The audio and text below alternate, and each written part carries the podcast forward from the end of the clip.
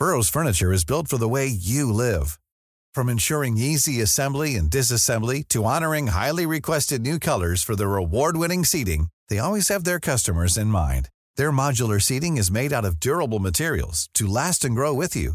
And with Burrow, you always get fast, free shipping. Get up to 60% off during Burrow's Memorial Day sale at burrow.com slash ACAST. That's burrow.com slash ACAST. burrow.com slash ACAST. Ich muss jetzt mal ganz kurz ehrlich mit euch sein und mir auch was eingestehen. Es gibt echt viele Dinge in meinem Leben, bei denen ich absolut unstrukturiert bin. Aber die Nummer eins sind meine Finanzen. Ohne Witz.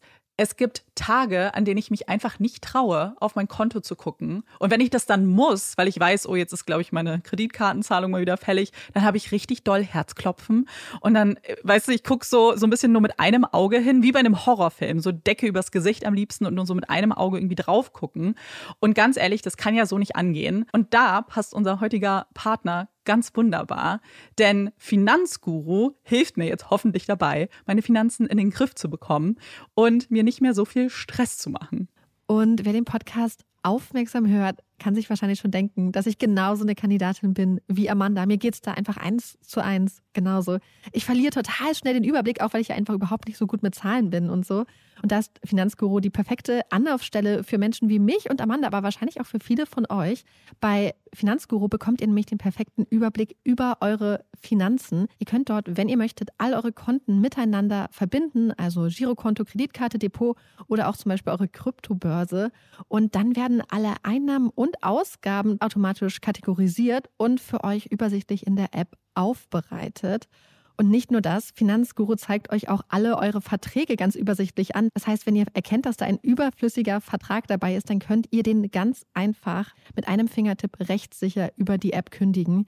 Das sind aber nicht die einzigen richtig coolen Features von Finanzguru. Finanzguru kann nämlich auch noch mehr machen und zwar für euch ganz persönlich. Genau, mit Finanzguru Plus bekommt ihr nämlich detaillierte Budgetanalysen und auch personalisierte Finanztipps, also alles irgendwie perfekt auf euch zugeschnitten. Ihr habt auch Analysen eures Kaufverhaltens, die euch zur Verfügung stehen. Dann könnt ihr nämlich auch Veränderungen planen.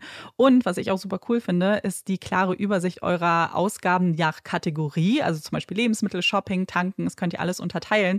Und das äh, finde ich einfach so viel übersichtlicher und auch viel einfacher dann eben für zukünftige Veränderungen. Veränderungen.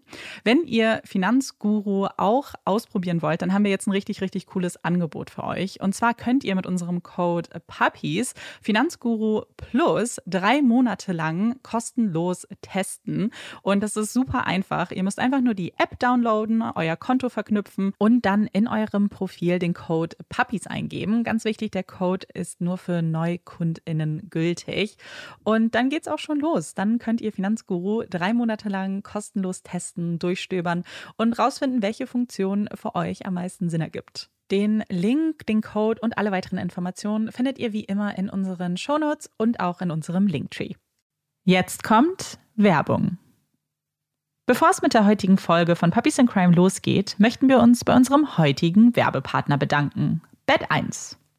Wie ihr euch vielleicht erinnern könnt, sind wir seit letztem Jahr stolze Besitzerin von zwei Bodyguard Antikartellmatratzen und durften in unserer letzten Werbung auch drei Bodyguard Antikartellmatratzen verlosen. Dieses Gewinnspiel ist jetzt vorbei und wir möchten den glücklichen Gewinnerinnen und Gewinnern ganz herzlich gratulieren und eine kuschelige Zeit wünschen. Und falls ihr nicht gewonnen habt, ist das aber auch gar kein Problem, denn ihr könnt jetzt auf bed1.de die Bodyguard Anti-Kartell-Matratze in eurer Größe bestellen und 100 Nächte Probe schlafen. Und vielleicht nochmal als kleine Erinnerung, das Besondere an der Bodyguard Anti-Kartell-Matratze ist, dass sie zwei Härtegrade hat und ihr damit ganz flexibel entscheiden könnt, ob ihr lieber auf der festen oder mittelfesten Seite liegen möchtet. Also, wir haben unsere Bett 1 Matratze ja jetzt schon seit letztem Jahr und sind absolut begeistert. Gewisse Familienmitglieder haben auch schon den Wunsch nach einer eigenen Bett 1 Matratze geäußert. Und bei uns zu Hause haben wir uns für die mittelfeste Seite entschieden, weil sie einfach perfekt ist und super bequem. Aber wir haben natürlich auch auf der festen Seite Probe gelegen und die ist richtig, richtig angenehm und sehr bequem. Also möchten wir gar nicht ausschließen, dass wir nicht doch nochmal die Seiten switchen. Wenn ihr für euch herausfinden möchtet, welche der Seiten für euch die richtige ist, Die Bodyguard Anti-Karteimatratze gibt es schon ab 199 Euro, also je nach Größe. Und wie gesagt, ihr könnt 100 Nächte Probe schlafen. Also schaut vorbei bei bed1.de und mehr Informationen gibt es wie immer auch in unseren Show Notes. Werbung Ende.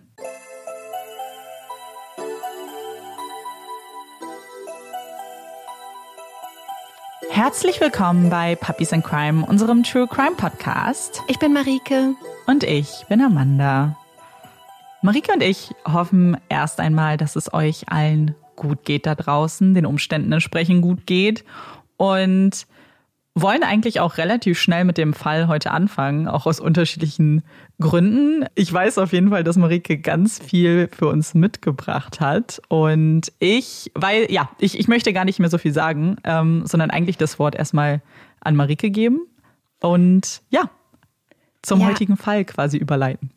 Ja, der heutige Fall läuft nämlich ein bisschen anders ab als sonst und deswegen gibt es jetzt dieses Mal auch gar nicht so diese krasse Aufteilung und Amanda übergibt nämlich faktisch gar nicht so richtig an mich. Ich spiele den Ball nämlich erstmal direkt zurück.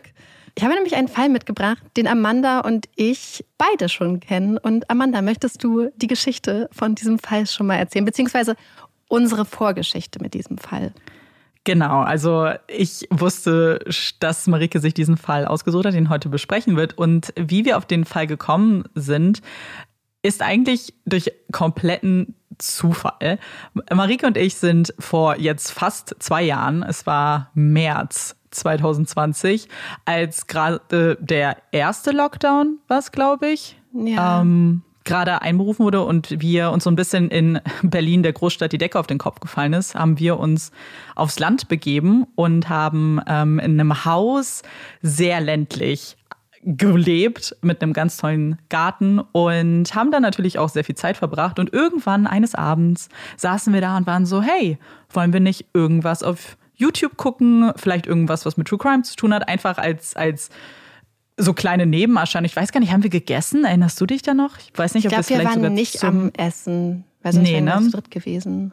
Ja, stimmt, hast recht, hast recht. Deswegen ähm, haben wir eigentlich einfach nur durch Zufall nach so Dokumentationen und Reportagen bei YouTube geguckt und haben eine gefunden, die wir uns dann zusammen angeguckt haben, die sehr interessant war. Und ich weiß, dass das der Fall ist, den Marike uns heute nochmal erzählen wird. Also ich weiß noch relativ dunkel, was passiert, aber es ist halt, wie gesagt, auch schon fast zwei Jahre her und in der Zwischenzeit haben wir ja schon einige Fälle recherchiert. Deswegen kann ich äh, mich wirklich nicht mehr an alle Details erinnern und freue mich sehr, nochmal alles von dir erzählt zu bekommen. Ja, genau. Es war nämlich damit so, dass wir uns quasi in die komplette Isolation begeben haben mhm. und dann äh, ja wie so Einsiedler so ein bisschen gelebt haben. Das war die Zeit auch, als wir die ganzen extra Folgen gemacht haben. Stimmt. Wo das halt zeitlich auch gepasst hat. Den Fall, den ich mitgebracht habe, ist der Fall, den wir uns damals angeguckt haben. Wir haben damals eine Doku von The Fifth Estate geguckt und zwar über den Fall Emma Philippov. Und dieser Fall gehört zu den eher bekannteren True Crime Cases, würde ich sagen. Und mhm. insbesondere in Kanada ist es einer der bekanntesten Fälle, die es überhaupt gibt. Der Fall wird ja immer so ein bisschen verglichen in Amerika mit Maura Murray. Und in Deutschland werden oft Parallelen zum Fall Lars Mittank gezogen. Und gerade weil Amanda den Fall ja theoretisch schon kennt, äh, ich hoffe natürlich, dass ich noch ein paar neue Informationen habe. Und ich denke mal davon auch, dass viele von euch den Fall schon kennen oder zumindest wissen, worum es geht, habe ich gedacht, dass wir den Fall heute mal eher so gemeinsam uns so ein bisschen angucken. Und ähm, deswegen wollte ich auch direkt anfangen, weil ich recht wichtig finde, dass man grob weiß, was passiert, bevor man sich den ganzen weiteren Verlauf anguckt. Erstmal zu beschreiben kurz, worum es geht, dann wie wir uns den Fall angucken werden und dann ja loslegen, damit was passiert ist. Und zwar geht es um das Verschwinden von Emma Philippov. Emma Philippov ist eine junge kanadische Frau, die am 28. November 2012 in Victoria auf Vancouver Island verschwunden ist. Emma kam ursprünglich von der kanadischen Ostküste und ist dann irgendwann nach Victoria gezogen und hatte in den Tagen vor ihrem Verschwinden immer wieder bei ihrer Mutter angerufen. Und es waren Anrufe, die ihre Mutter sehr alarmiert hatten. Immer wieder hatte sie darum gebeten, dass ihre Mutter vorbeikommt oder auch nicht vorbeikommt. Und schließlich hat sich ihre Mutter dazu entschlossen, nach Victoria zu fahren, um Emma quasi abzuholen. Und als sie dann dort angekommen ist, musste sie feststellen, dass ihre Tochter verschwunden ist. Und es ist ein Fall, der recht besonders ist. Ich glaube zum einen, weil es um eine Person geht, die viele Leute als sehr magnetisch, als sehr besonders beschreiben. Und zum anderen auch, weil es bestimmte Videoaufnahmen des Falls gibt, die sich, glaube ich, bei sehr vielen Menschen einfach auch so ein bisschen ins Gedächtnis eingebrannt haben. Und mhm. es sehr, sehr viele offene Fragen gibt und Theorien dazu, was passiert ist und Einschätzungen. Ich persönlich fand den Fall einfach sehr interessant und habe aber auch beim Recherchieren gemerkt, dass es halt noch sehr, sehr viel mehr gibt als diese Fifth Estate Dokumentation. Genau, deswegen habe ich gedacht, wir gucken es uns einmal an. Also wir fangen dann mit der wichtigsten Frage an. Wer ist Emma? Und reden ein bisschen darüber, wie sie so als Person war. Gucken uns dann an, wann sie nach Victoria gezogen ist und wie ihr Leben dort vor Ort war. Dann die Tage vor ihrem Verschwinden, beziehungsweise den Tag ihres Verschwindens ganz genau. Und dann einfach noch Aspekte, Hinweise und auch einige interessante Personen, die mit dem Fall zu tun haben, beziehungsweise zu tun haben könnten. Und schauen uns später nochmal, das ist ein ganz wichtiger Aspekt, die möglichen ähm, Mental Health Aspekte des Falls an, also wenn es um die psychische Gesundheit geht. Und dann am Schluss nochmal die verschiedenen Theorien, die quasi aufgestellt werden und was für jede Theorie und beziehungsweise dagegen spricht. Und eine ganz wichtige Sache, bevor ich mit dem Fall anfange, möchte ich dieses Mal auch schon mal was zu den Quellen sagen. Auch einfach, weil es die Einordnung vielleicht erleichtert davon, wie Sachen beschrieben werden, beziehungsweise wie der Fall auch gestaltet ist. Denn es gibt zum Beispiel zum einen die Seite Help Find Emma Filipov, wo die ganzen, so eine ganz große Übersicht über den chronologischen Ablauf von Emmas Verschwinden gibt. Das ist eine sehr, sehr gute Quelle. Und dann gibt es den Nighttime Podcast von Jordan. Und Jordan hat mehrere Folgen zu Emmas Verschwinden gemacht und hat Emmas Mutter interviewt und hat ganz viele Freunde und Freundinnen und Weggefährten von Emma interviewt und befragt. Und das ist einfach eigentlich die beste Quelle.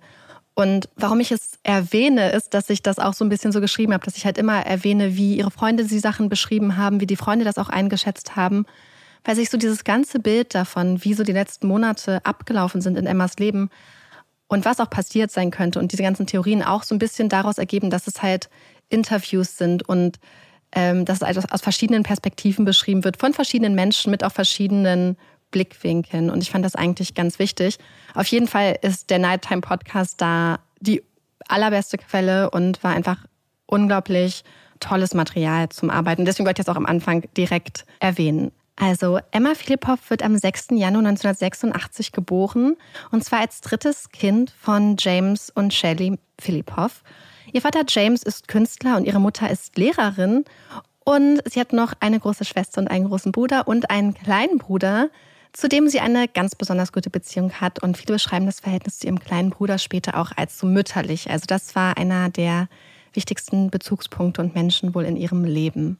Das Haus der Filipovs ist ein ganz offener, kreativer Ort, an dem Freunde und Freundinnen der Familie und der Kinder ein- und ausgehen. Eine Freundin beschreibt das einfach als sehr, sehr schönen Ort, wo alle Menschen willkommen sind.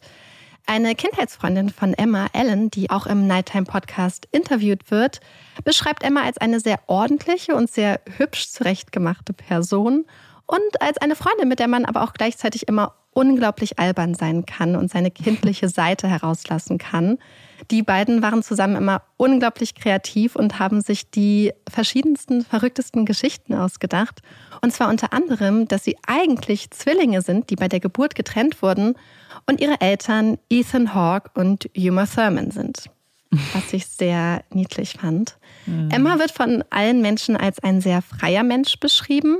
Denn sie hasst es, sich irgendwelchen fremden Regeln zu unterwerfen, beziehungsweise hat auch bestimmte Vorstellungen davon, wie Sachen abzulaufen haben und mag es dann nicht, wenn andere Leute ihr quasi in die Quere kommen. Und wenn man sich die Interviews ein bisschen anhört, scheint das auch immer wieder zu Problemen mit ihrer Mutter Shelley geführt zu haben. Denn bei den Philippovs ist Shelley diejenige, die die Regeln ausstellt und durchsetzt. Als Emma im Teenageralter ist, hat sie dann auch genug von diesen in Anführungsstrichen fremd auferlegten Regeln und zieht aus. Und zwar zu ihrer Freundin Ellen. Und so lässt sie zwar die Regeln in ihrem Zuhause hinter sich, aber natürlich, sie ist 16 und zieht in eine andere Familie und auf einmal ist es Ellens Mutter, die die Regeln aufstellt. Denn natürlich möchte auch Ellens Mutter, dass es Emma gut geht. Und damit hatte Emma wohl irgendwie nicht so ganz gerechnet. Und nach einiger Zeit bei Ellens Familie zieht Emma dann schließlich im Alter von 16 Jahren in ihre erste eigene Wohnung. Und für Emma scheint das ein ganz wichtiger Rückzugsort gewesen zu sein. Denn zum einen macht sie jetzt ihre eigenen Regeln und zum anderen hat sie einen Ort, der ihr gehört und so einen Ort, über den sie komplette Kontrolle hat. Und das scheint etwas zu sein, was Emma extrem wichtig ist. Denn Emma ist nicht nur jemand, der nach seinen eigenen Regeln und Vorstellungen leben möchte, sondern auch eine Person, die sehr, sehr privat ist und sehr vieles für sich behält und immer, ja, ich sag mal, zur Geheimniskrämerei neigt. Und das ist zum einen so, dass sie halt einfach viele Sachen mit sich selbst ausmacht und leider aber auch zum Beispiel viele Probleme in sich hineinzufressen scheint. Also das heißt, später haben zum Beispiel ihre Eltern auch ähm, ihre Tagebücher manchmal angeguckt und dann rausgefunden, dass ihre Tochter einfach jahrelang ganz, ganz viel vor ihnen geheim gehalten hat und ganz viel auf ihre eigene Schulter, glaube ich, genommen hat, wovon sie einfach gar keine Ahnung hatten, weil Emma darüber gar nicht wirklich geredet hat. Hm. Wissen wir, wie sie sich das leisten konnte, alleine zu leben? Oder haben ihre Eltern das finanziert? Das weiß ich nicht. Das ist eine gute Frage. In einer Quelle habe ich gelesen, dass sie zu ihrem Freund gezogen wäre der ah. zehn Jahre älter ist. Also das könnte die Finanzierung das sein. Wär, ja, das würde es erklären. Aber es mhm. kann auch gut sein, dass sie zum Beispiel nebenbei gearbeitet hat. Also wie gesagt, Emma neigt zur Geheimniskrämerei, neigt dazu, Sachen also ganz klar auch abzugrenzen. So, das bin ich, das sind meine Sachen, mhm. das seid ihr. Und das ist nicht nur bei ihren Emotionen so, sondern wirklich tatsächlich auch bei ihren Sachen. Ihre Freundin Ellen sagt, dass sie so ein bisschen territorial veranlagt war. Und es war ihr total wichtig, dass wenn sie Sachen hatte, dass das ihre Sachen waren und dass andere Menschen so ein bisschen die Pfoten davon gelassen hatten und beziehungsweise die Pfoten davon gelassen haben. Und eine andere Sache, die Ellen noch erzählt und die ich ganz interessant fand, die auch irgendwie dazu passt, ist, dass sie gesagt hat, dass Emma so eine ganz interessante Angewohnheit hatte. Und zwar hat sie Ellen immer Sachen erzählt, wie zum Beispiel, ah, morgen mache ich das und das, aber erzähl's niemandem, okay? Und dieses Erzähl's mm. niemandem okay hat sie an ganz, ganz viele Sachen und ganz viele Sätze angehängt. Und Ellen war dann immer so ein bisschen irritiert, weil sie meinte, wem soll ich das erzählen und wer würde sich dafür interessieren? Aber sie hat es dann quasi einfach als so einen von äh, Emmas kleinen Macken hingenommen. Also waren das jetzt nicht irgendwelche Sachen, die man auch als Geheimnis ansehen würde, sondern nee, eher, eher so, morgen gehe ich mit meinem Papa ja. fischen. Aber okay. bitte erzähl's niemandem. Und Ellen, ähm, das merkt man in einem Interview auch, dass sie da gar nicht genau wusste, wie sie damit umgehen sollte und sie das äh, ja Na, verstehe ich auch, es seltsam ist, fand. Ja. Irgendwann trennen sich Emmas Eltern und für Emma ist das eine ganz, ganz, ganz schwere Zeit natürlich. Eine ganz, ganz anstrengende Zeit, insbesondere da sie auch diese Tendenz dazu hat, alles in sich hineinzufressen und auch viel, vielleicht auch die Probleme von anderen Leuten, aber auch auf die eigenen Schultern zu nehmen. Und hier auch direkt schon der erste Disclaimer, denn es gibt ganz viele, ähm, beziehungsweise einige Geschichten darüber, was damals auch abgegangen ist, sage ich mal, so Auseinandersetzungen zwischen Shelley und James, also den Eltern, die so betrachtet auch, glaube ich, sehr traumatisierend gewesen sein könnten für Emma. Ich habe teilweise manchmal aber die Ursprungsquellen nicht gefunden, deswegen bin ich da jetzt ein bisschen äh, vorsichtiger. Mhm. Ja, also auf jeden Fall sind da einige Sachen passiert, die sehr traumatisierend gewesen sein können für Emma, beziehungsweise die ähm, ja einfach vielleicht auch das Verhältnis teilweise so ein bisschen ähm, beeinträchtigt haben, insbesondere, glaube ich, das Verhältnis zu ihrer Mutter Shelley. Also ich kann es ja kurz sagen, ich habe in einer Quelle mhm. gelesen, dass Shelley mit dem Messer auf ihren Mann losgegangen sei, also auf ihren damaligen Ex-Mann dann. Und dass okay. Emma diejenige war, die die Polizei gerufen hat. Aber ich habe irgendwie den Ursprung dieser Information dann nicht mehr gefunden. Also müssen wir das mit ein bisschen Vorsicht genießen. Aber zu dieser gleichen Zeit, also als Emma ein Teenager war, ist sie auch, also sie war immer schon ein sehr kreativer Mensch, aber gerade also ihr Vater James war ja auch Künstler und er beschreibt, dass Emma gerade im Teenageralter gleichzeitig aber auch angefangen hat, ihre eigene kreative Ader ganz stark zu entwickeln. Das heißt, sie hat angefangen, Fotos zu machen, sie hat angefangen zu schreiben, sie hat angefangen zu zeichnen und hat einfach so immer wieder ihre Kreativität unter Beweis gestellt und vielleicht auch ein bisschen gezeigt, dass sie da in die Fußstapfen von James getreten ist. Und sie schreibt total interessant, sehr poetisch. Das Wort kryptisch wird auch immer wieder benutzt. Und hatte einfach eine ganz eigene Art, die Welt zu sehen und auf die Welt zuzugehen. Ganz viele Leute beschreiben sie übrigens auch als Hippie, als Freigeist und einfach als die Art von Person, zu der sich Menschen ganz stark hingezogen fühlen. Und das ist mhm. sowas, was sich durch alle Interviews zieht, durch alle Beschreibungen, dass Emma irgendwie so das gewisse Etwas hatte, was dafür gesorgt hat, dass sie Menschen einfach wie so ein Magnet quasi angezogen hat. Viele Leute sagen, dass das auch daran liegt, dass sie sehr unvoreingenommen an Menschen rangegangen ist, dass sie Menschen einfach genommen hat, wie sie in diesem Moment vor ihr standen und nicht gefragt hat, welche Geschichte hinter den Menschen ist oder was sie gemacht haben und nicht gewertet hat oder mhm. bewertet hat, sondern mehr oder weniger die Menschen einfach genau so genommen hat, wie sie vor ihr standen und wie sie sich ihr gezeigt haben, ohne das stark zu hinterfragen. Was natürlich für ja. viele Menschen einfach eine sehr, sehr angenehme Situation dann ist. Ja, ich glaube, man kennt das ja auch, wenn man so in seinen eigenen Freundeskreisen guckt oder die Menschen, die man kennt, dass es so gewisse Personen gibt, die einfach diese, ich weiß auch nicht, also so wie du es beschreibst, ich habe direkt so ein paar Freundinnen im Kopf, bei denen ich das auch so sehe, die einfach so eine, mit denen es so einfach ist, irgendwie mhm. zusammen zu sein, weil man eben das Gefühl hat, dass da alles, also ich weiß nicht, weil der, weil die Stimmung einfach so eine ganz leichte ist, mhm. dass man so mhm. alles anvertrauen kann, ohne dafür ja. verurteilt zu werden, wird man wahrscheinlich von den wenigsten Freunden, aber ich weiß, also so, weißt du? Ja, sie scheint da einfach wirklich so eine ganz interessante Art gehabt zu haben. Hm. Gleichzeitig scheint das aber auch eins der Probleme in ihrem Leben gewesen zu sein. Also ihre Freundin Ellen beschreibt, dass Emma so schön war und Menschen angezogen hat und natürlich auch viele Menschen angezogen hat, die zum Beispiel auch und das sagt auch ihr Vater, die ihre liebe Art ausgenutzt haben. Mhm. Dass Emma sehr, ja, Leute halt, wie gesagt, nicht beurteilt hat und sehr offen war, sehr viel gegeben hat. Und dass das einfach dazu geführt hat, dass eine Person hat dazu geschrieben, wie so Motten ans Licht, dass sehr, sehr viele Menschen auf Emma zugegangen sind, sich so ein bisschen an sie rangehängt haben und das auch irgendwie ausgenutzt haben. Und Ellen beschreibt es auch so ein bisschen, das fand ich ganz interessant, dass sie glaubt, dass Emma halt so schön war, und so eine Ausstrahlung hatte, dass halt immer so viele Menschen sich zu ihr hingezogen gefühlt haben, dass sie gar nicht die Möglichkeit hatte, sich selbst als Person so stark weiterzuentwickeln. Das fand mhm. ich ganz interessant und ich frage mich, ob das so eine zutreffende Einschätzung ist, weil ich schon das Gefühl habe, dass Emma sehr nach ihren eigenen Regeln auch gelebt hat. Mhm. Aber vielleicht kann es ja wirklich die ähm, Entwicklung zumindest be beeinflussen. Ich glaube, dass dieses sehr positiv oder sehr viel von Menschen gemocht werden auch ein paar Schattenseiten mit sich bringt, gerade was die eigene Psyche angeht, weil es auch eine Belastung sein kann für sich selber, weil es auch eine, so eine Erwartungshaltung ist, glaube ich, die man irgendwann ja. entwickelt. Und das kann äh, halt auch sehr, sehr schwer, also so eine, so eine Last sein, die du auch unbewusst mit dir trägst. Wenn du das Gefühl hast, halt mhm. immer auch so, so für alle da sein zu müssen, weißt du, was ich meine? Ja. Also das hört sich ziemlich danach an, auch ähm, nach Sachen, die sie teilweise in ihren Tagebüchern aufgeschrieben hat. Ah, Dieses, ja dieses Gefühl. Und ich frage mich, ob sie deswegen auch so viel Wert darauf gelegt hat, das sind jetzt meine Sachen und dass sie ihre Rückzugsorte brauchte. Absolut. Eine andere Freundin hat auch beschrieben, das fand ich, ähm, das zeigt sich jetzt vielleicht auch im Verlauf der Sachen, dass Emma Menschen oft an sich rangelassen hat, aber sobald es dann zu nah war, sie auf einmal dann wieder weggeschubst hat.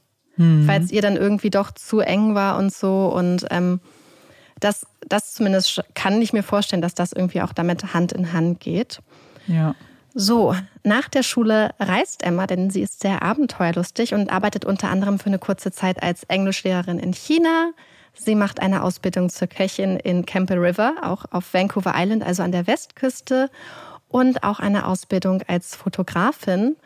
Und im Herbst 2011 zieht Emma schließlich nach Victoria. Warst du schon mal in Victoria eigentlich? Ja, und witzigerweise auch im Herbst 2011, jetzt wo du es ah. gerade sagst. Ernsthaft? Ja, ich bin ja nach dem Abi 2011 nach Kanada gefahren. Ah, sehr lustig. Ja, ich war da äh, im Sommer mal als Kind.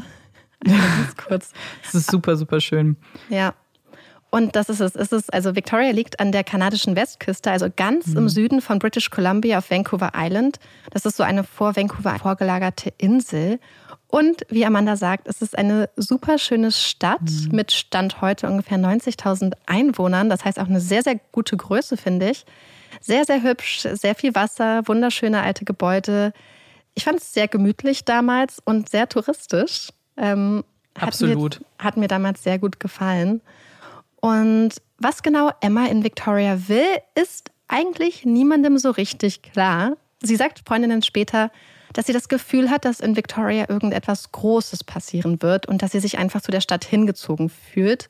Ich glaube, es ist auch so, dass Freundinnen ihr von der Stadt vorgeschwärmt hatten und dass das wahrscheinlich auch ihre Entscheidung so ein bisschen beeinflusst hat.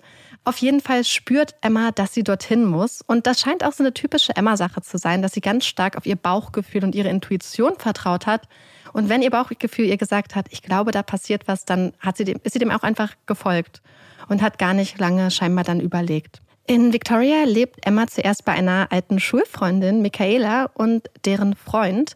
Michaela studiert zu diesem Zeitpunkt Rechtswissenschaften und sie und Emma hatten sich im Sommer 2011, also ein paar Monate zuvor in Perth, also zu Hause getroffen und ihre Freundschaft so ein bisschen wieder aufleben lassen. Und Michaela hätte Emma dann angeboten, dass sie am Anfang, wenn sie nach Victoria zieht, bei ihr unterkommen könnte, bis sie dann auf eigenen Füßen steht. Aber wenn man sich das Interview anhört mit Michaela im Nighttime Podcast, hat man so ein bisschen das Gefühl, dass Michaela und Emma vielleicht ein bisschen unterschiedliche Vorstellungen davon hatten, was am Anfang bedeutet. Und wenn ich das richtig ähm, interpretiert mhm. habe, war das für Emma ein bisschen länger vielleicht als Michaela. Dazu muss man aber auch sagen, dass Michaela spricht es nicht direkt aus, aber es ergibt sich so ein bisschen aus den Umständen, dass sie und ihr Freund damals auch vielleicht keine besonders leichte Zeit gerade durchgemacht haben. Auf jeden mhm. Fall ist Emma dann bei Michaela und ihrem Freund zu Hause und lebt dort in der Wohnung. Und Michaela hat das Gefühl, dass es Emma zu der Zeit irgendwie nicht besonders gut geht. Sie sagt, dass Emma unglaublich viel draußen in der Natur ist, dass sie stundenlang durch die Gegend gelaufen ist, auch nachts, und eine ganz starke Verbindung beziehungsweise auch ein ganz starkes Bedürfnis nach Natur gespürt hat und irgendwie so diese Verbindung zwischen sich und der Natur vielleicht auch wieder ja verfestigen wollte.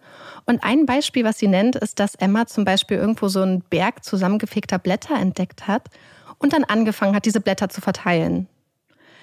Und das hört sich auf den ersten Blick vielleicht an wie so eine super freudige, heitere mhm. Herbstaktivität. So einfach, ach, ich schmeiß jetzt ein paar Blätter in die Gegend, wie für so ein ähm, Instagram-Foto zum Beispiel. Aber Michaela hatte das Gefühl, dass Emma keine Wahl hatte, dass Emma sich irgendwie aus einem inneren Zwang gehangelt hat und sich ja dazu gezwungen gefühlt hat, zum Beispiel diese Blätter jetzt irgendwie zu verteilen. Ein anderes Mal liest Emma Michaela und ihrem Freund ein Gedicht vor, was sie geschrieben hat, weil sie schreibt ja sehr, sehr viel. Und es scheint ihr unglaublich wichtig, dass Michaela versteht, was dieses Gedicht bedeutet. Und sie beschreibt, dass Emma gezittert hat und geweint hat, als sie ihr dieses Gedicht vorgelesen hat und unglaublich verzweifelt gewirkt hat. Michaela hat auch versucht zu verstehen, was das Gedicht bedeuten soll, aber es war wohl sehr kryptisch und ging irgendwie um ihre Verbindung zum Kosmos und Michaela konnte das irgendwie gar nicht genau einordnen und konnte leider dieses Verständnis, was Emma sich so sehr gewünscht hat, einfach nicht aufbringen, ohne jetzt sich vielleicht zu verstellen. Und das hat halt dazu geführt, dass Emma sich wohl ganz einsam gefühlt hat und dass das für Emma ein ganz schlimmer Moment war, zu merken, dass Michaela nicht versteht, was sie mit diesem Gedicht ausdrücken wollte, weil es für sie halt so eine ganz, ganz emotionale Situation war. Naja, weil ich glaube, ja, ich glaube halt, dass es vielleicht so ihre Art war, äh, auf Probleme hinzuweisen oder auf irgendwas hinzuweisen, was sie bedrückt und dann, dass sie wahrscheinlich auch Überwindung gekostet haben könnte. Und dann so ein bisschen eben nicht die Reaktion zu bekommen, die du dir vielleicht erhofft hast, ist dann wahrscheinlich auch enttäuschend irgendwie. Es klingt ja doch, als ob sie halt wirklich sehr emotional und dass es für sie mhm. halt so eine Art von Ausdruck irgendwie war, dieses Gedicht. Ja, und vor allem, ich habe das auch, das gerade unter diesem unter dieser Idee, dass Emma so ein sehr privater Mensch war, dass sie so mhm. viel für sich behalten hat und nicht so viele Sachen aus ihr, von ihrem Innersten geteilt hat. Und deswegen glaube ich das auch, dass es für sie halt sehr viel Überwindung gekostet hat. Und es ist ja auch, ich glaube, es ist so ein menschliches Grundbedürfnis, Verbindungen herzustellen und einander zu verstehen. Auf jeden Fall durch diese verschiedenen Umstände und auch andere Sachen, die Emma macht, fängt Michaela halt an, sich ziemlich dolle Sorgen zu machen auch weil Emma halt keinerlei Anstalten unternimmt, sich einen Job oder eine eigene Wohnung zu suchen. Und sie beobachtet, dass Emma ganz krasse Auf- und Abs hat, was ihre Gefühlslage angeht und sehr, sehr zwanghaft lebt. Und sie hat ja zum Beispiel beschrieben, dass Emma immer stundenlang in der Natur sein musste und draußen sein musste und diese ganz starke Verbindung gespürt hat. Aber an anderen Tagen hat Emma es wohl nicht mehr geschafft, ihr Zimmer zu verlassen und hat sich dann tagelang zu Hause eingeigelt. Und ein anderer Punkt, der Michaela aufgefallen ist, ist, dass Emma unglaublich restriktiv ist. Sie nimmt keine Drogen und konsumiert keinen Alkohol. Und ihr Essverhalten ist unglaublich stark reglementiert. Also teilweise isst sie nicht mal mehr Obst, weil sie irgendwie Angst hat, vielleicht den Früchten weh zu tun. Ich weiß das nicht genau, so ein bisschen frutarisch. und mhm. isst halt ganz, ganz, ganz wenige Lebensmittel und lädt das alles auch so ein bisschen mit Bedeutung irgendwie auf. Und das sind halt einfach alles so Faktoren, die dafür sorgen, dass Michaela anfängt, sich ernsthafte Sorgen um Emma zu machen. Und sie kontaktiert dann auch einige ähm, enge Freunde oder Familienmitglieder von Emma, versucht, sich darüber zu informieren, wie man Menschen in psychischen Krisen unterstützt. Beispiel versucht sie einmal das Thema so ein bisschen anzusprechen und Emma so vorzuschlagen, dass sie vielleicht sich auch mal äh, therapeutische Hilfe holen könnte oder wie sie sie dabei unterstützen könnte. Und Emma sagt, dass sie keine Therapie machen möchte, weil sie Angst hat, dass sie das in ihrer Kreativität einschränkt. Was Michaela aber irgendwann schafft, ist es, Ende des Jahres Emma eine eigene Wohnung zu organisieren, und zwar die Wohnung, die direkt neben ihrer eigenen ist. Allerdings zieht Michaela kurz danach aus. Und zwar hat sie einen Job auf den Philippinen, wo sie dann acht Monate lang bleibt.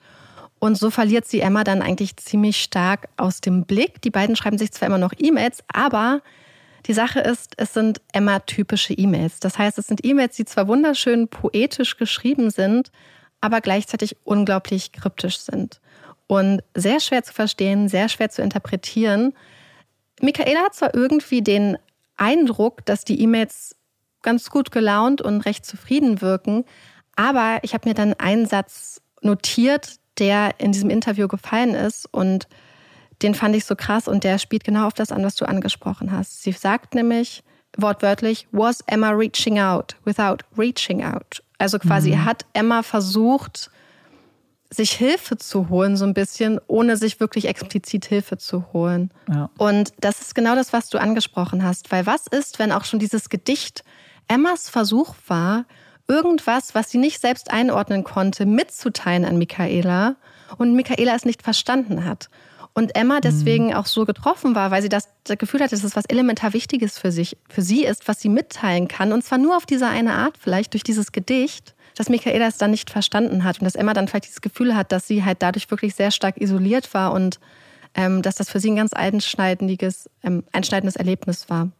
Man darf halt auch nicht vergessen, das, was du schon erzählt hast, dass Emma ein Mensch ist, der äh, gerne Geheimnisse hat. Oder was heißt gerne? Einfach Dinge in sich drin hat und Geheimnisse pflegt und dass das natürlich dann super schwierig ist, wenn du das über lange, lange Zeit machst, da rauszukommen aus diesem Muster. Und dann, wenn du das Gefühl hast, du musst aber vielleicht über etwas sprechen, was du lange in dir trägst, fällt es dir eben wahnsinnig schwer, das einfach so zu machen und eben aktiv vielleicht um Hilfe zu bitten. Und da hat Emma jetzt wahrscheinlich einen Weg gefunden, in dem sie sich wohlgefühlt hat, zum Beispiel über die Form eines Gedichts. Und ich fand diesen Satz einfach so krass. Ich fand mhm. ihn so gut formuliert, weil dieser Gedanke, glaube ich, ganz oft aufkommt, dass Menschen um Hilfe bitten, ohne explizit um Hilfe zu bitten. Und auch ja. vielleicht, indem sie auch Hilfe ablehnen, aber eigentlich auf ihre Art um Hilfe bitten. Aber dass es halt einfach für die Person, an die es gerichtet ist, auch manchmal einfach gar nicht zu erkennen ist und gar nicht zu sehen ist. Und jetzt kommt auch noch wieder so ein kleiner Disclaimer zu den Sachen, die Michaela sagt.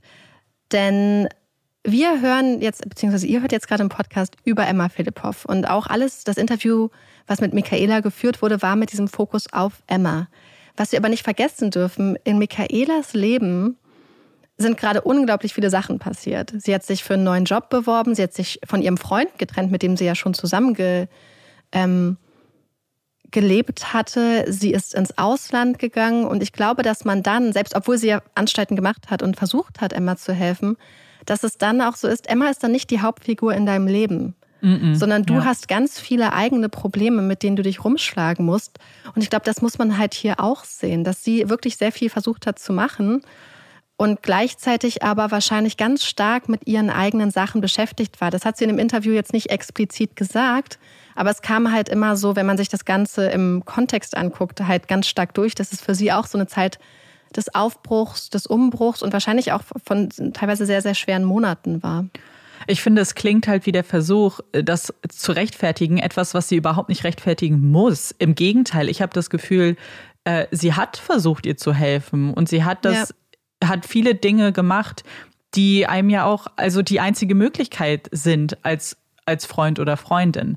Und das ist ja auch genau das, was du gesagt hast. Sie kann sie nicht an den Haaren zur Therapie schleifen. So, da wird keine Institut, keine, niemand wird sie da annehmen, weil du musst natürlich die Bereitschaft haben, selber daran arbeiten zu wollen, was sie ja abgelehnt hat.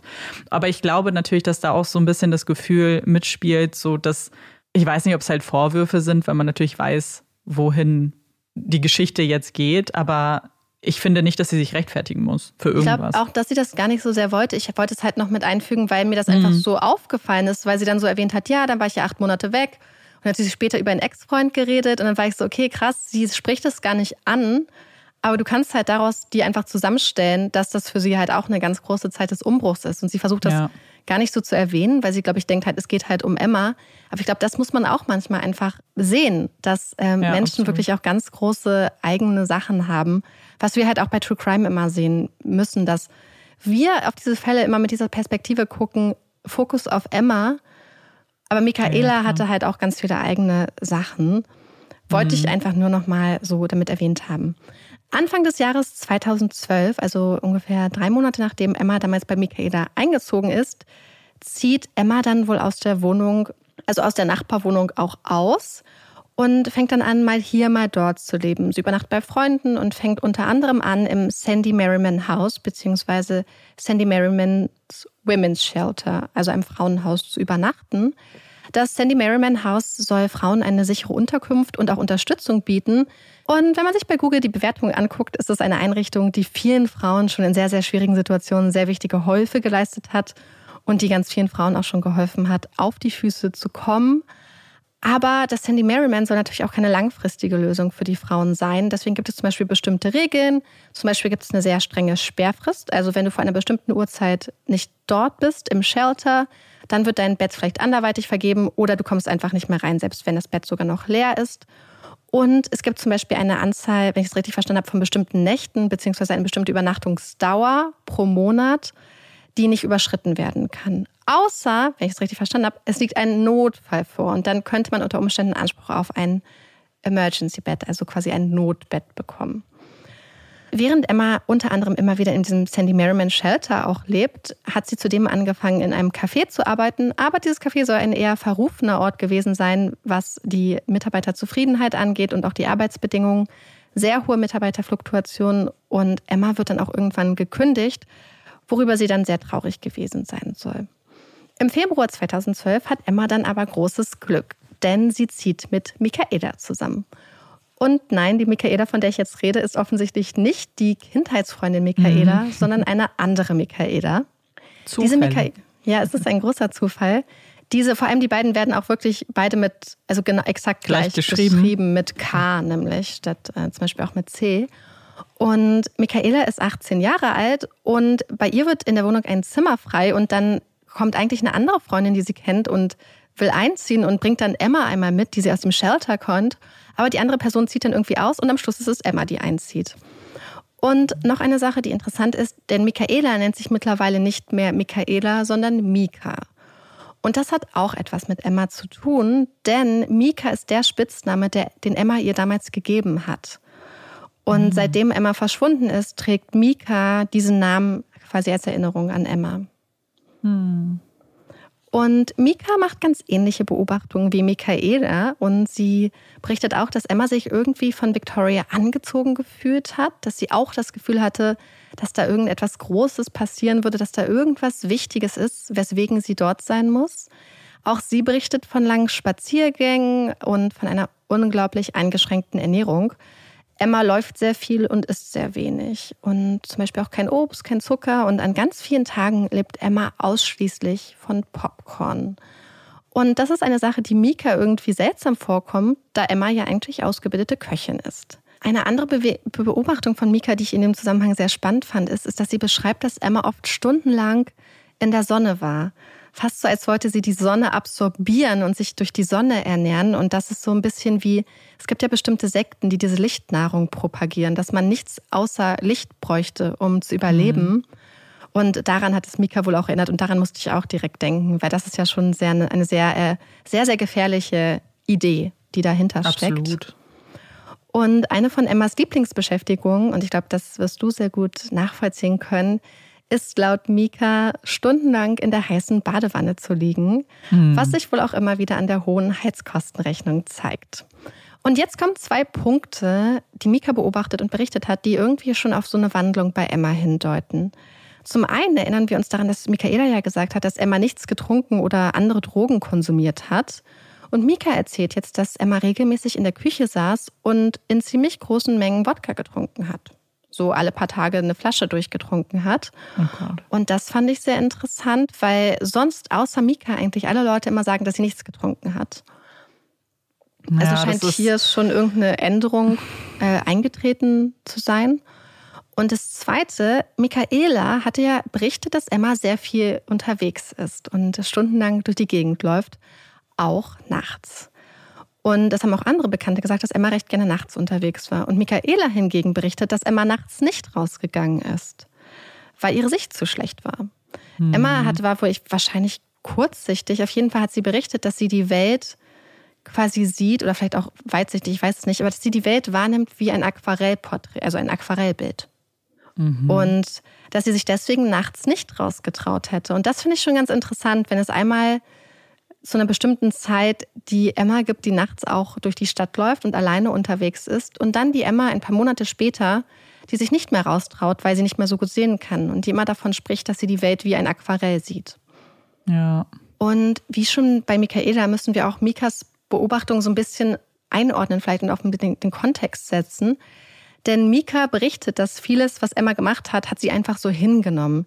Denn Emma war ja einige Jahre älter und Mika hat wohl schon gemerkt, dass da einige Sachen nicht so ganz gut laufen, dass Emma da irgendwelche Probleme hat, an denen sie arbeiten muss. Aber sie hat einfach die Sachen, die Emma gemacht hat, nicht in Frage gestellt. Sie hat Emma einfach als eine sehr, sehr freie Person wahrgenommen, als eine Person, die komplett nach ihren eigenen Regeln lebt und sich nichts vorschreiben lässt.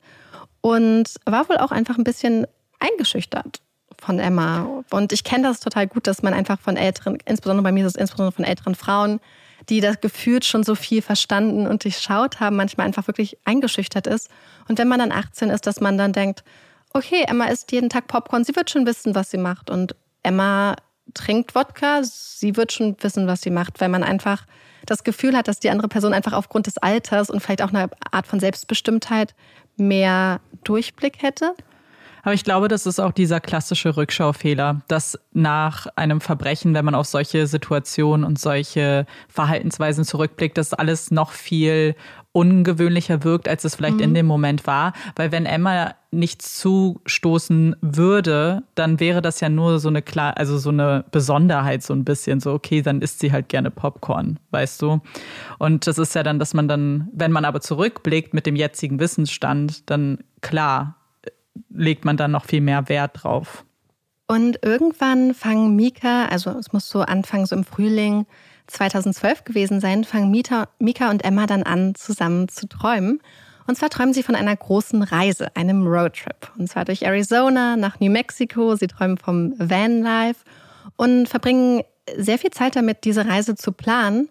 Und Mika ist total begeistert und fängt an, ihre Sachen zu verkaufen, sich vorzubereiten, sich einen Rucksack zu holen, plant auch schon, sich einen Van zu kaufen. Und während Mika immer mehr Zeit und Gedanken in diese Idee dieser Reise investiert und die Pläne bei ihr immer konkreter werden, zieht Emma sich langsam aber sicher immer mehr zurück. Und zum Beispiel schlägt sie irgendwann vor, dass die beiden statt mit dem Van zu fahren, was ja eigentlich geplant war, dass sie doch lieber per Anhalter fahren sollten. Mika ist etwas überrascht von diesem plötzlichen Sinneswandel, weil das halt sehr kurzfristig war. Aber sagt, okay, gut, wenn du das vorschlägst, dann, dann fahren wir halt per Anhalter, das wird schon passen. Und sie lässt sich darauf ein. Doch dann, ganz wenige Tage bevor es eigentlich losgehen soll, steigt Emma aus. Sie sagt, dass sie in Victoria bleiben muss. Und ja, das wäre so ein Gefühl, dem sie quasi nachgehen müsste.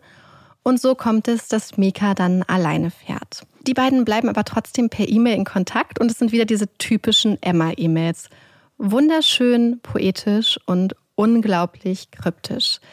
Wer mir jetzt vielleicht aufgefallen ist, dass ich dieses Wort poetisch und kryptisch immer wieder benutze, das ist nicht immer aus Faulheit, weil mir keine anderen Wörter einfallen, sondern weil wirklich fast jede einzelne Person, die jemals E-Mails von Emma bekommen hat, diese als poetisch und kryptisch bezeichnet.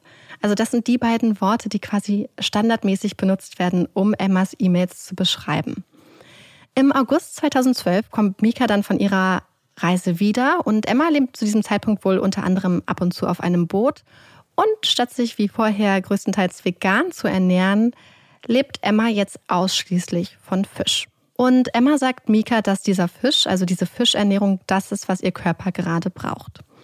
Kurz danach reist Mika dann weiter nach Schottland und der Kontakt zu Emma bricht mehr oder weniger ab.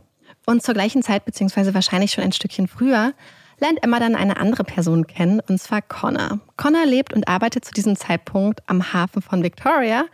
Dort hat er ein kleines Hausboot und verkauft gleichzeitig Eis an die ganzen Touristenmassen, die sich an der Schönheit von Victoria erfreuen.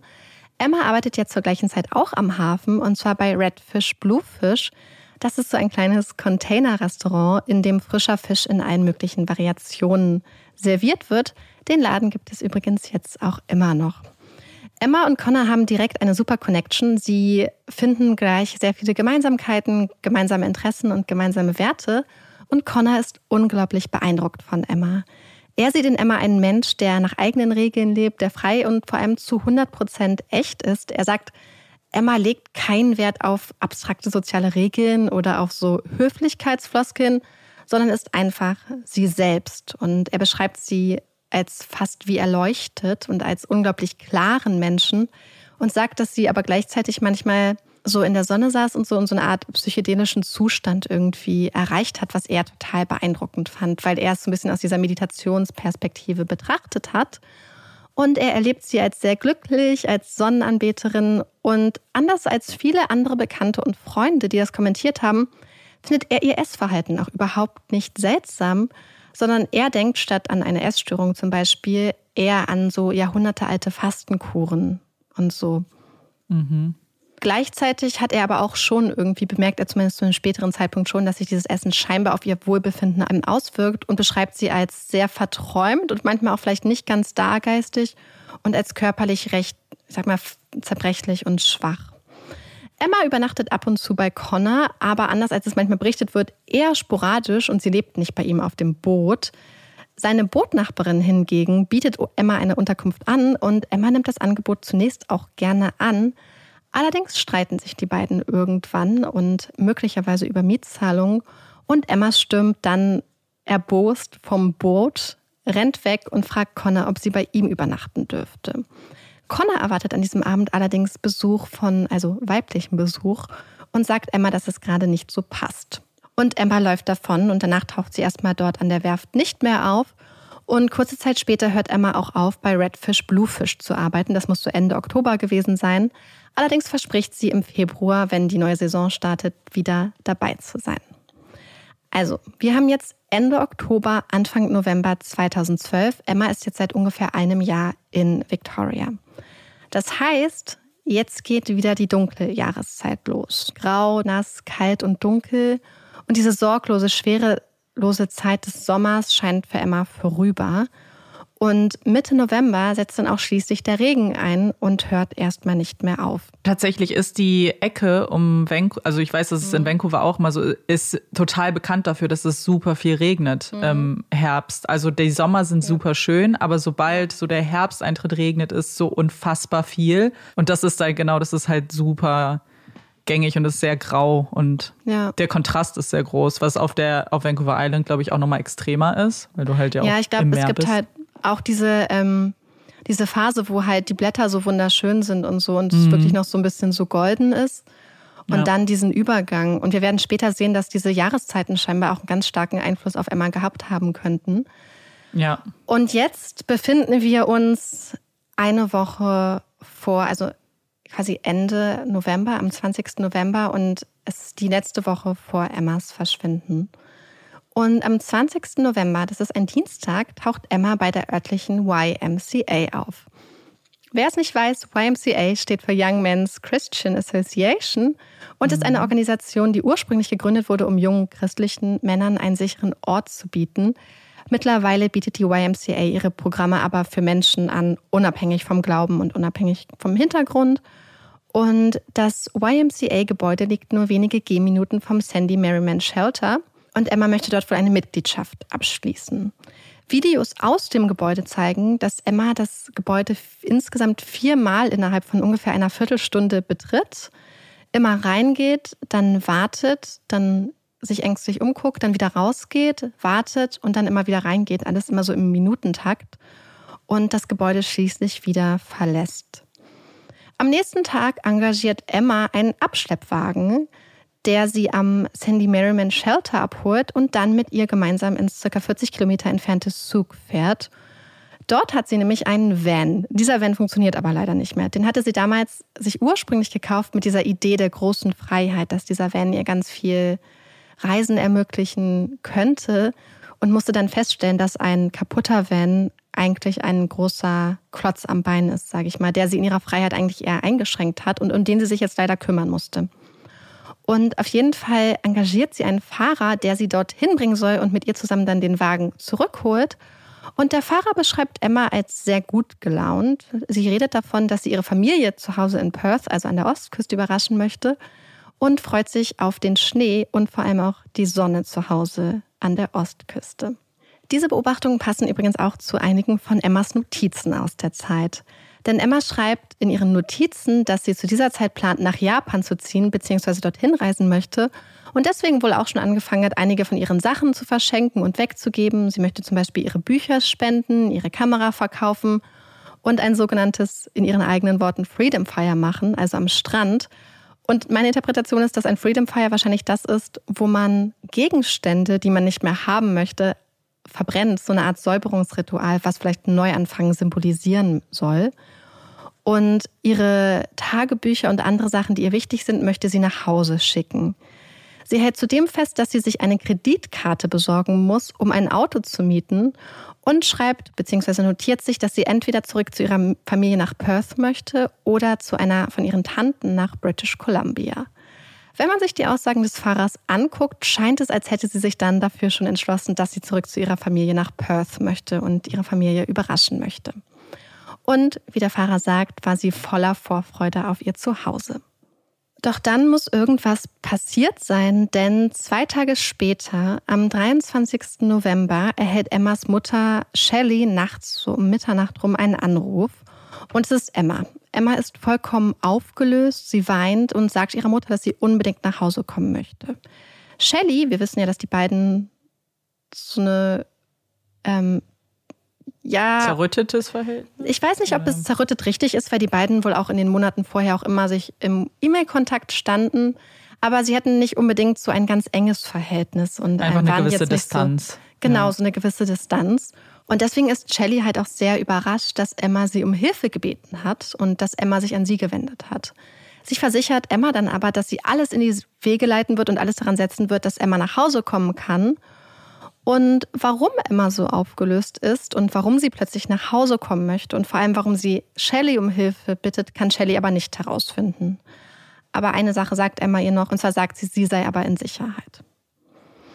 Wenige Stunden später, am 24. November, folgt dann der nächste Anruf von Emma und sie hat auf einmal ihre Meinung geändert. Sie möchte in Victoria bleiben und sagt ihrer Mutter, dass sie das schon alleine hinbekommen wird. Shelley ist aber total misstrauisch und hat das Gefühl, dass da gerade irgendwas gewaltig schief läuft und irgendwas überhaupt nicht stimmt. Doch sie kommt Emmas Bitte nach und storniert ihren Flug. Am gleichen Tag, abends, ruft Emma ein weiteres Mal an. Sie möchte doch nach Hause kommen. Sie sagt aber, dass die Situation sie überfordert und bittet ihre Mutter, zu ihr nach Victoria zu kommen, damit sie ihr beim Packen helfen kann. Und Shelley verspricht Emma, dass sie so bald wie möglich da sein wird und bucht sich den nächstmöglichen Flug nach Victoria. Am nächsten Morgen, das ist Sonntag, der 25. November, der nächste Anruf.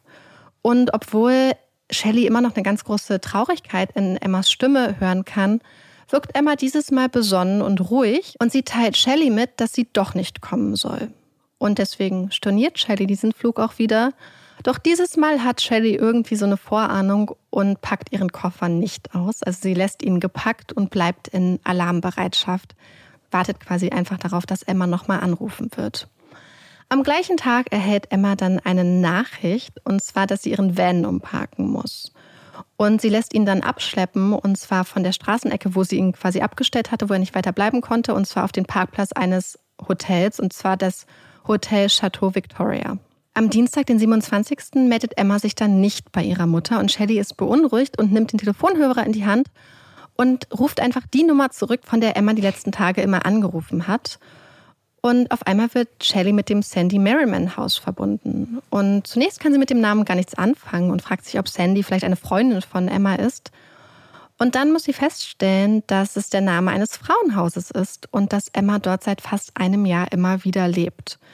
Diese Erkenntnis schockiert Shelley, weil sie auch anhand von Emmas Nachrichten gar nicht auf die Idee gekommen wäre, dass Emma schon seit einem Jahr immer wieder in einem Frauenhaus lebt. Am gleichen Tag, also Dienstag, den 27., bekommt Emma übrigens noch eine Nachricht des Hotels, wo sie ihr Auto hingebracht hatte, also ihren Van. Und dieses Mal ist es die Aufforderung, ihren Van wegzuparken. Das heißt, äh, innerhalb von wenigen Tagen bekommt sie jetzt quasi, musste sie jetzt ihren Van das dritte Mal bewegen. Und wir wissen ja, sie kann nicht einfach einsteigen, sondern muss ihn immer wieder abschleppen mhm. lassen. Und ein paar Stunden später, also abends, ruft Emma dann bei Shelley an und sie weint und bittet Shelley darum, doch nach Victoria zu kommen. Und Shelley sagt zu und bucht sich sofort ein Ticket für den nächsten Tag, also für Mittwoch, den 28. November. Doch in der Nacht von den 27. auf den 28. und zwar am 28. morgens um halb fünf ruft Emma dann wieder bei Shelley an und bittet Shelley doch nicht zu kommen. Sie sagt, komm nicht, Mom, nicht heute. Also das ist dann quasi der letzte Telefonanruf am 28. morgens. Wir sind jetzt an dem Tag, an dem Emma verschwinden wird. Ungefähr zweieinhalb Stunden später, also um 7 Uhr morgens, geht Emma dann zur Rezeption des Chateau Victoria, also dem Hotel, wo ihr Van geparkt ist, und fleht das Personal quasi darum an, dass sie noch einen weiteren Tag Zeit bekommt, um ihren Van dort abschleppen zu lassen. Um halb neun Uhr morgens betritt Emma dann ein 7-Eleven in der Nähe des Sandy Merriman Shelter. Für die, die es nicht wissen, 7-Eleven ist so schwer zu beschreiben. Es ist so eine Art äh, internationale Kioskkette, wo man mhm. aber sehr viel mehr bekommt als in den meisten Kiosks. Und dort im 7-Eleven kauft sie eine Prepaid-Kreditkarte im Wert von 200 Dollar, die sie mit ihrer Debitcard bezahlt. Und Videoaufnahmen aus dem Laden zeigen, wie Emma immer wieder durch die Glastür des Ladens nach draußen blickt und ziemlich ängstlich und beunruhigt wirkt. Und es scheint so, als ob sie entweder auf irgendwen wartet oder immer wieder Angst hat, dass irgendwer vielleicht äh, sie beobachten mhm. könnte. Ich glaube, vielleicht kannst du dich an die Aufnahmen noch erinnern. Das sind die Aufnahmen, ja, die ganz viele Leute immer mit dem Fall Emma Philipphoff verbinden. Mhm. Gut anderthalb Stunden später sieht ein Bekannter, Julian, äh, über ihn sprechen wir nachher nochmal im Detail, Emma auf der Straße und er fragt sie, ob sie Hilfe braucht, doch Emma ist nicht wirklich ansprechbar und schüttelt nur den Kopf. Ein paar Stunden später, am frühen Nachmittag, begegnet Emma dann einem alten Kollegen von Redfish Bluefish und sie sagt ihm, dass es ihr nicht gut geht und dass sie nicht reden kann. Der bekannte bzw. ehemalige Kollege fragt Emma dann, ob ihr eine Umarmung helfen würde und Emma blickt ihn total erschrocken an und geht dann total verängstigt weg, was für sie wohl sehr untypisches Verhalten ist. Mhm. Und kurze Zeit später wird sie von einem anderen Zeugen gesehen und er beschreibt, beziehungsweise sie beschreiben, dass ihr Blick leer war und sie langsam die Straße entlang gegangen ist. Später am Nachmittag beobachten zwei Männer, wie Emma scheinbar verwirrt die Straße auf und abläuft. Und das Verhalten kommt ihnen so seltsam vor, dass sie den Notruf wählen und die Polizei verständigen. Wichtige Sache, die Zeugen berichten, dass Emma zu diesem Zeitpunkt noch Schuhe getragen hat. Später gibt es auch eine Sichtung von Emma mit einem älteren Herrn. Wobei die Frage ist, wie alt. Wir wissen es nicht. Wir haben keine Beschreibung dieses Mannes. Wir wissen nicht, wie alt. Und aus dem letzten Fall wissen wir ja auch, dass die Beschreibung older mhm. ein sehr breites Spektrum an Alter abdecken könnte. Ein anderer Zeuge berichtet dann noch eine andere interessante Beobachtung, und zwar, dass Emma in einer Obdachlosenunterkunft war, und zwar einer gemischten Obdachlosenunterkunft. Emma hat sich eigentlich immer für das Sandy Merriman Shelter entschieden, weil dort nur Frauen waren und hat auch Freunden berichtet, dass sie nie in einem, sag ich mal, gemischten, also für Männer und Frauen verfügbaren Obdachlosen, in einer Obdachlosenunterkunft sein könnte, weil sie einfach damit ganz starke Probleme hätte. Und deswegen ist es interessant, dass sie scheinbar in dieser Obdachlosenunterkunft war, die äh, für Männer und Frauen war. Und dann wieder andere Zeugen berichten, dass Emma mit sehr traurigem Gesichtsausdruck in der Stadt gesehen wurde. Und der Zeuge ist auch total alarmiert, als er sie so sieht traut sich aber erst nach Emmas Verschwinden schließlich die Polizei zu kontaktieren und leidet seitdem auch an riesigen Schuldgefühlen. Er hatte mhm. Emma damals wohl zugelächelt und Emma hätte ihn angeguckt und zurückgelächelt, aber der Zeuge hat beschrieben, dass so eine ganz, ganz starke Traurigkeit in ihrem Blick gelegen hätte und dass dieses Lächeln einfach die Art von Lächeln war, die Menschen zeigen, wenn sie eigentlich mit den Tränen kämpfen. Und eine Sache, die wir noch wissen, das ist, dass Emma irgendwann an diesem Nachmittag einen Anruf getätigt hat, um zu organisieren, dass ihr Van abgeschleppt wird und zwar zurück nach Zug. Also da, wo sie ihn eigentlich einige Tage vorher erst abgeholt hatte wo sie mit dem Fahrer gesprochen hatte und so zuversichtlich war und so voller Vorfreude.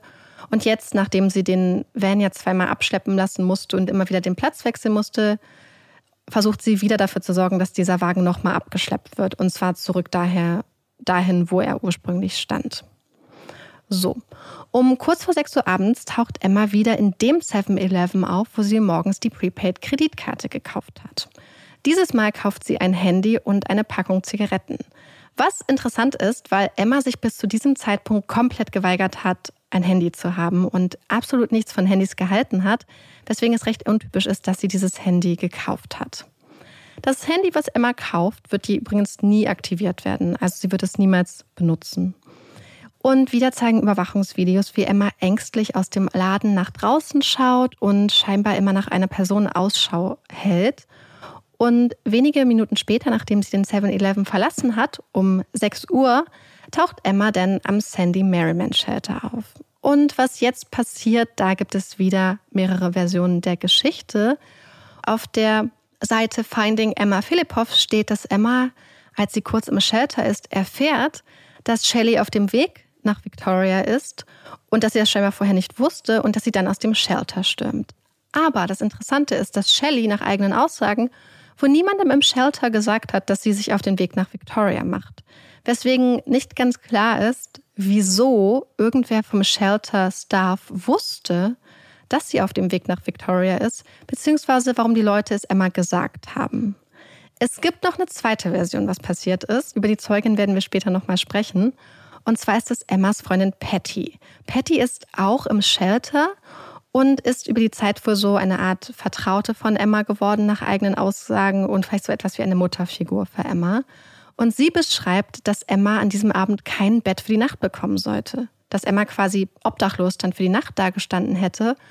Und sie beschreibt, dass sie und Emma dann auf der Treppe gesessen hätten. Emma sei total aufgelöst gewesen, hätte total die Panik bekommen und Patty hätte versucht, sich dafür einzusetzen, dass Emma für die Nacht ein Emergency Bed, also ein Notbett bekommt, was den Frauen in einigen Situationen zugestanden hätte und dass die Situation sehr aufgeheizt war und dass Emma wohl irgendwann ja so eine Art vielleicht einen Zusammenbruch hat und dann irgendwann aufgesprungen ist und aus dem Shelter rausgestürmt mhm. ist.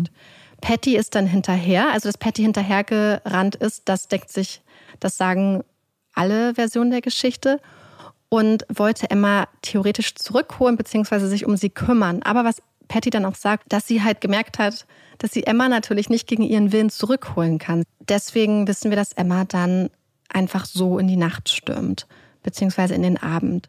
Ungefähr zehn Minuten nachdem sie aus dem Shelter gestürmt ist, steckt Emma dann in ein Taxi. Und der Taxifahrer beschreibt es so, dass er sie vorher schon vom Sehen kannte, weil wir wissen ja, Victoria und gerade so diese Inner City ist nicht besonders groß.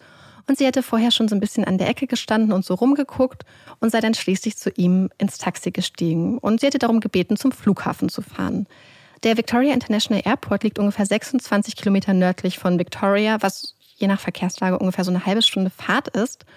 Und der Fahrer ist etwas überrascht, dass Emma zum Flughafen will, weil sie zu diesem Zeitpunkt kein wirkliches Gepäck dabei hat, außer eine kleine Tasche und noch eine Umhängetasche und er fragt sie, wohin sie denn fliegen möchte und dann sagt sie, das weiß sie noch nicht so richtig. Als der Fahrer ihr dann sagt, dass die Fahrt 60 Dollar kosten würde, sagt Emma, dass sie sich das leider nicht leisten kann und bittet den Fahrer dann einmal um den Block zu fahren und sie exakt an der Stelle wieder rauszulassen, wo sie eingestiegen ist. Als sie dann an dieser Stelle wieder angekommen sind, möchte Emma aber nicht mehr aus dem Wagen steigen und sie bleibt sitzen und fragt, ob sie nicht ein paar Minuten da bleiben kann. Doch dann hört sie Geräusche aus dem Taxifunk und wird wohl total misstrauisch und fragt, was das für Geräusche seien und entschließt sich dann, das Taxi zu verlassen. Das heißt, sie bezahlt noch die sieben Dollar für die quasi Kurzstrecke mit ihrer Debitcard und steigt dann aus dem Taxi. Was interessant ist an dieser ganzen Situation, ist, dass Emma ja sagt, dass sie sich die 60 Dollar nicht leisten kann. Mhm. Wir aber wissen, dass sie zu dem Zeitpunkt ungefähr 2000 bis 3000 Dollar auf der Debitcard hatte plus die Kreditkarte über 200 Dollar. Also wissen wir nicht genau, was dahinter steckt, hinter dieser Aussage, dass sie sich das nicht leisten konnte. Und der Taxifahrer hat sich damals nach Emmas Verschwinden dann selbst bei der Polizei gemeldet und von seiner Beobachtung berichtet und hat die gleiche Geschichte auch nochmal Emmas Mutter Shelley später äh, erzählt. Und das Interessante ist, dass ich habe es ja schon gesagt, dass er Emma wohl schon kannte und zwar von Redfish Bluefish, also dem Restaurant, wo sie gearbeitet hat Und dass er auch berichtet hat, dass sie einfach gar nicht sie selbst war, dass sie äh, wie eine andere Person gewesen sein war und als wäre sie einfach gar nicht mehr in ihrem Körper wirklich gewesen. Und wenige Minuten nachdem Emma aus diesem Taxi ausgestiegen ist, sieht ein Bekannter von Emma sie, und zwar Dennis. Und er sieht, wie sie an einer Straßenecke steht und dass sie total verwirrt wirkt, dass sie sehr paranoid wird, sich immer wieder umguckt. Und er berichtet, dass sie zu diesem Zeitpunkt barfuß ist. Ihre Schuhe hält sie wohl ganz eng an die Brust gedrückt. Und dazu muss man sagen, es ist November und sehr, sehr kalt und nass natürlich. Dennis ist total besorgt und spricht Emma an und sie scheint ihn erst gar nicht so richtig zu erkennen und kneift wohl die Augen zusammen. Und Dennis ist wohl etwas verwundert, denn die beiden kennen sich eigentlich aus der Bücherei. Dort hatten sie sich im September 2012, also gut zwei Monate zuvor, getroffen zufällig und gemerkt, dass die beiden ähm, eine Leidenschaft und Liebe für Japan haben. Und Emma war total an der Kultur und der Sprache und den Menschen fasziniert. Und Dennis hat diese Leidenschaft geteilt und konnte zum Beispiel auch selbst Japanisch sprechen. Und dann haben die beiden sich für eine Zeit lang darüber ausgetauscht und Emma hat ihn dann um seine E-Mail-Adresse gebeten, falls sie nochmal Fragen hat.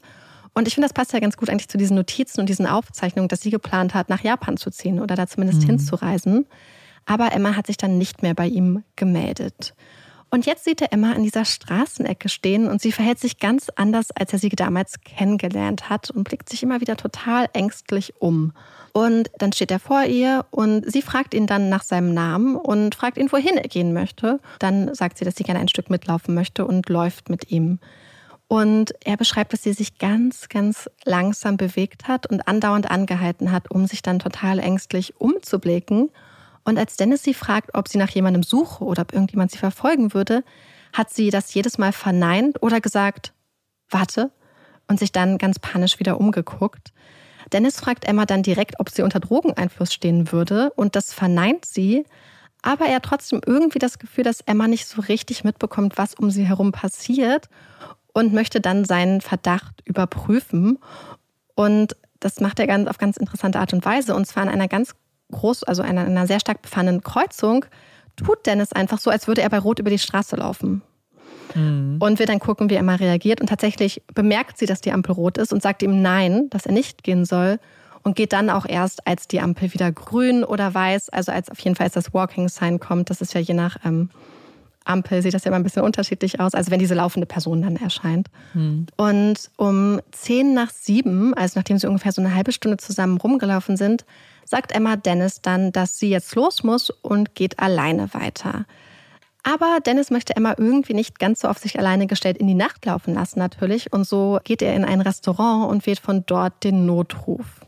Und er wartet dann im Restaurant und beobachtet Emma so ein bisschen, bis zwei Polizisten auftauchen. Das ist ungefähr so sechs Minuten nach seinem Anruf. Und dann beobachtet er, wie diese beiden Polizisten anfangen, mit Emma zu reden. Und das Ganze verfolgt er aus dem Restaurant ungefähr zehn Minuten bis er sich quasi vergewissert hat, dass die beiden sich wirklich um Emma kümmern und er das Gefühl hat, dass sie jetzt in guten Händen ist. Und dann macht er sich auf den Nachhauseweg. Was wir wissen, ist, dass das Gespräch mit Emma alles andere als einfach verlaufen ist. Denn Emma hat wohl kaum geantwortet, wenn überhaupt mal mit einem Wort. Und die Polizisten haben später angegeben, dass es ungefähr eine halbe Stunde gedauert hat, bis Emma ihn auch überhaupt mal irgendwie mit, mit Worten quasi auf ihre Fragen reagiert hat dass sie auch ihren Namen erst gesagt hat, nachdem sie wirklich darauf bestanden haben, dass sie ihnen jetzt ihren Namen mitteilt. Und die Polizisten haben sie auch darum gebeten, ihre Schuhe wieder anzuziehen, aber dieser Bitte kommt Emma nicht nach. Stattdessen gibt sie an, dass sie verabredet ist mit einer Freundin und die bald treffen möchte. Und um 20 Uhr, also nach gut einer Dreiviertelstunde mit Emma, kommen die Polizisten dann zu dem Schluss, dass Emma weder für sich selbst noch für andere eine Gefahr darstellt und lassen Emma dann alleine und barfuß in die Nacht laufen zu diesem Treffen mit ihrer vermeintlichen Freundin. Drei Stunden später kommt Emmas Mutter Shelley dann am Sandy Merriman Shelter an. Sie ist dort direkt vom Flughafen hingefahren und sie fragt nach Emma, doch Emma ist dort nicht aufgetaucht.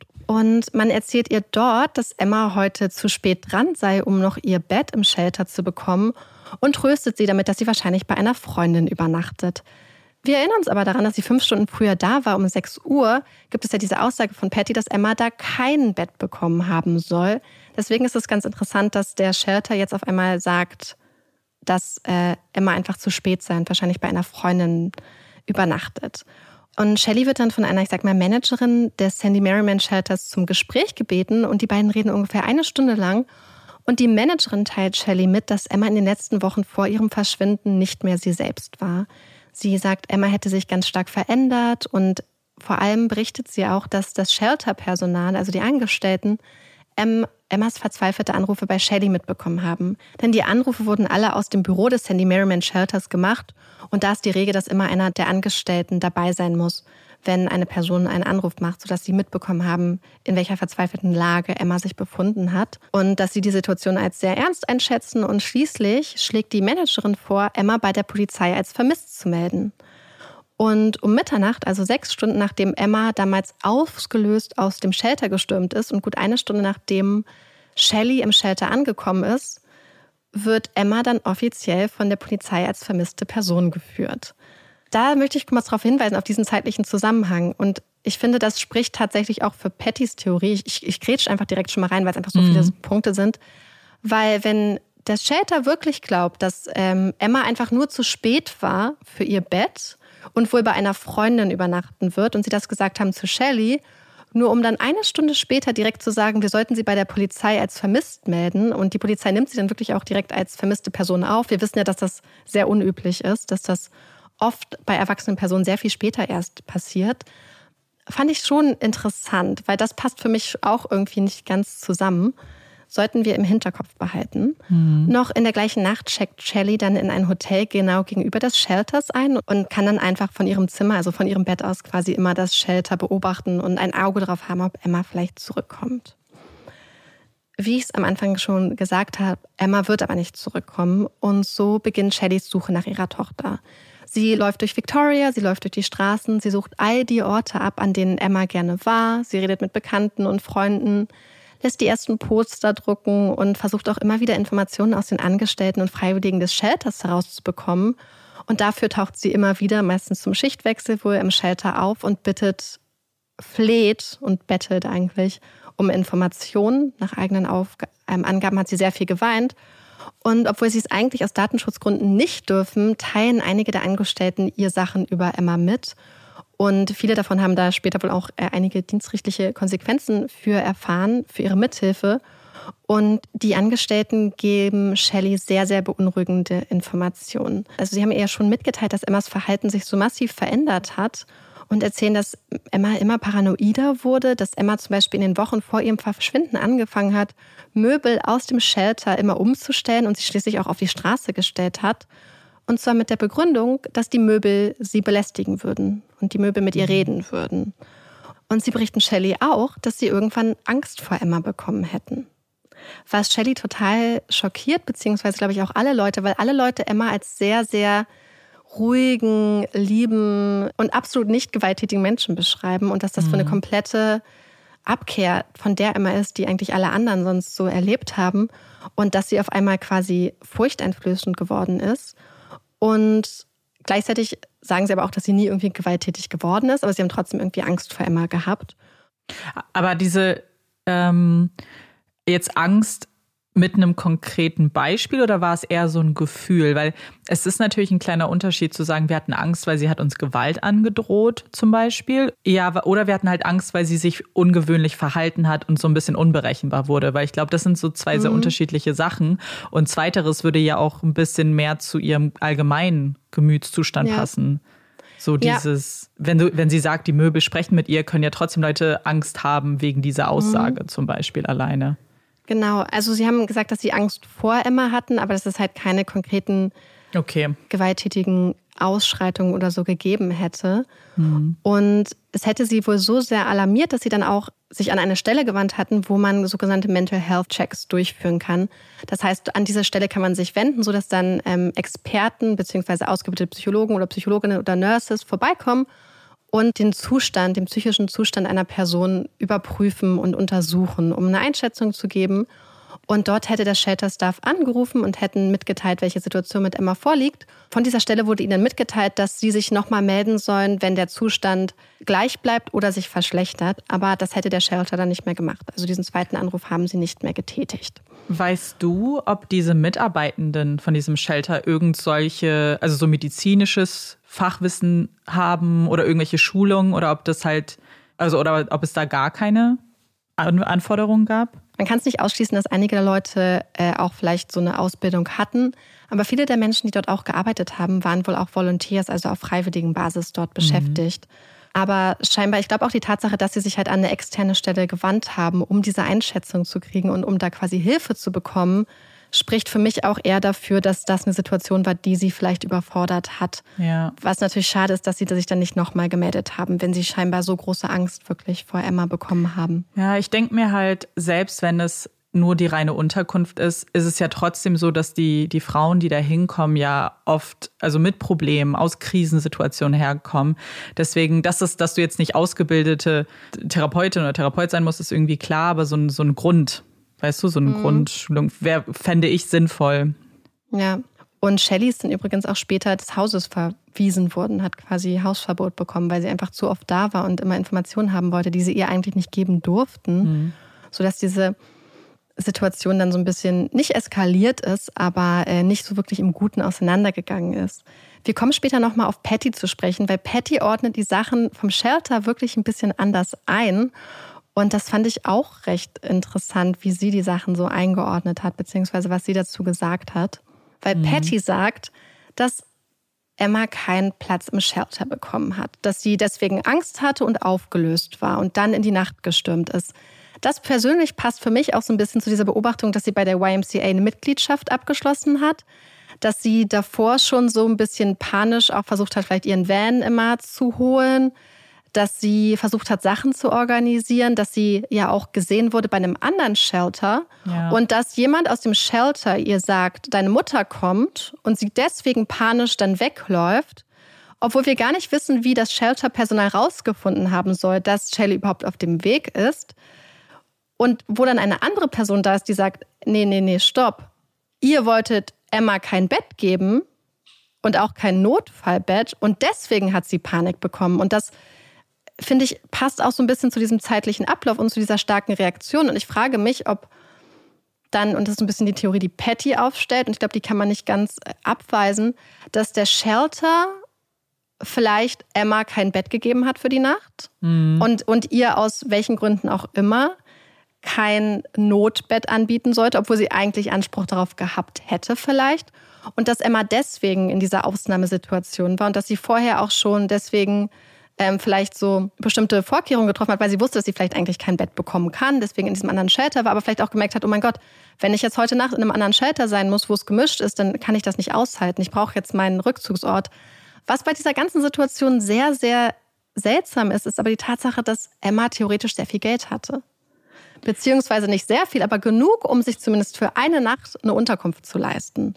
Und wir wissen auch, dass sie ihre Debitcard hatte, dass sie die benutzt hat und dass sie damit ja auch Sachen äh, organisiert hat, dass sie sich Abschleppdienste organisiert hat, dass sie Sachen gekauft hat. Und das finde ich noch interessant, diesen Aspekt. Ich glaube, dass man da, das ist leider das Problem, das man jetzt hat, weil man ihre Gedanken nicht kennt, offensichtlich. Aber man darf halt nicht unterschätzen, ob sie nicht das Geld für irgendwas anderes eingeplant hat. Zum Beispiel eine Japan-Reise, Japan genau, mhm. die sie noch nie abge die sie nicht abgeschrieben hat. Und für die braucht sie natürlich jeden Cent wahrscheinlich, weil ja. sie weiß, dass das sehr teuer ist. Also wir wissen ja faktisch nicht, ob sie nicht in ihrem Kopf das schon so ein bisschen zur Seite geschoben hat und dann lieber nochmal zu diesem Shelter, was ja schon ihr vertraut war und so eine Umgebung war, die sie kannte, lieber die Chance genutzt hat, dann nochmal hinzugehen, was ja wieder auch so der Versuch ist, um Hilfe zu bitten ja. und dann Zurückweisung zu erfahren, was ja dann auch wieder diese Ausnahmesituation halt hervorrufen kann. Mental.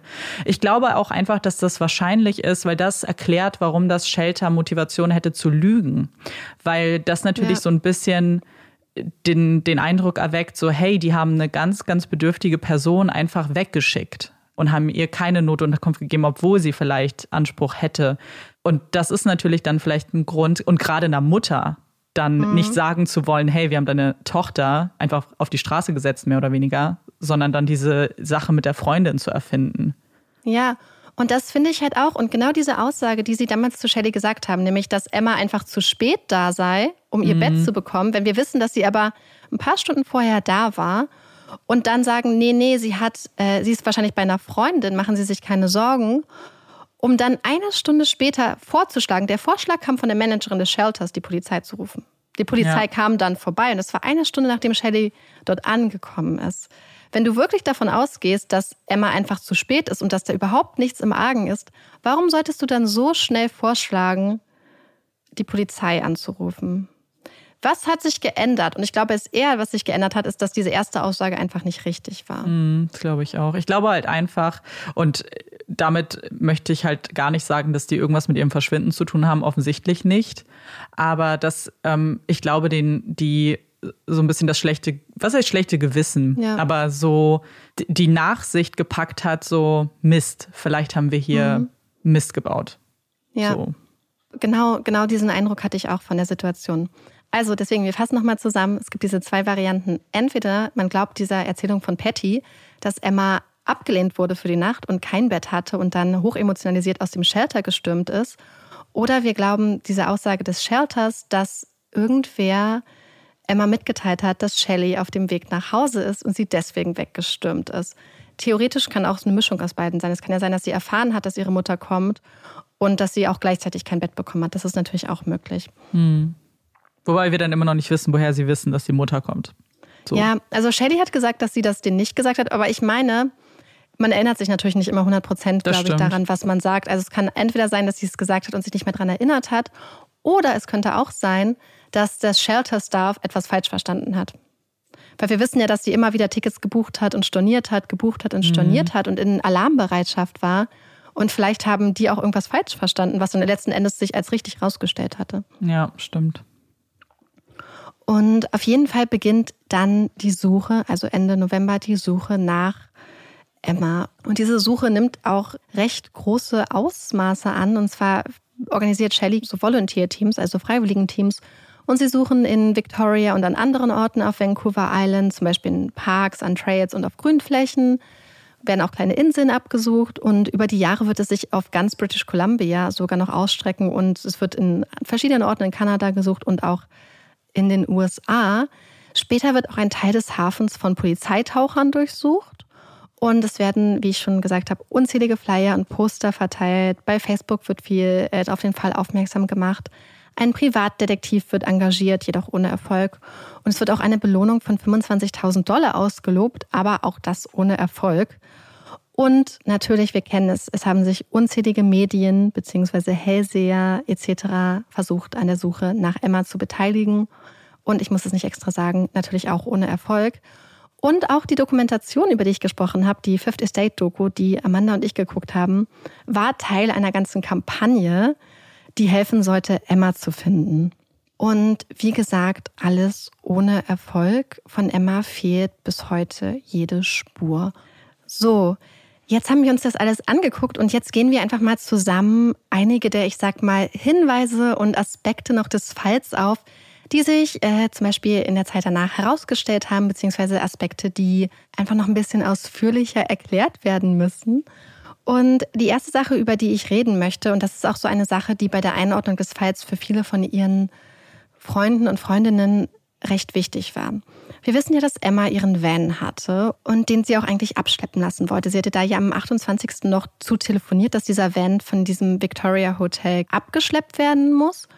Und einen Tag nach dem Verschwinden findet die Polizei Emmas Van.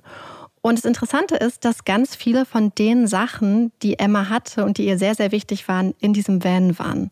Unter anderem ihr, also ihr Reisepass, ihr Laptop, ihre Tagebücher, ihre Kamera und auch einige Büchereibücher, die sie vor einiger Zeit ausgeliehen hat. Und das finde ich ganz interessant, denn wir werden später auf die Theorien kommen, was passiert sein könnte. Und die Tatsache, dass ihr Pass da ist, ihr Laptop und ihre Tagebücher, so diese, so ihre, ihre größten Heiligtümer, sage ich mal, und dass sie die zurücklassen müsste, ergibt für ganz viele Leute nämlich keinen Sinn mhm. und deutet für viele Leute in eine bestimmte Richtung. Zumal wir ja wissen, dass Emma, wie ich vorhin geschildert hatte, sehr, sehr stark Acht gegeben hat auf ihre Sachen. Dass ihre Sachen waren ihre Sachen, die waren ihr total wichtig. Und andere sollten, ich sag mal, wie ich gesagt habe, die Pfoten davon lassen. Und deswegen wäre es sehr interessant, dass sie dann auf einmal ihren Pass zurücklassen sollte, insbesondere wenn sie eine Reise nach Japan geplant hat. Deswegen ist es eigentlich ganz wichtig, diese Gegenstände so ein bisschen im Hinterkopf zu behalten bei den Theorien später. Ich habe ja erzählt, dass das Handy, was Emma sich im 7-Eleven gekauft hat, nie aktiviert worden ist. Also man hat es nie gefunden. Aber man hat die Kreditkarte gefunden, die Emma sich damals gekauft hat am Tag ihres Verschwindens, die für 200 Dollar. Und zwar wurde diese Kreditkarte am 5. Dezember, also gut eine Woche nach Emmas Verschwinden, an einer Tankstelle in Colwood benutzt. Und ähm, die Polizei hat dann später die Information rausgegeben, dass ein, der Mann, der diese Karte benutzt hat, die Kreditkarte an einer bestimmten Stelle außerhalb von Victoria an so einem Trail gefunden hat, oder an so einer Straße. Und die Polizei findet tatsächlich den Mann, der die Kreditkarte benutzt hat. Sie vernehmen ihn und führen auch einen Polygraphentest durch. Und die Polizei schließt danach eine Verbindung zu Emmas Verschwinden aus. Und da gibt es sehr viele Aspekte und sehr viele Fragen, die ich hatte. Und zum ersten einmal einer Aspekt, der sehr, sehr interessant ist. Denn der Mann, der die Karte benutzt hat, um eine Packung Zigaretten an dieser Tankstelle zu kaufen, Mike, meldet sich dreimal bei Shelley. Das erste Mal ruft er an und Shelley sagt, dass er sehr, sehr ängstlich wirkt und so ein bisschen zitternd. Und er möchte Shelley einfach nur wissen lassen, dass er der Mann ist, der die Kreditkarte gefunden und benutzt hat. Bei seinem zweiten Anruf sagt er, dass das, was die Polizei ihm gesagt hat, beziehungsweise ihr gesagt hat, so gar nicht stimmt. Er habe die Karte ganz woanders gefunden. Und dann ruft er noch ein drittes Mal an und sagt Shelley, dass er ein Recovering Alcoholic sei und dass er gar nicht wisse, wo er die Karte gefunden hatte. Und Shelley beschreibt Mike, also diesen Mann, als unglaublich nervös, als zitternd. Und man weiß bis heute nicht genau, warum er Shelley angerufen hat und ihr das gesagt hat. Und das finde ich schon interessant, dass er sich bei Shelley meldet und auch so sehr widersprüchliche Informationen rausgibt. Und ähm, was einige Leute seltsam finden, ist, dass er gesagt hat, dass er eine Woche, also es ist sehr seltsam, weil er hat, glaube ich, gesagt, dass er die Karte äh, kurz nachdem Emma verschwunden ist, schon gefunden hat und dann hätte er quasi eine Woche gewartet, bis er die Karte benutzt hat und sie wäre auch noch eingeschweißt gewesen irgendwie. Und äh, ganz viele Leute finden das irgendwie ein bisschen seltsam, weil alle sich fragen, ob er wirklich eine Woche gewartet hätte, bis er die Karte benutzt hat. Mhm. Und wenn er so eine Karte gefunden hat und dass er sich damit dann einfach eine Packung Zigaretten gekauft hat, das finden sehr viele Leute sehr seltsam, weil es letzten Endes ja die direkteste Verbindung noch zu Emma nach ihrem Verschwinden ist. Nach diesem Treffen mit der Polizei. Und wir wissen ja, dass Emma in ihren Notizen notiert hat, dass sie diese Karte wahrscheinlich braucht. Also wir gehen davon aus, dass es diese Karte ist, um einen Mietwagen zu anzumieten. Und was ich bei der ganzen Sache so interessant finde, ist die Frage, wie die Karte Emma zugeordnet werden konnte. Beziehungsweise wie die Karte Mike dann zugeordnet werden konnte. Denn also Amanda und ich haben vorhin schon so ein bisschen drüber geredet. Die Karte hat Emma ja gekauft. Und es war so eine Prepaid-Kreditkarte, die man einfach so im Laden erstehen kann. Und dann hat er sie an einer Tankstelle benutzt, um Zigaretten zu kaufen. Und darüber hat die Polizei ihn dann gefunden. Und dann frage ich mich, wie ging das? Weil die Kreditkarte, damit sie der Polizei auffällt und mit Emma in Verbindung gebracht werden kann, muss sie auf Emmas Namen registriert werden, beziehungsweise registriert worden sein. Diese Möglichkeit gibt es bei einigen Prepaid-Karten. Aber wie haben Sie es dann mit ihm in Verbindung gebracht? War es dann so, dass quasi das Kreditkarteninstitut, der Kreditkartenanbieter, die Zahlung vermerkt hat und die Polizei informiert hat. Aber wie haben Sie ihn dann gefunden, frage ich mich. Haben Sie ihn in Überwachungskameras gefunden? Hat er sich irgendwie anders ausgewiesen? Ich finde das total seltsam, wie Sie ihn mit der Karte in Verbindung gebracht haben, beziehungsweise wie sie die Karte nachverfolgen konnte. Also ich glaube, es kann noch eine andere Erklärung geben. Ich glaube gar nicht, dass es unbedingt über dieses das Registrieren sein muss, weil diese Prepaid-Kreditkarten sind so ein bisschen wie so Gutscheinkarten. Und mhm. diese Gutscheine, äh, auch wenn ihr einen Gutschein irgendwo hier kauft, wird trotzdem, werden alle Daten registriert. Auch die Zahlungsmittel, mit der du den Gutschein bezahlst. Und wenn sie mit ihrer Debitkarte gezahlt hat, dann wird feststehen, dass dieser Gutschein, diese Kreditkarte mit der Karte von Emma mhm. bezahlt wurde. Das heißt, hier hast du den direkten Link schon. Und du meinst dann einfach, dass diese Nummer quasi registriert war und dass die Polizei das dann beim Kreditkartenanbieter vielleicht vorher schon geflaggt hat, quasi. Genau. Beziehungsweise du kannst dann Oder nachvollziehen. die angefordert haben. Genau, beziehungsweise du kannst ja Mhm. nachvollziehen, genauso wie du einen Gutschein, sobald du den einlöst, kann ja auch nachvollzogen werden, wann du ihn wo eingelöst hast. Online Ja. oder im Laden und so weiter. Was für mich auch ein bisschen schwierig ist, ist tatsächlich, wie man ihn dann gefunden hat. Weil das ist, Das ergibt für mich keinen Sinn, zumal halt diese Aussagen, die er macht, ich habe das da gefunden, ich habe es doch nicht gefunden und dass er sagt, dass die Information der Polizei falsch war. Und da kommen wir jetzt an einen sehr, sehr interessanten Punkt. Was die Polizei wohl wirklich falsch gemacht hat, ist, dass sie am Anfang falsche Informationen über den Fall veröffentlicht haben. Was wohl auch dazu geführt hat, dass einige Leute sich angeblich nicht gemeldet haben. Weil die Informationen, die sie wohl die ersten zwei Wochen rausgegeben hatten, war, dass Emma, als die Suche quasi akut war, dass Emma zuletzt mit Freunden unterwegs gewesen wäre. Das heißt, dass Emma zuletzt mit der Polizei gesprochen hat, dass sie barfuß unterwegs war und in so einem aufgelösten Zustand wurde nirgendwo erwähnt. Das heißt, das ist erst später wohl korrigiert worden durch Shelley, ungefähr zweieinhalb Wochen später. Und es wurde nie wirklich erwähnt, in welchem Zustand Emma war, beziehungsweise die Sachen, die gesagt wurden, die falsch waren, ähm, sind so nie korrigiert worden. Sodass am Anfang viele Leute, die vielleicht auch Sachen gewusst hätten, vielleicht Emma gar nicht mit dem Verschwinden von Emma zusammengebracht hatten, weil halt diese Falschinformationen zirkuliert wurden, beziehungsweise geteilt wurden. Und dann frage ich mich, ob das dann auch Hand in Hand geht mit dieser Aussage zu dieser Kreditkarte. Ich, also ich bin, oh, ich habe da so, so unterschiedliche, ich, ich kann mich da nicht richtig festlegen, weil was ich mir auch vorstellen kann, ist, dass er, ich vielleicht bei seinem, als er das erste Mal mit der Polizei gesprochen hat Ja. und sagen sollte, wo er sie gefunden hat, hat man da schon angedeutet, worum es geht, dass es um Verbrechen geht? Oder Das weiß man nicht. ja, weil wenn man sich jetzt vorstellt, dass es nicht so war, was ja erstmal wahrscheinlich ist, wenn du jemanden zum ersten Mal befragst, einfach nur fragst, wo hast du sie gefunden, dass er dann vielleicht einfach gelogen hat, wirklich und Fall, also gesagt hat, er hat sie da und da gefunden, einfach aus, weil es ist ja schon ein bisschen schwierig, so eine schwierige Situation, wenn du eine Karte, eine Kreditkarte eingeschweißt über den Betrag findest. Im besten Fall würdest du sie natürlich irgendwie abgeben oder dich melden, aber er hat sie natürlich behalten. Das heißt, vielleicht hat er auch ein schlechtes Gewissen gehabt und gesagt, hm, ich hätte vielleicht auch was machen können. Und dann, als rauskam, es ist ein Verbrechen, dachte er, er ruft erstmal Shelly an, um das vielleicht doch die richtigen Informationen weiterzugeben. Weißt du, so vielleicht, als er dann rausgefunden hat, hier geht es um jemanden, der verschwunden ist, vielleicht habe ich durch meine Lüge jetzt die Ermittlungen behindert. Also das sind jetzt nur so, ihr, ihr, ihr merkt es ja, Ja. Spekulationen so ein bisschen, wie ich das drehe. Und was ich mir nämlich auch vorstellen könnte, ist, dass er vielleicht erstmal nur Zigaretten damit gekauft hat, um zu gucken, ob sie überhaupt noch funktioniert oder ob die nicht gesperrt wurde zum Beispiel. Ja. Dass du erstmal einen kleinen Betrag nimmst, damit nicht vielleicht sofort gleich alle denken, oh mein Gott, du hast was damit zu tun, vielleicht mit irgendeinem Verbrechen. Ja. Aber das ergibt total Sinn, ja. ist irgendwie schwierig, so das, ja, weil man da nicht so viel weiß, ne?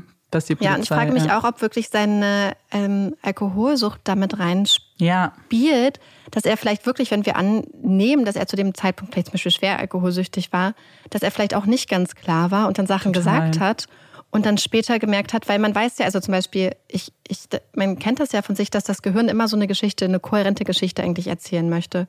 Und dass er dann vielleicht einfach Sachen gesagt hat, die er sich so vorgestellt hat und mir später gemerkt hat, ey, ich weiß es eigentlich gar nicht und es dann vielleicht einfach richtig stellen wollte. Total, weil stell dir, das, das finde ich richtig gut, einen guten Zusatz, weil stell dir mal vor, du wirst gefragt und du weißt nicht, in welchem Kontext, wie wichtig es ist, ob du, dass du das Ja. genau eingrenzen kannst. Dann sagst du, na ja, an der und der Ecke. Und dann, wenn du aber merkst, warte mal, das geht jetzt gerade wirklich um ein Verbrechen und diese Information ist wichtig, dass du dann nochmal in dich gehst und vielleicht das nochmal ein bisschen genauer runterbrichst Ja. und deine Erinnerung fast ein bisschen korrigierst, wenn das Sinn ergibt. Es ist halt, ja. Und ich glaube, wir müssen es halt auch unter diesem Aspekt sehen, dass er hat sich dann ja an Shelley gewandt. Mhm. Das heißt, es kann sein, dass er zu diesem Zeitpunkt dann zum ersten Mal so wirklich das Gesicht hinter dem Fall gesehen Ja. hat. Und eine Person, die da wirklich leidet, die nach ihrer Tochter sucht und auf einmal, es kostet ja auch Überwindung, sowas zuzugeben, Total. zum Beispiel, dass man alkoholkrank ist und dass er dann dieses Bedürfnis hatte, ihr das mitzuteilen und sich nicht getraut und zum Beispiel angerufen hat, um es ihr zu sagen und sich dann nicht getraut hat und es dann nochmal angerufen hat und dann am Schluss gesagt hat, hey, ich möchte jetzt ganz klar sein, ich möchte jetzt nicht mal um den heißen Brei rumreden, weil ich weiß, dass es wichtig ist, dass mhm. du das mhm. weißt, aber ich habe gleichzeitig, ist es halt eine riesige Überwindung, das anzusprechen, weil ich glaube, das ist halt bei vielen, Absolut.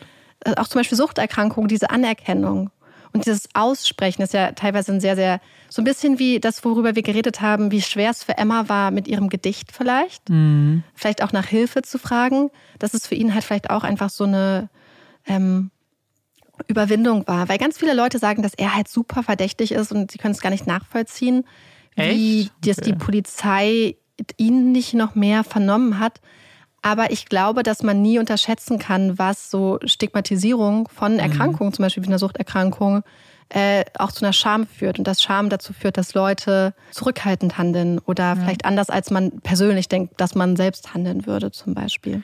Und auch Lügen. So ehrlich kann ja. man sein. Aus, aus, man lügt aus Scham auch. Also von daher, das ist. Ja. Also verdächtig finde ich ihn nicht in Bezug auf ihr Verbrechen. Ja. So dass sein Verhalten natürlich jetzt schon Fragen aufwirft, ist irgendwie klar, aber man hat zumindest den, also für mich mögliche Erklärungen, warum es auch einfach menschliches Verhalten ist. Und menschliches Verhalten ist nicht perfekt, offensichtlich. Und dass Aussagen sich verändern und Erinnerung und dass man vielleicht eben auch lügt aus nicht unfassbar bösen Absichten, sondern aus einer anderen ja. Motivation, ist halt einfach menschlich. Und Absolut. deswegen, ja, also verdächtig ist er jetzt für mich mit dem Wissensstand nicht unbedingt.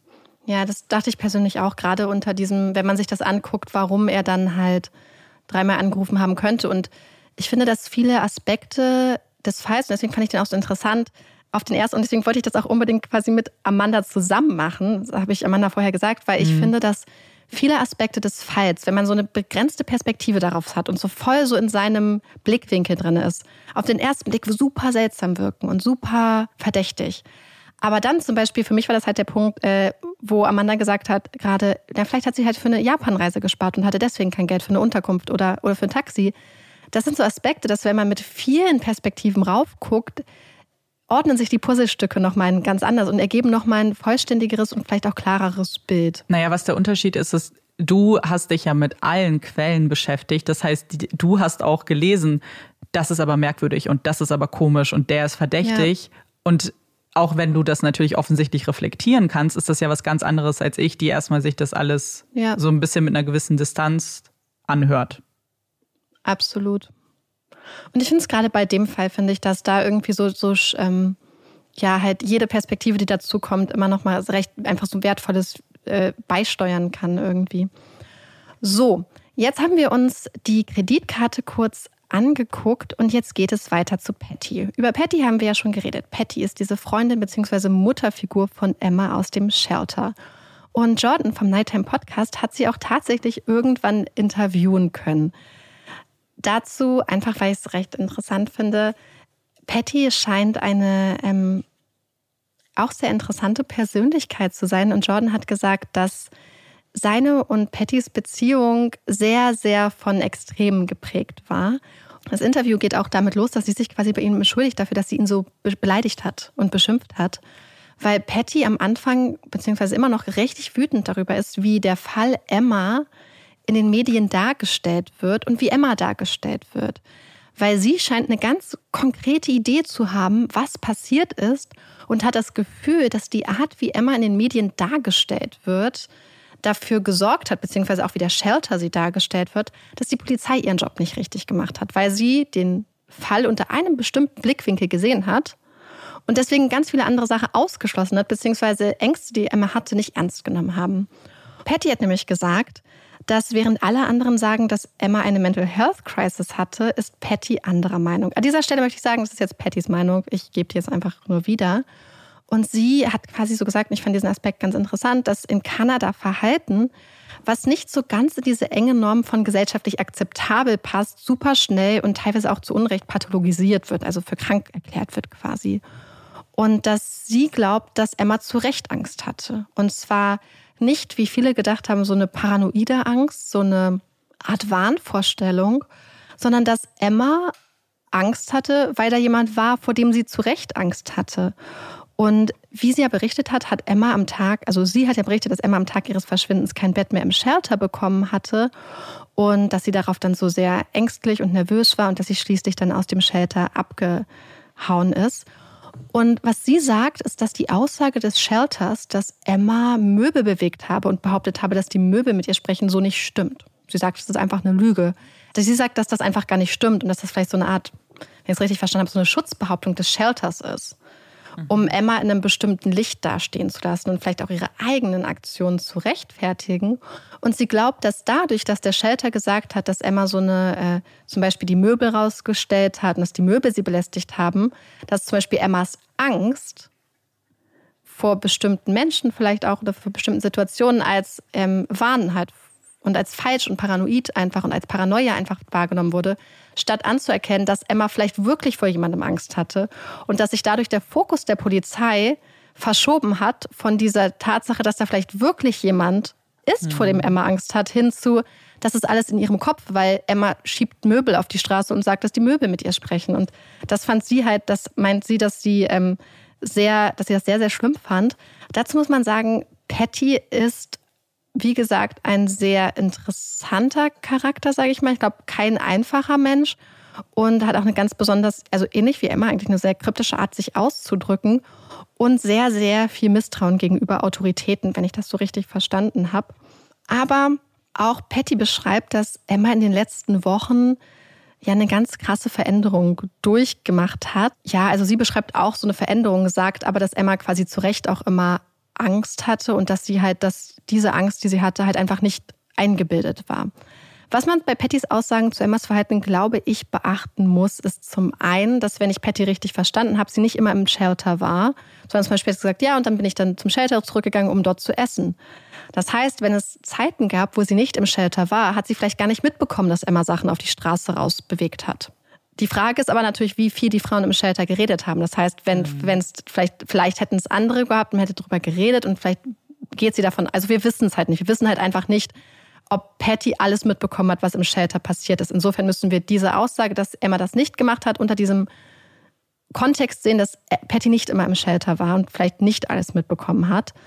Ja, und ich fand das eigentlich ganz interessant, dass nochmal zu beachten, was Patty am Schluss sagt. Und als der, das Interview mit Jordan im Nighttime Podcast endet, macht Patty etwas sehr Interessantes. Denn sie macht wie so eine Abschluss-Dankesrede und bedankt sich bei einigen Leuten, unter anderem den Volunteers vom Shelter. Da mhm. sie aber gleichzeitig so ganz krasse Vorwürfe gegen den Shelter erhoben hat, hatte ich beim Hören damals ein bisschen das Gefühl, dass das so ein ironisches ähm, Danke okay. ist weil sie auch gesagt hat, dass sie hat gesagt, als sie gefragt wurde, was ist passiert, hat sie gesagt, hey, es ist doch offensichtlich, was passiert ist. Ihr müsst nur den, den Hinweisen folgen. Es ist so offensichtlich, was passiert ist. Dann bedankt sie sich halt beim Shelter-Personal irgendwie. Und dann sagt sie etwas Interessantes. Dann spricht sie nämlich Julian an. Julian ist einer der Leute, die Emma auch an ihrem letzten Tag, vor ihrem, also an ihrem Verschwinden, an dem Tag ihres Verschwindens gesehen haben. Und er ist ein alter Bekannter von Emma. Und Patty sagt mehr oder weniger, dass also sie entschuldigt sich bei Julian und sagt dann, Julian, du könntest so viel für die Welt sein und dich erklären oder etwas erklären. Und okay. ähm, Patty äußert sich unglaublich kryptisch. Ich habe sehr, sehr lange gebraucht, um die Folge zu hören, weil ich das einfach alles erstmal verarbeiten musste und verstehen musste, was sie gesagt hat. Mhm. Es war nicht so einfach. Und diese Aussage an Julian stellt ganz viele Leute so äh, vor so ein riesiges Rätsel, was sie damit meinte. Und viele glauben, dass sie Julian damit quasi sagt, geh an die Öffentlichkeit oder zur Polizei und sag die Wahrheit, dass er quasi mehr weiß, als er gesagt hat. Und deswegen gucken wir uns jetzt mal kurz an, wer Julian ist und wie Patty vielleicht zu dieser Aussage kommt. Ja, die, ich finde die Aussagen von Patty irgendwie richtig schwierig und ich habe das Gefühl, also dass man das mit so ein bisschen, ja, mit einer gesunden Prise Skepsis wahrscheinlich da rangehen muss, weil man ihre Motivation nicht unbedingt kennt. Zu dem, was sie sagt, ist es natürlich absolut eine Möglichkeit. Aber ich habe vielleicht auch das Gefühl, dass wenn, dass sie vielleicht gerade eine Meinung hat und so eine Art, nicht Aufmerksamkeit in dem Sinne, dass sie zum Beispiel an die Medien geht und so von der breiten Masse gehört werden will, aber dass ihre Meinung Aufmerksamkeit erfährt. Zum Beispiel, dass sie Dinge kritisieren möchte, wie vielleicht die Arbeit der Person im Shelter, aber das jetzt auf eine andere Situation überträgt. Also sie findet die Arbeit blöd, weil sie vielleicht zu ihr auch nicht immer gut waren, aber jetzt hat sie mhm. natürlich eine ganz andere, ja, eine Situation, eine ganz andere Gewichtung, die sie dem ja auch verleihen ja. kann, weil es ja jetzt um Emma auf einmal geht. Ja, ich weiß, was du meinst. Und ich glaube, was man da nämlich auch sehen muss, und das ist so eine Sache, die ich mich am Anfang gefragt habe, ist, ähm, welches Verhältnis halt Emma und Patty wirklich hatten. Weil das, wie das Verhältnis ist, das wissen wir nur von Patty mhm. und nicht von Emma. Das heißt, wir wissen gar nicht, welches Verhältnis Emma und Patty hatten. Und was ich mich halt so frage, ist, wenn wir uns vorstellen, dass Emma jetzt da wirklich saß, und ich halte das ja, wir wissen ja, dass sie aus dem Shelter gestimmt ist und dass Patty hinterher ist, das ist ja irgendwie klar. Also das, da, darauf einigen sich ja scheinbar alle. Ich frage mich halt auch, ob das, wenn du in so einer Situation bist, wo du vielleicht emotional überfordert bist, sei es, weil deine Mutter kommt oder sei es, weil da so eine Patty neben dir sitzt, die sich vielleicht, ohne dass du es willst, weil wir wissen ja, dass Emma ganz große Probleme hatte, Hilfe anzunehmen und eigentlich auch nicht äh, so, so, so, so laute Situationen scheinbar vielleicht auch nicht wollte und so. Und das heißt, du bist in so einer emotionalen Ausnahmesituation und dann sitzt da eine sehr, sehr laute Person da, die auf einmal hier mega Rambazamba macht, sage ich mal also die halt super viel Aufmerksamkeit auch noch auf dich bringt und sich für dich einsetzt, aber du weißt, vielleicht willst du es halt gar nicht, dass das auch dazu führen kann, dass du überfordert bist. Weil ich weiß, dass es mich überfordern würde, wenn auf einmal eine sehr, sehr laute Person mhm. neben mir wäre, die sehr ein hohes Energielevel hat. Ich finde sowas total schwer auszuhalten manchmal. Und ja. kann mir vorstellen, dass wenn du schon eh schon in einem schlechten Punkt bist und dann wird auf einmal aus so einer Situation, die für dich vielleicht schlecht ist, so ein Riesendrama gemacht, ja. dass das dich wirklich richtig auch so ein bisschen noch weiter, ähm, ja, noch weiter an deinen Nerven sägt, sage ich jetzt mal so. Weißt du, naja, klar, weil es die Situation ganz anders eskalieren lässt. Also Eskalation, genau, ja. Ja, es ist halt genau aus einer Situation, die vom vom Inhalt vielleicht schon problematisch sein kann, auf einmal auch an, an Lautstärke gewinnt und damit mhm. halt so mhm. noch eine, eine, weitere Eskalationsstufe ja irgendwie hervorruft. Ja. Und klar, das, also, das kann ich mir auch vorstellen, zumindest nach der Beschreibung, die man so von ihr als Mensch hat ja. irgendwie, dass sie eigentlich eher ruhig ist und auch so diesen Abstand mhm. auch braucht manchmal und diese Ruhe und ja. Ja. Und manchmal ist man ja in der Situation, dass sich Leute quasi für einen einsetzen, ohne dass man das tatsächlich möchte. Mhm. Ich will ihr da nichts vorwerfen, Patty und so, aber manchmal sind ja auch Leute laut, nicht mit immer vielleicht den Intentionen der Person zu helfen, sondern manchmal laut, um laut mhm. zu sein, weil sie gehört werden ja. wollen und weil sie ein anderes Ziel verfolgen. Und das kann, weiß man halt nicht, aber das ist halt auch möglich. Und selbst wenn es total gut gemeint ist, kann es ja trotzdem so eine komplette Überforderung einer Person sein. Vor allem, wenn wir uns angucken, dass Patty ja scheinbar Jordan halt so massiv beleidigt hat. Also sie hat wirklich, oh mein Gott, ich überlege gerade, was sie, sie hat ihn so richtig schlimm beleidigt. Sie hat oh ihm Gott. sowas quasi gesagt. Ähm, sie hat nicht nur gesagt, ich glaube, so, so du bist der Dreck der Erde, so jetzt übersetzt, mhm. sondern auch irgendwie, oh, ich will jetzt nicht lügen, sowas nach dem Motto, wenn du verschwinden würdest, würde ich dafür sorgen, dass man dich nie wiederfindet oder so oder irgendwie sowas. Oder ich halt würde deinem Mörder helfen oder deinem Kidnapper und hat ihn wohl wirklich mh, mm, super massiv beleidigt. Dann haben sie dieses Interview aufgenommen. Dann war Patty wohl erstmal total begeistert, wie er das auch zurechtgeschnitten hat und so. Und dann hat sie wohl ein paar Wochen später ihn dann mal nachts angeschrieben, wobei wir nicht wissen, ob es bei ihr auch nachts war, weil sie in Spanien schon wieder zurück war in dem, zu dem Zeitpunkt und hat ihm wohl gesagt, dass das unmöglich war, dass er ihre Aussagen falsch dargestellt hat und war wieder zurück zu diesem Hass irgendwie, den sie für ihn empfunden hat. Ja, es ist halt, also ich will sie da nicht zu sehr kritisieren. Ich habe das Gefühl, dass ja. da wahrscheinlich auch andere Sachen sein könnten, drin liegen könnten, die wir nicht wissen und dass da viel wahrscheinlich auch unter der Oberfläche ja. rodelt. Deswegen, aber das ist natürlich, das zeigt schon, dass sie vielleicht nicht die, ja, ich will nicht sagen, glaubwürdigste Zeugin ist, das will ich gar nicht unbedingt mhm. sagen, aber halt, dass man, ja, dass man ein bisschen skeptisch wahrscheinlich sein müsste und ein bisschen ja. vorsichtig sein muss. Und nicht jede, alles irgendwie auch, so nicht alles bare Münze ist wahrscheinlich. Ja. Und jetzt kommen wir, wie angesprochen, zu Julian. Und wie gesagt, du kennst ihn wahrscheinlich aus der Fifth Estate-Dokumentation, wo er zu Wort kommt und als sehr, sehr verdächtig dargestellt wird und auch von vielen Menschen im Internet als der Verdächtige gehandelt wird. Also, Julian ist ein junger Mann, der im Sommer 2011, und zwar genau, also in dem Jahr, in dem Emma später auch nach Victoria gezogen ist, in Perth war, also in Emmas Heimatort.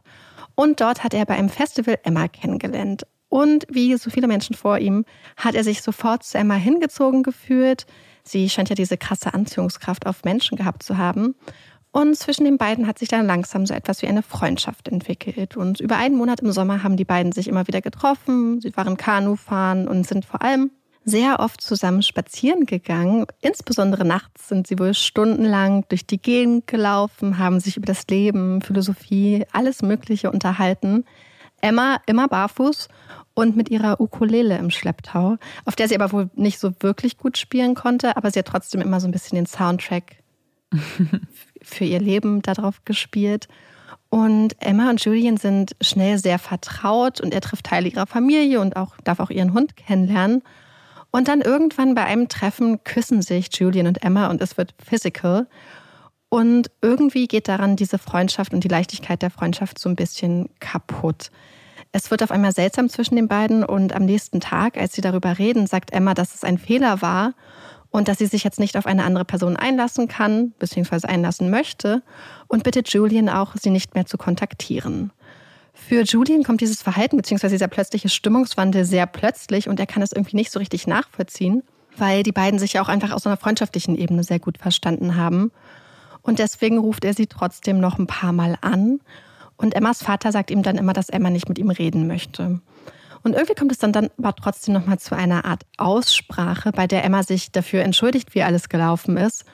Und dadurch schließen die beiden dann so ein bisschen mit der Sache ab und gehen dann nochmal wieder miteinander spazieren. Und bei diesem Spaziergang sagt Julian dann etwas, was Emma überhaupt nicht gut findet. Denn Emma hat so eine Lieblingshose, die sie immer trägt. Und es ist eine lange Hose. Und Julian spricht sie dann in seinen Augen spaßig darauf an und fragt, warum sie denn immer eine lange Hose trägt im Sommer und was das denn soll. Und warum sie immer die gleiche Hose trägt. Und Emma gefällt diese Frage überhaupt nicht. Und sie teilt Julian dann mit, dass sie jetzt lieber alleine weiterlaufen möchte. Am nächsten Tag entschuldigt er sich bei ihr, indem er ihr eine kleine Karte schreibt, wo er sich entschuldigt und ihr auf Wiedersehen sagt. Danach verlässt er Perth erstmal, verbringt wieder einige Zeit zu Hause und als er später wieder in der Stadt ist, ist Emma schon weg. Und weg bedeutet richtig weg, denn weder Emma noch Julian haben Handys und er hat auch ihre E-Mail-Adresse nicht, sodass sie keine Möglichkeit haben, einander zu kontaktieren. Was vielleicht auch daran liegt, dass Emma nicht von ihm kontaktiert werden wollte. Auf jeden Fall versucht Julian irgendwie zu Emma Kontakt aufzunehmen und fragt zum Beispiel Emmas Vater nach ihr und schickt auch ihrer Mutter Shelley Nachrichten bei Facebook. Und dann, ein Jahr später, im August 2012, zieht Julian an die Westküste. Und zwar genau nach Victoria. Also genau dahin, wo Emma jetzt wohnt. Und das ist der Punkt, der vielen Leuten sehr, sehr seltsam vorkommt und der auch in der Fifth Estate Dokumentation angesprochen wurde. Denn er wird gefragt, warum bist du nach Victoria gezogen? War es Zufall, dass du ausgerechnet nach, also dahin gezogen bist, wo Emma war? War es wegen Emma? Und im Nighttime-Podcast mit Jordan kommt Julian eine ganze Folge lang zur Sprache und daher haben wir auch die Beschreibung von seiner Zeit mit Emma. Und er gibt verschiedene Gründe dafür an, warum er nach Victoria gekommen ist. Er nennt zum einen das milde Klima, Dazu muss man sagen, dass Victoria ganz im Süden von British Columbia ist, also an der Grenze zu den USA. Er nennt Wassersport als Grund und wir wissen ja, dass Vancouver Island ja von Wasser umgeben ist. Und er nennt auch den Wunsch, sich quasi ganzjährig mit dem Fahrrad bewegen zu können. Und, und das sage ich jetzt aus eigener Erfahrung, wir haben ja am Anfang schon darüber geredet, Victoria ist unglaublich hübsch. Und ich finde, mit gerade so knapp unter 100.000 Einwohnern ist das auch eine sehr, sehr gute Größe gerade wenn mhm. man sich mit dem Fahrrad unter, unterwegs sein möchte. Ähm, und wir haben natürlich in der Nähe nochmal Vancouver, wo quasi im Stadtbezirk selbst ungefähr 700.000 Menschen leben. Aber wenn man diese Metropolregion sieht, ja über zwei Millionen. Das heißt, es ist einfach nochmal eine komplett andere Größenordnung. Und ich habe mir das dann auch mal ein bisschen angeguckt, diese Küste von British Columbia. Wenn man dann hochgeht, kommt da auch nicht mehr so viel an Städten in einer vergleichbaren Größe beziehungsweise an Städten auch mit so einer ähnlichen Atmosphäre. Wenn man hochgeht, kommt man irgendwann nach Prince Rupert. Das ist die Stadt, die am Anfang des Highway of Tears ist, beziehungsweise am Ende, je nachdem von welcher Seite man kommt. Und das ist ja noch ein ganz anderer Schnack von Stadt, sage ich jetzt mal. Es ist eine ganz andere Atmosphäre und vor allem sehr, sehr, sehr, sehr viel weiter nördlich und damit ja auch ähm, vom Klima her nochmal anders. Und deswegen finde ich schon es nicht so absurd, dass wenn man sagt, man möchte an die Westküste ziehen, dass man sich für Victoria entscheidet. Also ich weiß nicht, wie du das so wahrnehmen würdest, beziehungsweise du kennst dich ja besser mit Kanada aus. Also nicht, nicht mit Kanada, aber ich habe tatsächlich ja ein Jahr in Vancouver gelebt. Deswegen, ich glaube, bei, das Problem an Vancouver ist, also diese 700.000 sind halt super konzentriert auf ein Downtown. Also es ist halt eine richtige Großstadt, halt eine Metropole. Wenn du das nicht magst. Also so ein bisschen wie Leute, also wenn du keine Großstadt magst, würdest du auch nicht nach ich. Berlin ziehen. Dann würdest du vielleicht eher in die Umgebung ziehen. Und so würde ich es ein bisschen wahrnehmen. Wenn du das gleiche Klima vielleicht willst und die gleiche Nähe zum Meer, dann ergibt es halt sehr, sehr viel Sinn und ja. nicht unbedingt dieses Großstadt-Feeling haben möchtest. Und absolut, so wenn das deine Motivation ja. ist, dann ergibt es dann, ja. Und das habe ich halt auch gedacht. Er hat irgendwann im Podcast gesagt, dass es vielleicht eventuell unterbewusst beeinflusst war, weil Emma ihm davon vorgeschwärmt hat von dieser Stadt. Und das halte ich gar nicht für so absurd, weil ich weiß, dass ähm, Emma ist ja auch nach Victoria scheinbar gegangen, weil ihr Freundinnen davon vorgeschwärmt haben, wenn ich das richtig verstanden habe. Und auf jeden Fall lebt Julian jetzt im Sommer 2012 in Victoria und findet dort sofort Arbeit bei einem Autoausstatter. Und dann im Oktober 2012, an einem Sonntag, also gut einen Monat bevor Emma verschwindet, läuft er die Straße entlang und sieht eine Person, die Emma sehr, sehr ähnlich sieht. Und tada, es ist tatsächlich Emma. Die beiden sagen sich Hallo und umarmen sich und lächeln sich an und freuen sich wohl total über das Wiedersehen. Und obwohl dieses ganze Meeting, also dieses ganze Treffen ungefähr zehn Minuten lang gedauert hat, schwebt Julian danach auf Wolke 7 er ist total hin und weg. Es macht ihn die ganze Woche lang happy. Und er sagt im Interview mit Jordan, dass es wohl die, die schönsten zehn Minuten seines Lebens waren. Und ich hoffe wirklich, dass das eine Übertreibung ist. Ich meine, wer weiß. Ja. Aber ich ähm, fand das ganz krass. Ich glaube, er war wirklich richtig massiv in Emma verliebt, habe ich so das Gefühl. Mhm. Und ähm, auf jeden Fall erzählt er Jordan, dass er damals Emma dann gesagt hat, wo er arbeitet und wo er anzutreffen ist, weil er nach eigener Behauptung wollte, dass sie, dass der Kontakt quasi von ihr ausgibt, also ausgeht, also ihr die Möglichkeit geben, ihn zu kontaktieren, wenn sie möchte, weil er aber auch von sich wusste, dass wenn er wüsste, wo sie arbeitet, dass er sich dann in, wahrscheinlich der Versuchung nachgeben würde, bei ihr vorbeizuschauen. Und ja, er sie aber wohl nicht, ja. äh, nicht nerven wollte wenn ich das richtig verstanden habe. Ja, weil er hat ja schon einmal sowas erfahren. Ne? Ist ja vielleicht auch eine Art ja. Selbstschutz, so dass ja. du vielleicht dann nicht zu viel reininterpretieren möchtest und mhm. ja. Und Anfang November läuft Julian Emma dann noch einmal über den Weg, aber dieses Mal wirkt sie total fertig, super erschöpft und es scheint ihr auch nicht wirklich gut zu gehen und sie scheint ihn auch nicht wirklich zu erkennen, sagt er. Sie meint wohl nur zu ihm, you look familiar, also du, du kommst mir bekannt vor. Und er sieht sie dann noch ein zweites Mal. Und zwar, ich habe es ja vorhin schon angesprochen, genau am Tag ihres Verschwindens. Und zwar morgens. Und er sagt, dass er auf dem, also im Bus war und auf dem Weg zu einer Behörde, so einem Gesundheitsamt oder so, weil er so eine Karte haben wollte. Ich glaube, so eine Art von Krankenkarte oder so. Äh, Krankenkassenkarte. Und er meint, dass er aus dem Busfenster geblickt hat und eine Frau gesehen hat, die irgendwie von der Seite so aussah wie Emma. Aber nicht so wirklich, aber irgendwie schon. Mhm. Und er sei dann ein paar Stationen früher ausgestiegen und läuft von hinten. Also die Frau steht quasi mit dem Gesicht zum Verkehr und er läuft so ein bisschen hinter ihr vorbei immer. Und denkt, ist es Emma, ist es irgendwie nicht Emma? Aber irgendwie denkt er, es kann nicht Emma sein, weil diese Frau so unglaublich ungepflegte Haare hat, beziehungsweise so ganz wilde Haare. Und mhm. Emma immer so schöne gepflegte Haare hatte. Und diese Person, die er sieht, irgendwie nicht zu Emma passt. Und dann geht er, glaube ich, zur Behörde und auf dem Rückweg sieht er nochmal diese Frau. Und dieses Mal läuft er quasi an ihr vorbei auf die Straße und guckt sie von vorne an und guckt halt in dieses Gesicht, was so ein bisschen von dieser Kapuze verdeckt ist und stellt fest, oh mein Gott, das ist wirklich Emma. Ja. Und er ist wohl sehr erschrocken, wie sie aussieht und wie sie reagiert und sagt, dass sie sehr verwahrlost aussieht, dass sie halt super dick eingemummelt ist und Plastiktüten dabei hat. Und er fragt sie, ob sie reden möchte, ob sie Hilfe braucht und sie schüttet wohl nur den Kopf. Und das ist der Moment, wo Julien für sich entscheidet, okay, ich lasse Emma jetzt in Ruhe. Ich werde Emma nicht mehr belästigen, ich werde nichts mehr mit Emma machen. Das ist jetzt mein Abschied und mein Abschluss von diesem Kapitel Emma.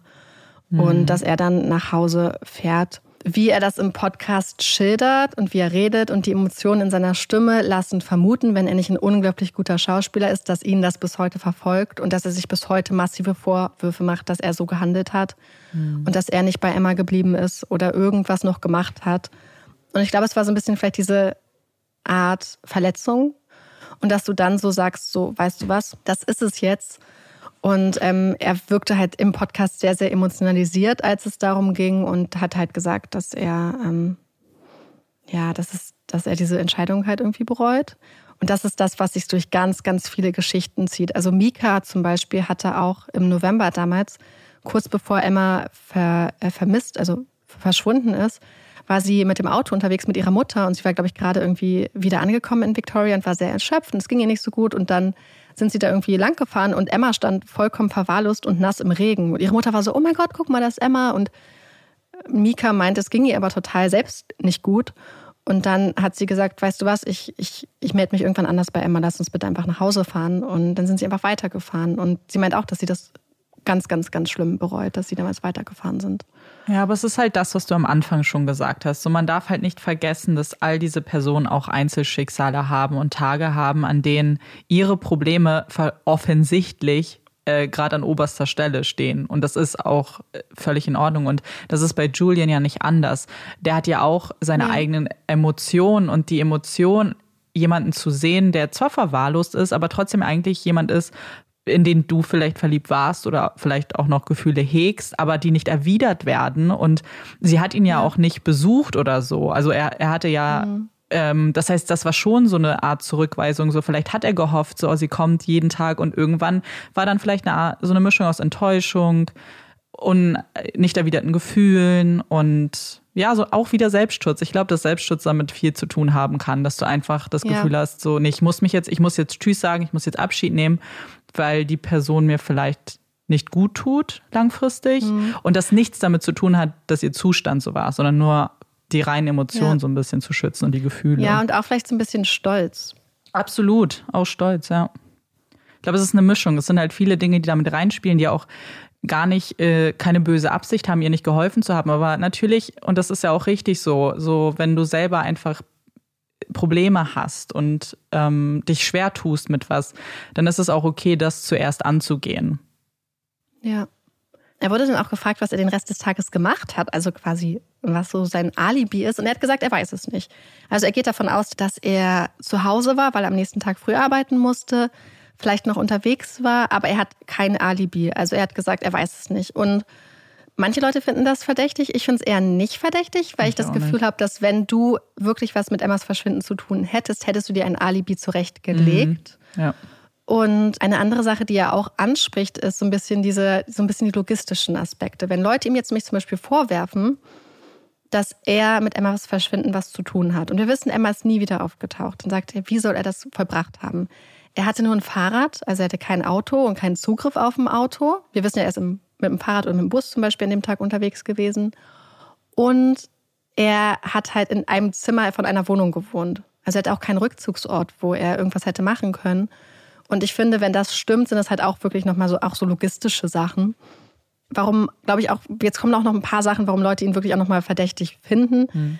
Und zwar erfährt Julian ein paar Tage später, dass Emma vermisst wird und ihm kommt das total seltsam vor. Denn er sagt, Emma war ja total schwer zu fassen und so meistens, also total schwer mit ihr Kontakt zu halten. Das sagen ja auch alle ihre Familienmitglieder. Also ihre Mutter sagt, dass sie ungefähr einmal im Monat eine E-Mail geschrieben haben. Mit ihrer besten Freundin hatte sie seit Mai, glaube ich, schon keinen Kontakt mehr gehabt. Sie war mal hier, mal da und war ja so jemand, der so ganz frei gelebt hat und ganz intuitiv und sich nicht wirklich hat, ja wirklich so fassen lassen, so ein bisschen.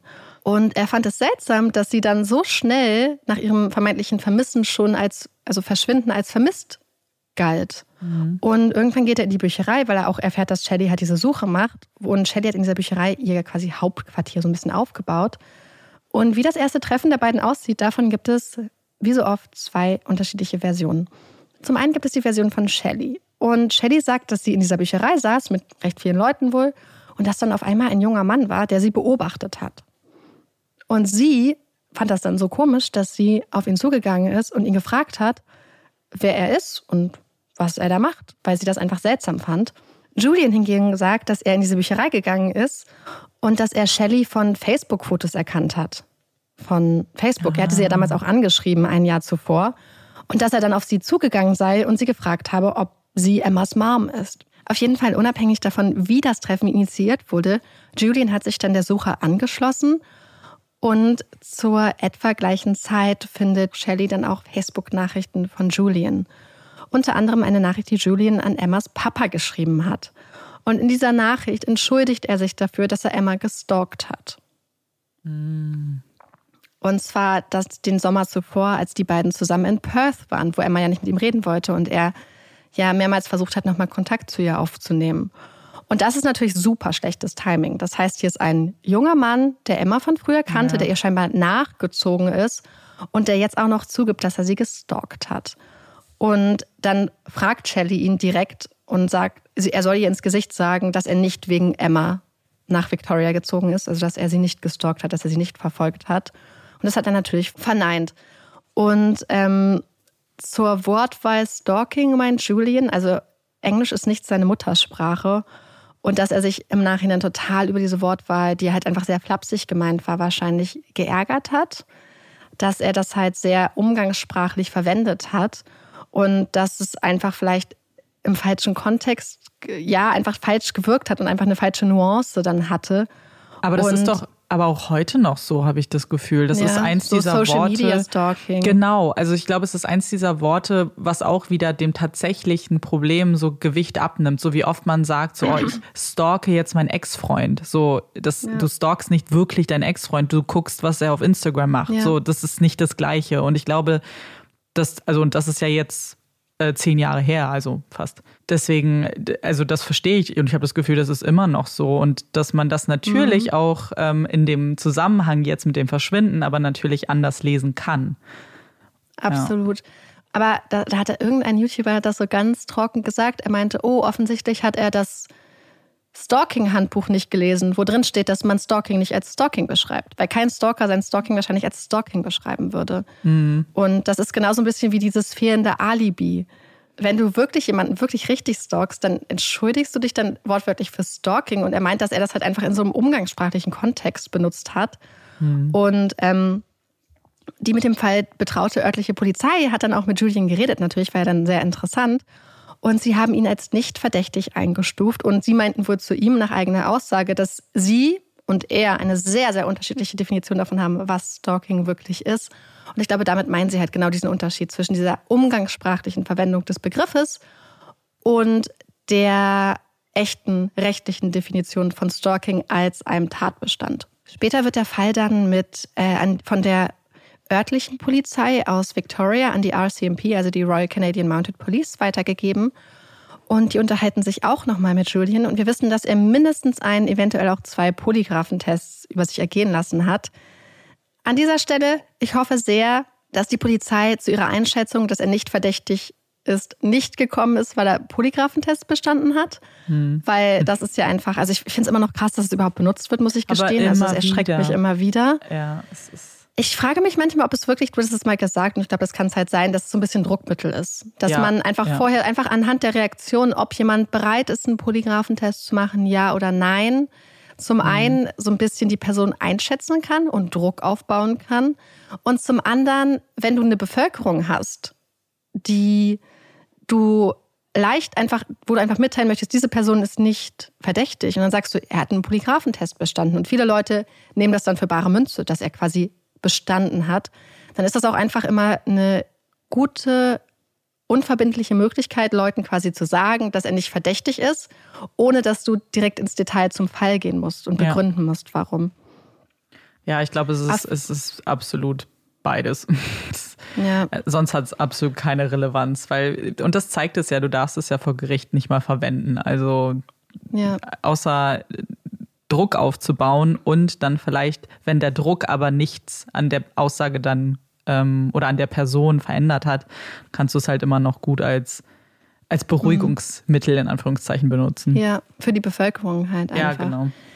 Und ähm, das ist ganz interessant. Also zur Einschätzung von Julian. Ich persönlich fand ihn nach diesen Sachen und auch nach seinem Gespräch irgendwie gar nicht mehr wirklich so verdächtig, wie er halt zum Beispiel in der Doku dargestellt wurde. Mhm. Das Problem ist natürlich, wenn du eine Dokumentation machst über 45 Minuten und da kommen viele Leute zu Wort und ja. dann hast du eine Person, die dann zwei Minuten oder eine Minute zu Wort kommt, ähm, wird natürlich das, was die Person sagt, total aus dem Kontext gerissen. Während ich glaube, das Gespräch mit Jordan im Podcast war über eine Stunde lang. Und was, was ich ganz interessant fand, ist Tyler Hooper, der hat zum Beispiel für Weiß über den Fall geschrieben und auch einen Podcast dazu gemacht und geht auch neben Jordan so ein bisschen, würde ich sagen, für mich persönlich als einer der Experten zum Fall hat gesagt, dass er auch immer noch regelmäßig mit Julian in Kontakt steht und dass er persönlich Julian nicht für verdächtig hält und nicht glaubt, dass er irgendwas mit Emmas Verschwinden zu tun hat.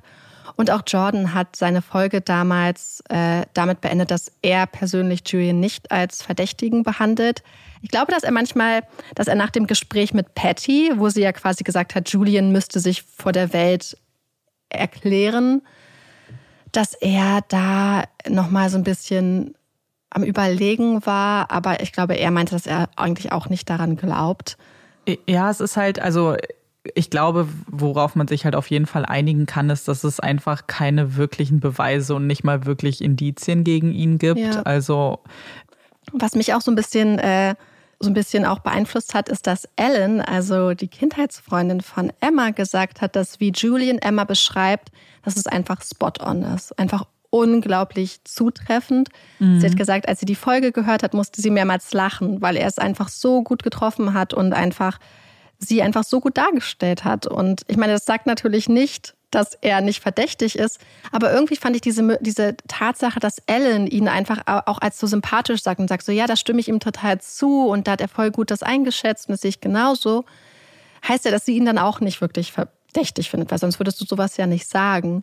Und ähm, ja. ja. Ja, die Sache ist, ich glaube, es ist nicht nur die Lokalität, also nicht nur, dass er da war, sondern eben auch diese Vorgeschichte, die man natürlich als sehr viel krasser ja. darstellen kann, als sie vielleicht war. So gerade wenn man diesen Stalking-Aspekt in Anführungszeichen dann noch reinmischen möchte. Also ich glaube, wenn man ihn verdächtig machen möchte, kriegt man das mhm. schon ganz gut hin. Ja, aber ich glaube halt, genau, ich glaube aber, dass es halt nicht, nee, also einfach hm. nicht, nicht genug Beweise. Was ist genug? Also das ist halt, als um ihn verdächtig hm. zu machen, um mal mit ihm zu ja. sprechen, ja, absolut. Um ihn ja. zu vernehmen, absolut. Dann finde ich es in Ordnung. Aber wenn man ihn vernommen ja, super hat. wichtig.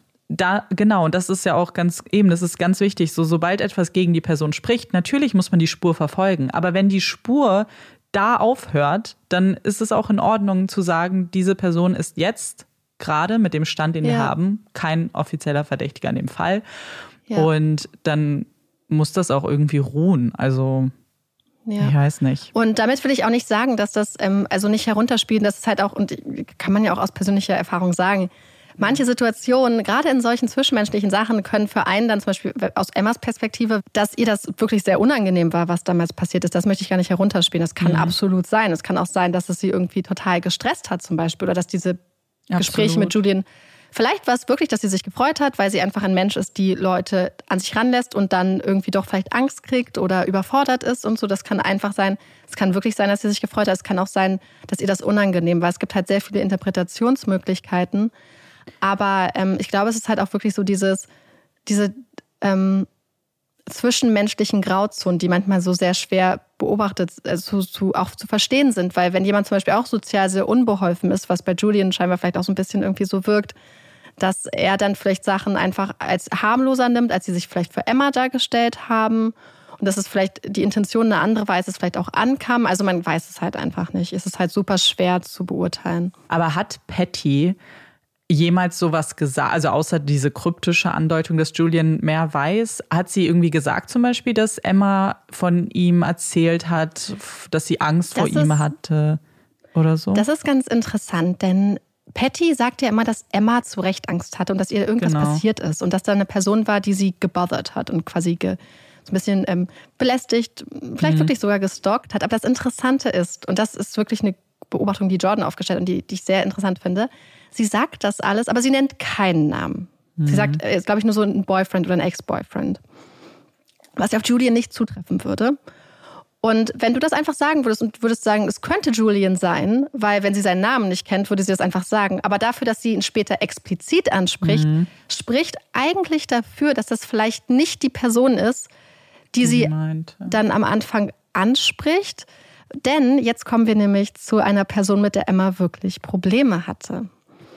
Denn Emma hatte tatsächlich, als sie damals in Campbell River war, also auch auf Vancouver Island ist das, meine ich, und da ihre Ausbildung gemacht hat an der Kochschule, hatte sie einen Boyfriend. Und dieser, mit dem soll sie wirklich echte Probleme gehabt haben. Und über diesen Boyfriend, also Ex-Freund, wissen wir so gut wie gar nichts. Aber das finde ich halt so, wenn wir uns angucken, dass es da so eine örtliche ähm, Verbindung gibt. Und dann frage ich mich halt einfach, ob das vielleicht eine ganz konkrete Angst vor genau dieser Person sein könnte. Und das so ein bisschen diese Angst, die sie da hat, vor einer Person, deren Namen wir nicht kennen. Ich meine, vielleicht hat die Polizei ihn auch ausfindig gemacht, kann natürlich gut sein, müssen sie ja nicht mit der Öffentlichkeit teilen, dass diese Angst, die sie hatte, auf Julian projiziert wird von der Öffentlichkeit, obwohl sie eigentlich ihren Ex-Freund betrifft. Und das finde ich halt so mhm. interessant, weil wir wissen ja, dass ähm, Ex-Partner und gerade wenn er ja scheinbar schon sehr problematisches, vielleicht auch gewalttätiges Verhältnis an den Tag gelegt hat, dass das diese Angst ist und diese Angst und wer weiß, ob dieser Boyfriend, dieser Freund dann auch da war und Emma davor Angst hatte oder dass sie bedroht wurde. Ja. Ja, das ist natürlich jetzt frustrierend, dass man da gar nichts das weiß, ist, weil es ja. gibt einem halt auch nichts, woran man irgendwie ansetzen kann, weil es ist so, es ist ne, vieles, was wir natürlich tun, eine Spekulation, aber das fühlt sich an eine Spekulation, die auf nichts basiert. So frustrierend. Ja.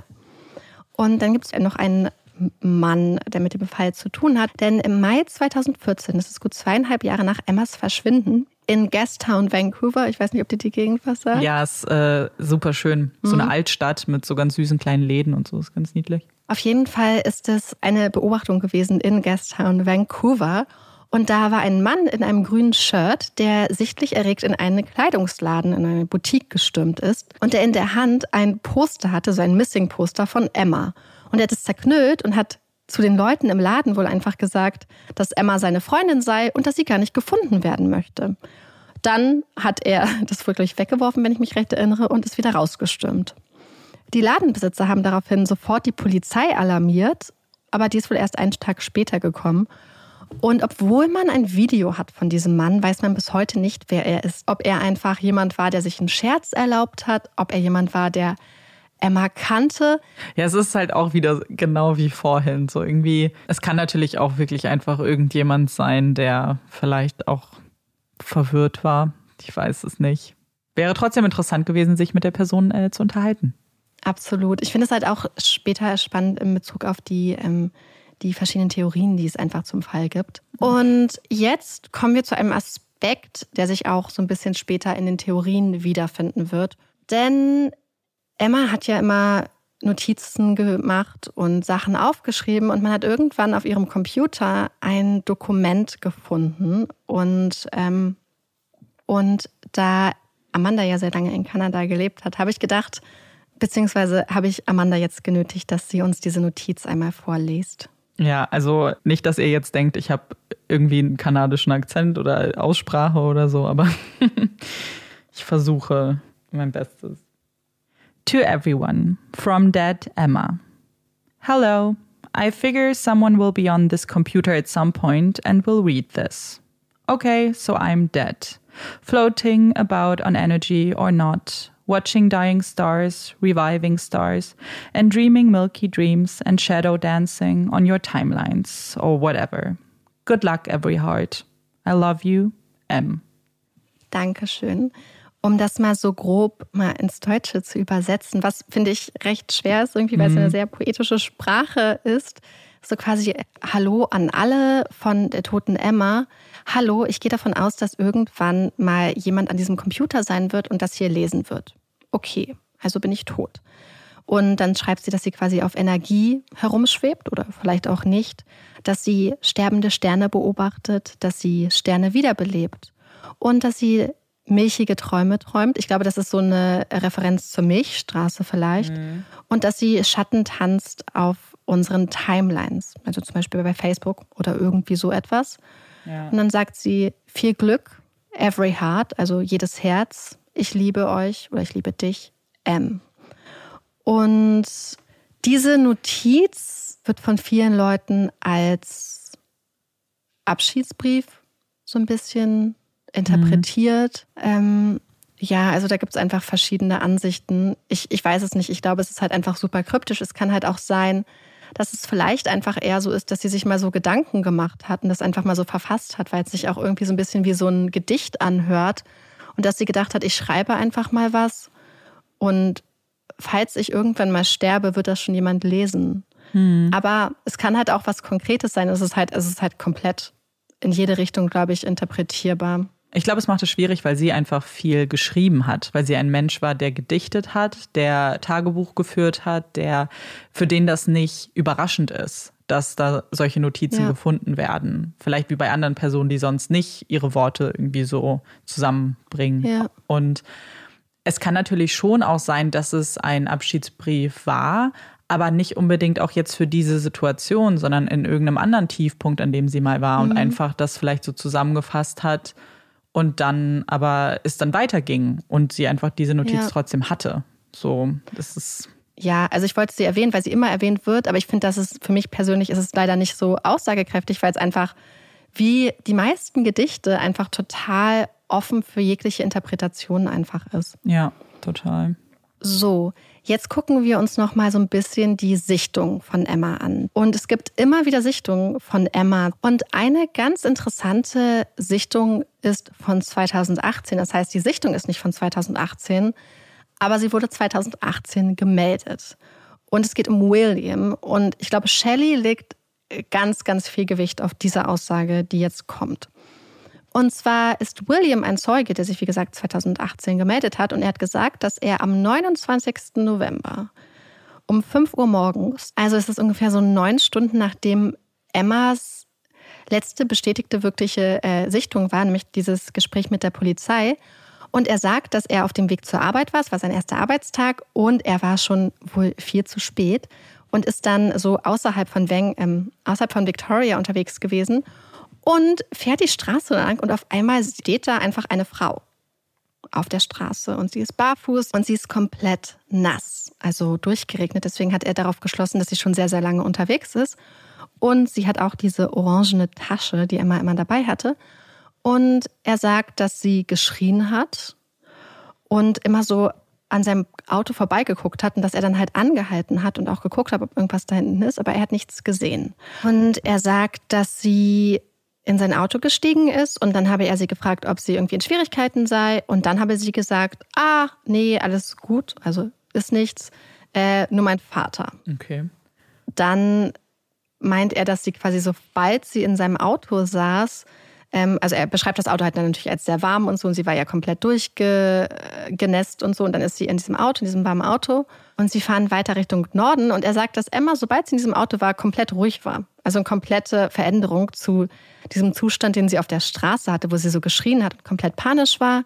Er sagt, dass sie ganz ruhig geworden ist, dass sie ihre Haare hochgebunden hat und ihn fragt, wo er auf, wo er auf dem Weg hin ist. Und er hat dann gesagt, er wäre schon ähm, auf dem Weg zur Arbeit und wäre schon viel zu spät dran. Und dann fragt sie ihn, ob er sie mit nach Colwood nehmen kann. Das ist interessant. Colwood ist der Ort, wo Emmas Kreditkarte damals benutzt wurde übrigens. Mm. Und er sagt, dass er sie zwar nicht mit nach Colwood nehmen kann, aber dass er sie mit in die Nähe nehmen kann, also in die Richtung von Colwood. Und er beschreibt Emma, dass sie so ein bisschen, ja, so ein bisschen verträumt war und ein bisschen langsamer, so hippie-like beschreibt er das. Und er beschreibt sie auch als cool as a cucumber, dass sie halt einfach total ruhig und entspannt war. Und dann fragt sie ihn wohl immer wieder, ob er sie nach Colwood zu ihrer Freundin mitnehmen kann. Und sagt, dass sie voll die coole Person ist und dass er sich voll gut mit ihr bestehen würde und versucht quasi diese Freundin so hoch zu loben, damit er sich dazu entscheidet, dann mitzufahren und sie dorthin zu bringen. Und er lässt sie dann an einer Gasstation raus und sagt, dass sie sich dann nach vorne gelehnt hat zu ihm, ihm ein Küsschen auf die Wange gegeben hat und dann so aus dem Auto rausgeglitten wäre.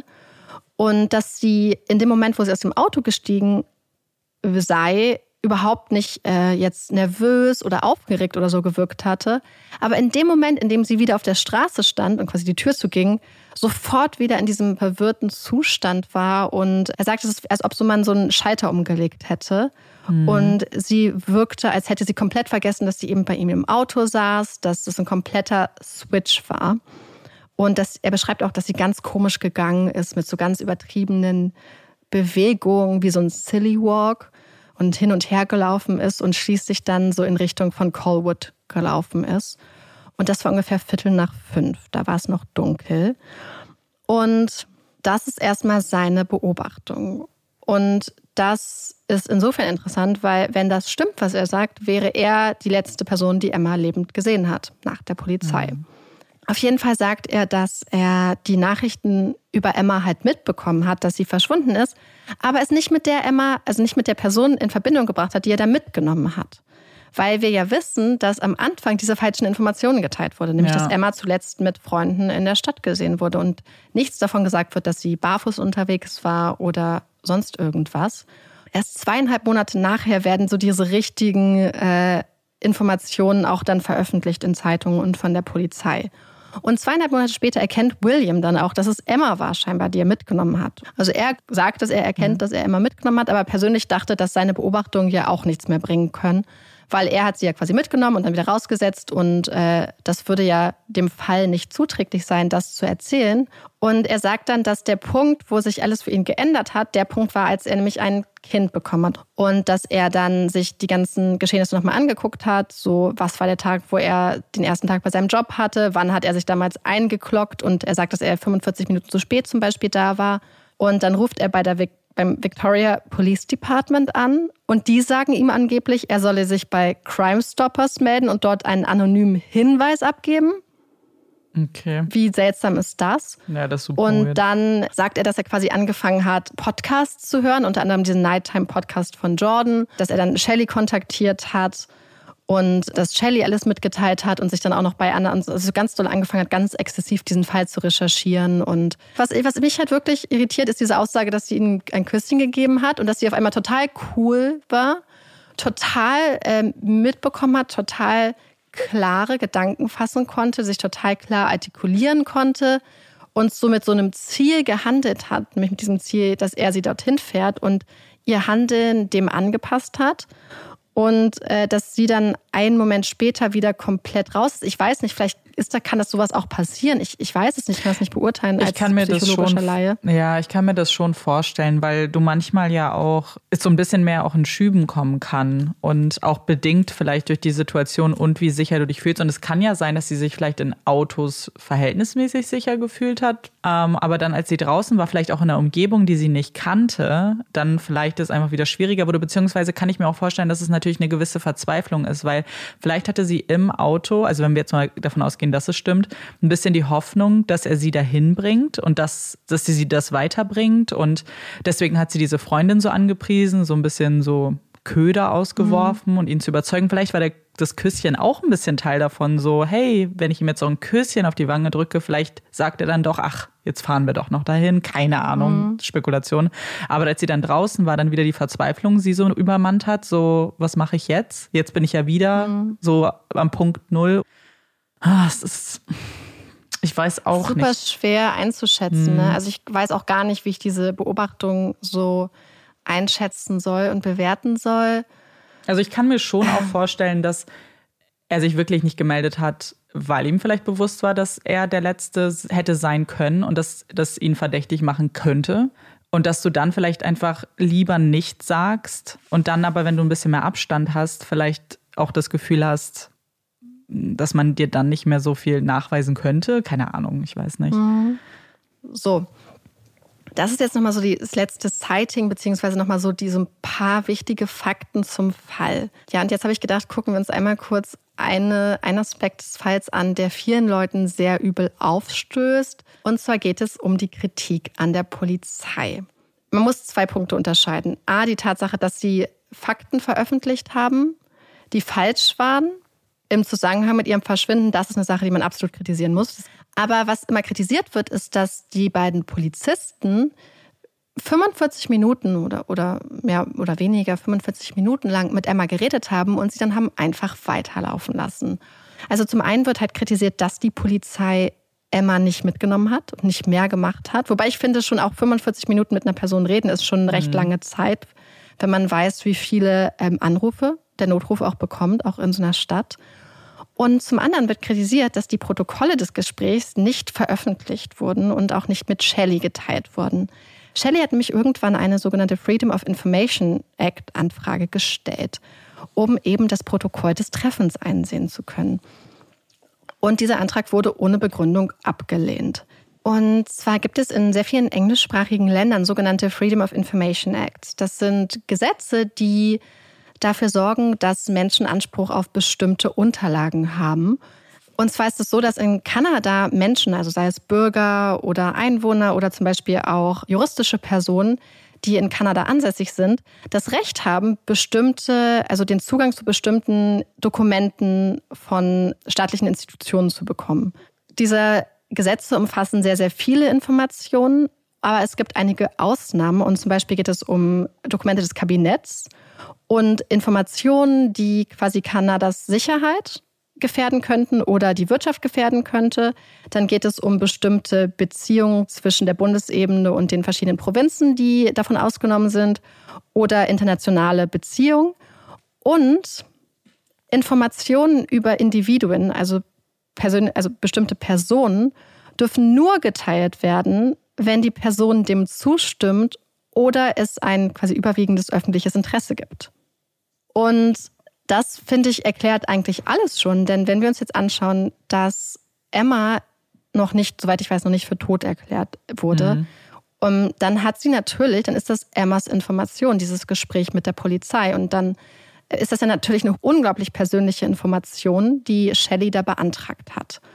Und dann würde ich sagen, und das heißt, dass Emma A erstmal keine Zustimmung geben kann. Das heißt, wenn wir Emmas Zustimmung nicht haben, dann ist die Alternative, dass es quasi ein öffentliches Interesse gibt. Und ich glaube, dass dann vielleicht einfach abgewogen würde, hey, hier sind ganz, ganz vielleicht persönliche Aussagen auch von Emma, man weiß es nicht, aber ähm, Sachen, die einfach einen ganz starken Hinweis auf Emmas Geisteszustand etc. geben oder einen ganz, ganz verletzlichen, intimen Einblick in ihre Psyche zum Beispiel geben, man weiß es nicht genau, dann sagen sie wahrscheinlich einfach, dass Emmas Recht auf diese Informationen, vor allem weil wir wissen ja, dass sie eine sehr, sehr private Person ist, der, der Sachen sehr, sehr wichtig waren mhm. und die mhm. Leute eher von sich weggehalten hat, wird vielleicht einfach gesagt, Emmas Recht auf ihre Informationen überwiegt hier ein Interesse, was die Öffentlichkeit haben könnte. Besonders wenn die Polizei zum Beispiel sagt, die Einzelheiten, die da geredet werden und beredet werden, bringen den Fall auch nicht voran.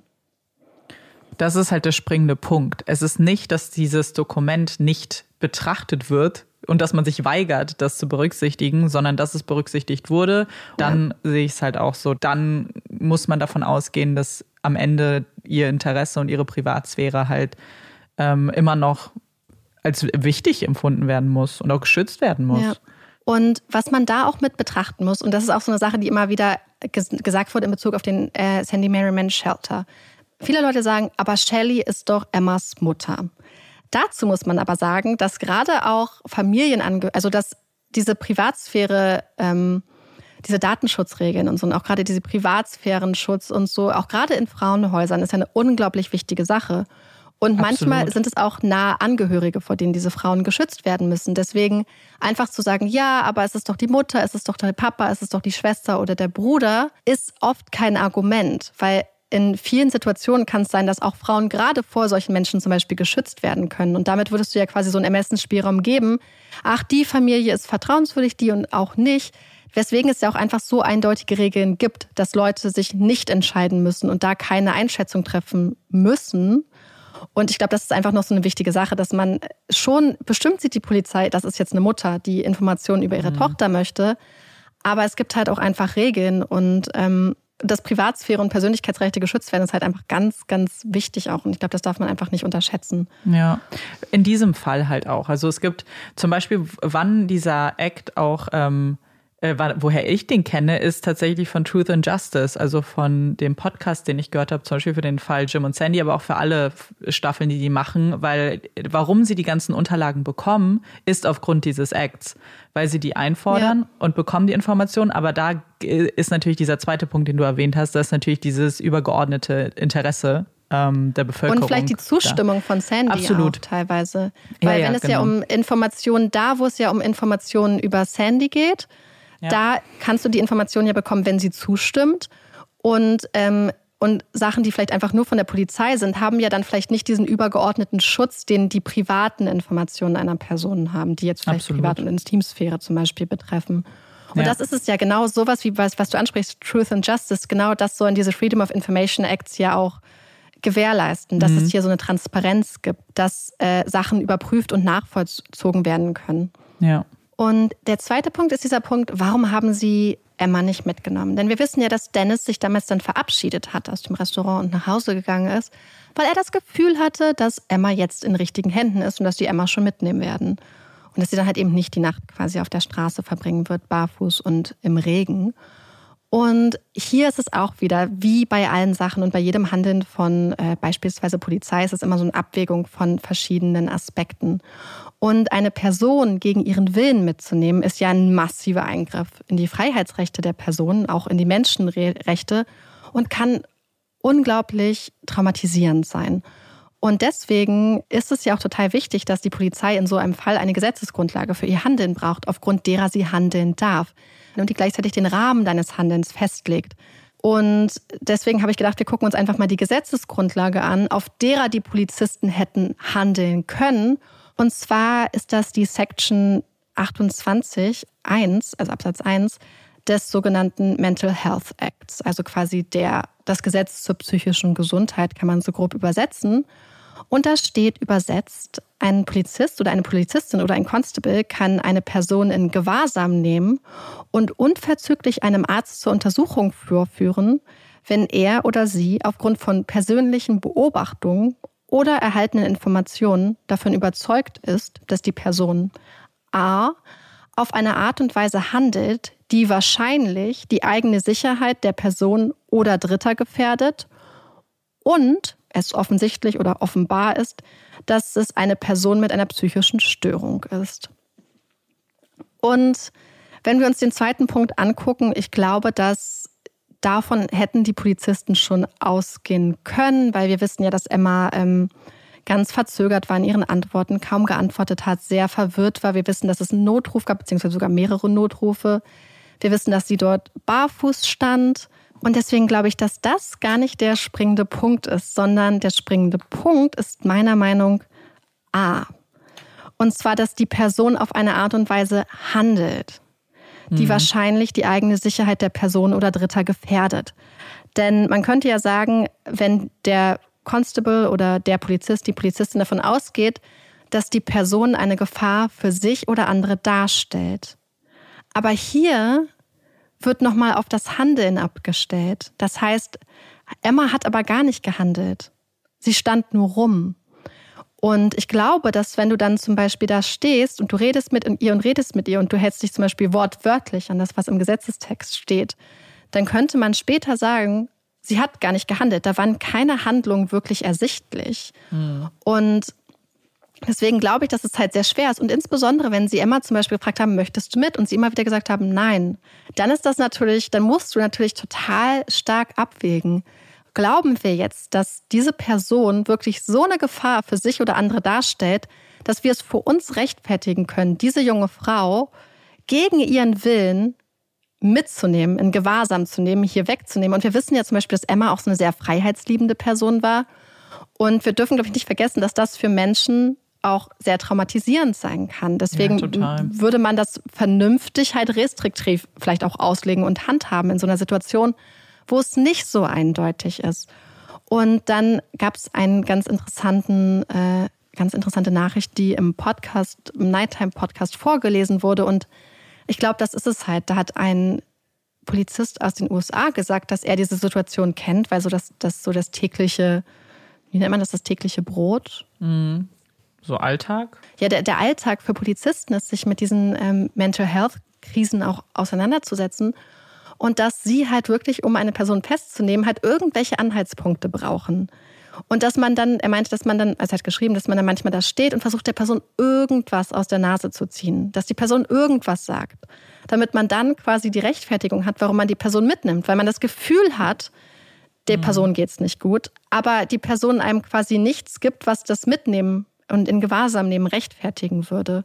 Und ja. dass dann, wenn du dann halt Polizisten hast, die vielleicht das Gefühl haben, vor allem sie hat ja zum Beispiel gesagt, dass sie zu ihrer Freundin geht, wenn die gedacht haben, okay, sie ist ein bisschen verwirrt vielleicht, ihr geht es nicht gut, sie ist barfuß, aber sie ist ganz ruhig, sie möchte vielleicht wirklich zu ihrer Freundin gehen, glaube, dass du halt die ganze Zeit diesen ganz krassen Balanceakt vollführst. Ja, genau.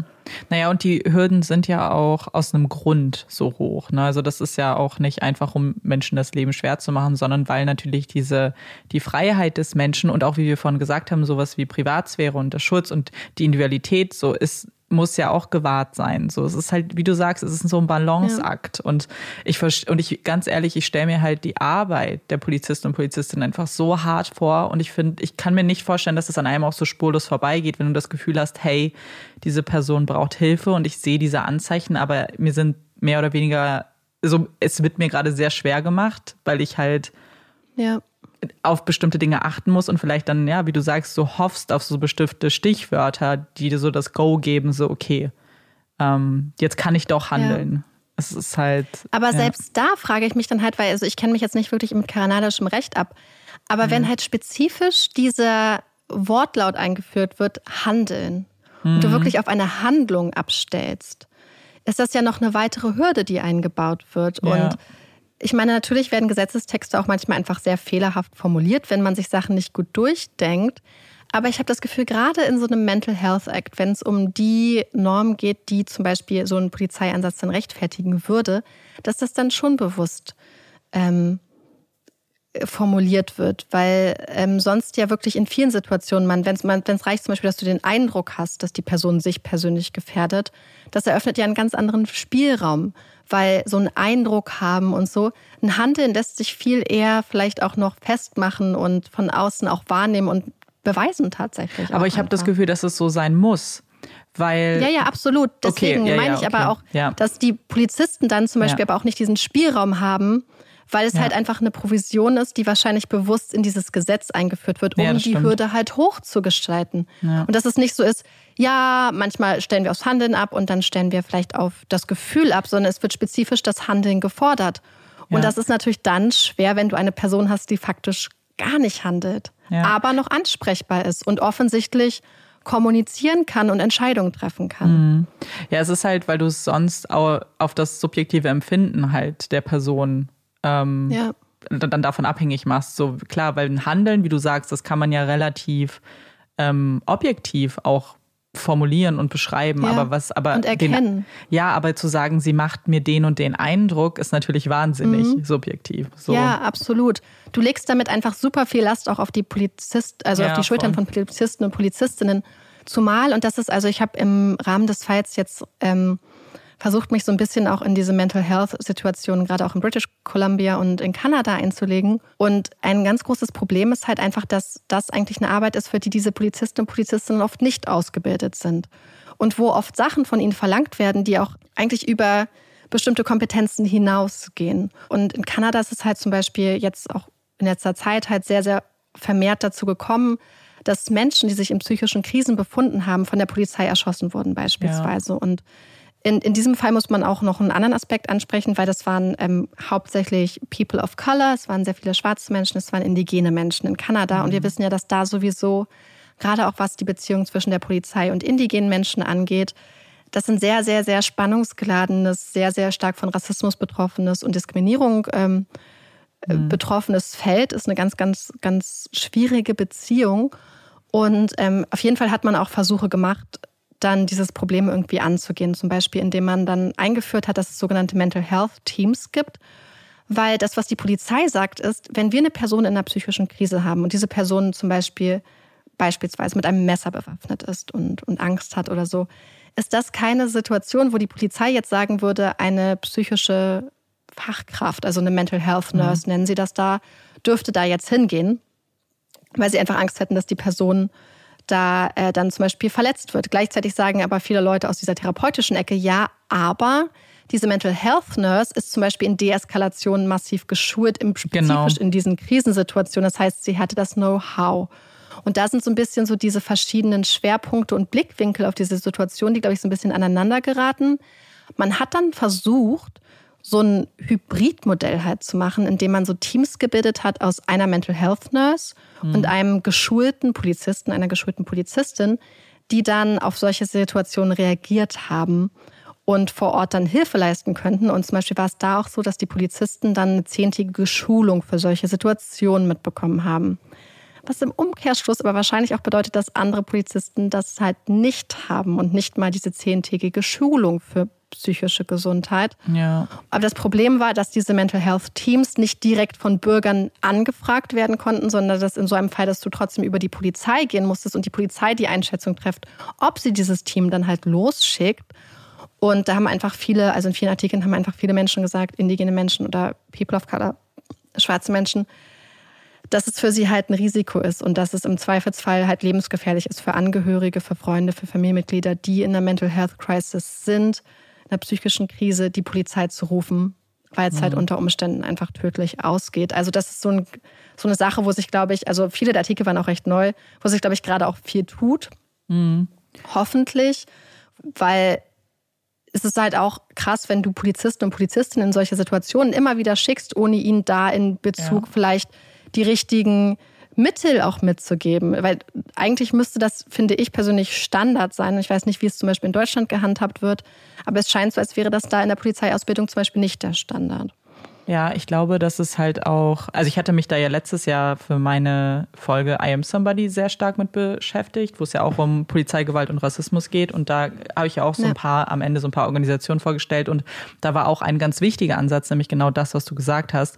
Und zwar diese Ausbildung und die Fortbildung von Polizisten und Polizistinnen, was genau das angeht, nämlich, äh, weil, und das hört man ja so ein bisschen an dieser Aussage sozusagen, da ist jemand mit einem Messer in einer Krise und wir können den da nicht hinschicken, weil es gefährlich. Zeigt ja, dass das ja. Verständnis ist, jeder Mensch mit einem Messer in der Hand in der Krise will attackieren und ist super gefährlich. So, die Situation als solches ist gefährlich, weil sie, weil die Person einfach Support braucht und die braucht jemanden, der sich auskennt. Und ich glaube, dass diese Situation sehr, sehr viel eben sehr von so einer äh, Mental Health Nurse äh, profitieren können weil eben dieses Deeskalieren da, glaube ich, super wichtig ist. Nicht jeder mit einem Messer ja. wird sofort loslegen und ja, möchte gewalttätig werden, sondern sich vielleicht auch schützen, ja. wie du ja gesagt hast, zum Beispiel.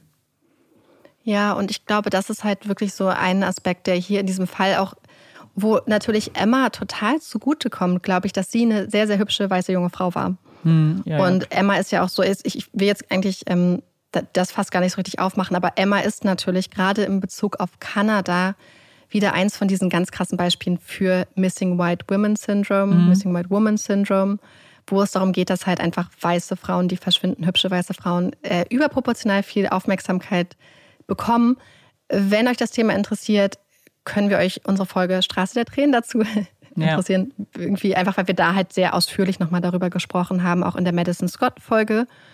Ähm, ja wollte ich noch mal kurz ansprechen, aber ähm, genau in den Folgen sprechen wir da ein bisschen ausführlicher drüber. Und um es hier auch noch mal gesagt zu sagen, damit kritisieren wir nicht die Aufmerksamkeit, die Emma bekommen hat, sondern wünschen uns, dass jede vermisste Person einen gleichmäßig, ja. das gleichmäßig verteilt wird. darum geht es. Genau. Das erklären wir ja. in den Folgen aber noch detaillierter. Und, und dass auch alle Menschen, weil ich habe schon das Gefühl, dass eine Polizisten, die sich 45 Minuten Zeit nehmen, um ja. mit Emma zu reden. Selbst gerade wenn du 30 Minuten brauchst, bis sie überhaupt mal auf deine Fragen reagiert, das ist ja schon eine gewisse Geduld, finde ich. Und mhm. zeigt schon, dass du dich bemühst.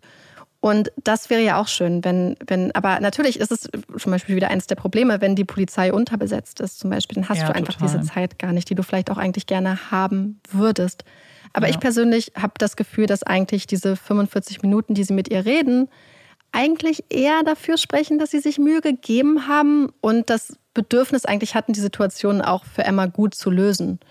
Weil mhm. sie hätten ja auch nach fünf Minuten sagen können, ja, keine, keine ja, Gefahr. Ja, sie ist, ja, ja, hier passiert Lauf nichts. weiter. Mhm. Ja. So, und weil wir jetzt über die Polizei geredet haben und auch über diesen Mental Health Act und es hier ja ganz stark um diese Einschätzung ging, ob eine Person beispielsweise äh, eine psychische Erkrankung hat, eine psychische Störung. Ähm, kommen wir jetzt nochmal zu diesen Mental Health Aspekten, also diesen Aspekten der psychischen Gesundheit. Vorab der Disclaimer. Es gibt offensichtlich keine offizielle Diagnose. Und in so einem Fall sind wir normalerweise, haben wir uns ein bisschen, glaube ich, so angetrainiert, sehr, sehr vorsichtig worüber wir reden. Deswegen, wie ihr wisst es, ich sage es trotzdem nochmal, falls jemand unsere anderen Folgen noch nicht gehört hat, wir sind keine Psychologinnen, wir haben keine Ausbildung in dem, in dem Bereich. Aber ich habe gedacht, in diesem Fall, weil es einfach so oft angesprochen wird und so viele Diagnosen in den Raum geworfen werden, lohnt es sich einfach einige davon anzugucken, einfach anzugucken, was steckt dahinter dieser Diagnose und würden einige der Symptome vielleicht und Verhaltensweisen dazu passen. Alles ist Spekulation, alles ist Vermutung, es ist keine offizielle Diagnose. Man muss super, super vorsichtig sein mit Ferndiagnosen übers Internet. Das mhm. ist was, was offensichtlich ausgebildete Psychologinnen, Psychologen, Psychiater machen müssen. Und, und vor allem müssen Podcaster. Sie mit, ja, und vor allem müssen sie mit der Person sprechen. So, alles, was worauf genau. jetzt basiert wird, ist ja auf Aussagen von Dritten und das ist immer schwierig. Ja. Deswegen das nochmal als Disclaimer einfach. Aber ich hatte trotzdem das Gefühl, dass, es, dass man diesen Fall irgendwie ohne das nicht richtig erzählen kann mhm. und wollte deswegen trotzdem so ein bisschen darüber reden. Und zwar habe ich gedacht, dass wir uns ein paar Sachen angucken, die immer wieder genannt werden in Bezug auf den Fall. Und ein Wort, das immer wieder fällt, ist das Wort Psychose. Ich glaube, das wird viele Leute von euch auch nicht überraschen. Psychose ist ein Überbegriff für schwere psychische Störungen, bei denen die Betroffenen so diesen Bezug zur Realität verlieren. Und als Ursachen für Psychosen kommen sehr viele verschiedene Sachen in Betracht. Das ist jetzt keine abschließende ähm, Aufzählung. Das sind nur einige der Sachen, die unter Umständen zu einer Psychose führen können. Es kann zum Beispiel sein, wenn eine Person Alkohol missbraucht oder ähm, zu viel Alkohol konsumiert oder Drogen. Eine weitere Möglichkeit ist, dass zum Beispiel eine Schizophrenie, das ist im Rahmen einer Schizophrenie auftritt, im Rahmen einer bipolaren Störung.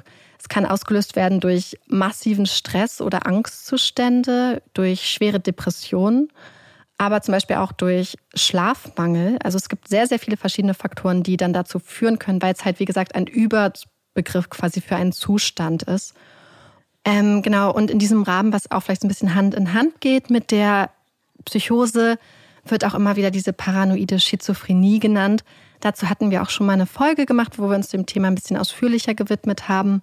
Und eine weitere, ich sag mal, Diagnose, also es sind ja faktisch keine Diagnosen, ein weiterer Verdacht, sage ich jetzt mal, ist die bipolare Störung. Und dann wurden äh, von Tyler und Jordan noch eine Sache erwähnt. Und zwar haben sie gesagt, dass ein anderer Podcaster gesagt hat, dass er glaubt, dass Emma ganz stark vom Wetter und den Jahreszeiten beeinflusst war. Und sie haben das quasi so dargestellt, dass er gesagt hat, dass wenn ein Mensch vielleicht so wirklich so in Tune, sage ich mal, mit dem Wetter ist und im Einklang mit dem Wetter und den Jahreszeiten lebt, dass sie vielleicht wirklich diese Zeit im Winter und im Herbst, wo die Sachen sterben, wo das mhm. Jahr zu Ende geht, dass sie das so wortwörtlich genommen hatten, dass das für sie eine Zeit des Todes war. Und das ähm, weiß ich nicht. Aber es gibt ja eine Sache namens Seasonal Affective Disorder, die saisonal effektive Störung, die umgangssprachlich auch Winterdepression genannt wird. Und das heißt, das ist eine Depression, die von Jahreszeiten abhängig ist. Und das kann sein, wenn Depressive zum Beispiel immer wieder im Herbst oder Winter auftreten und dann im Frühjahr, Sommer verfliegen oder es gibt auch einige Menschen, bei denen das genau gegenteilig ist, wo die depressive Phase quasi den Frühling, in den Sommer reinfällt immer und dann im Herbst und Winter verfliegt. Und da muss ich so ein bisschen dran denken, weil ja viele gesagt haben, dass sie im Sommer, wenn alles schön war, immer so sehr zufrieden war, ein schönes Leben hatte, aber viele von diesen Phasen, wo es ihr scheinbar sehr schlecht ging, ja in die Winterzeit reingefallen mhm. sind. Und, und eine Sache, die noch interessant ist, ist, dass es wohl dass Menschen, die eine bipoläre Störung haben, ein sehr stark erhöhtes Risiko von Seasonal Affective Disorder haben. Das heißt, bei bestimmten Menschen mit bipolarer Störung kann es sein, dass Manie-Episoden, also manische Episoden, auch quasi gekoppelt sind an bestimmte Jahreszeiten. Zum Beispiel kann es sein, dass Frühling oder Sommer bestimmte Symptome einer Manie oder der Hypomanie bringen können und dass diese Menschen dann zum Beispiel verstärkt Depressionen im, im, im Herbst oder im Winter haben können. Das fand ich super interessant, weil es einfach so ein bisschen zeigt, wie ähm, diese Sachen alle auch ein bisschen ineinander greifen. Ähm, was Emma tatsächlich gemacht hat, hat Mika erzählt, ist, dass Emma sich selbst diagnostiziert hat, weil Emma hatte wohl einige Probleme und hat sich Skorbut oh äh, okay. diagnostiziert. Skorbut, also Scurvy, ist ja durch Vitamin C-Mangel ja. ausgelöst vielleicht weil sie zu wenig gegessen hat. Wäre natürlich grundsätzlich, wenn man sich über einen sehr, sehr langen Zeitraum eigentlich kaum von irgendwas ernährt und auch gar kein Obst und so zu sich nimmt. Mhm. Wer, wer weiß, es äh, hat sie wohl scherzhaft so diagnostiziert. Aber ich fand es ganz interessant, einfach aus dem Aspekt, weil wenn sie anfängt, Diagnosen durchzulesen, heißt es ja, dass sie irgendwelche Symptome schon bei sich bemerkt hat, mhm. die neu waren und die sie dann angefangen hat zu identifizieren. Was ich für gar nicht so unwahrscheinlich halte, wenn wir uns angucken, dass Emma eine Zeit lang ja sich sehr, sehr, sehr restriktiv ernährt hat, ist die Möglichkeit von einem B12-Mangel. Weil wir wissen jetzt nicht, über welchen Zeitraum Emma sich so restriktiv ernährt hat. Aber natürlich, wenn du eigentlich fast gar nichts isst, kannst du schließlich ja an, allem, an allem so einen Mangel ähm, entwickeln. Und dann ist die Frage zum Beispiel, wie hoch dein B12-Speicher ist.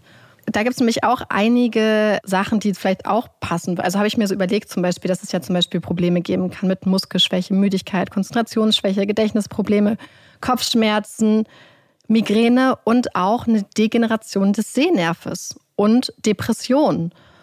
Und irgendwie habe ich gedacht, dass das ja auch irgendwie auch noch dazu gekommen sein könnte. Ich hatte das Gefühl, dass hier so viele Sachen ineinander greifen können, mhm. weil bestimmte Symptome zu bestimmten Verhaltensweisen vielleicht führen die dann zu bestimmten anderen Sachen führen, die dann bestimmte Sachen nochmal verstärken. So ein bisschen so ein, so, ein, so ein Teufelskreis. Ja, und vor allem, was es halt so problematisch für uns macht, ist halt, dass das so spekulativ ist, weil, was mir gerade auch so aufgefallen ist, wir können uns ja gar nicht unbedingt sicher sein, dass sie so restriktiv gegessen hat, weil niemand war ja 24 Stunden am Tag bei ihr. So, mhm. es kann natürlich auch sein, dass sie heimlich gegessen hat. So, mhm. vielleicht auch Teil einer, einer Essstörung zum Beispiel. Ja. Ähm, Absolut, ja. Das, äh, also, das ist das Problem, dass man einfach das alles nicht weiß, sondern dass wir auf, mhm. wir bauen nur darauf, was uns Dritte über sie sagen. Und das ist. Ach. Ja.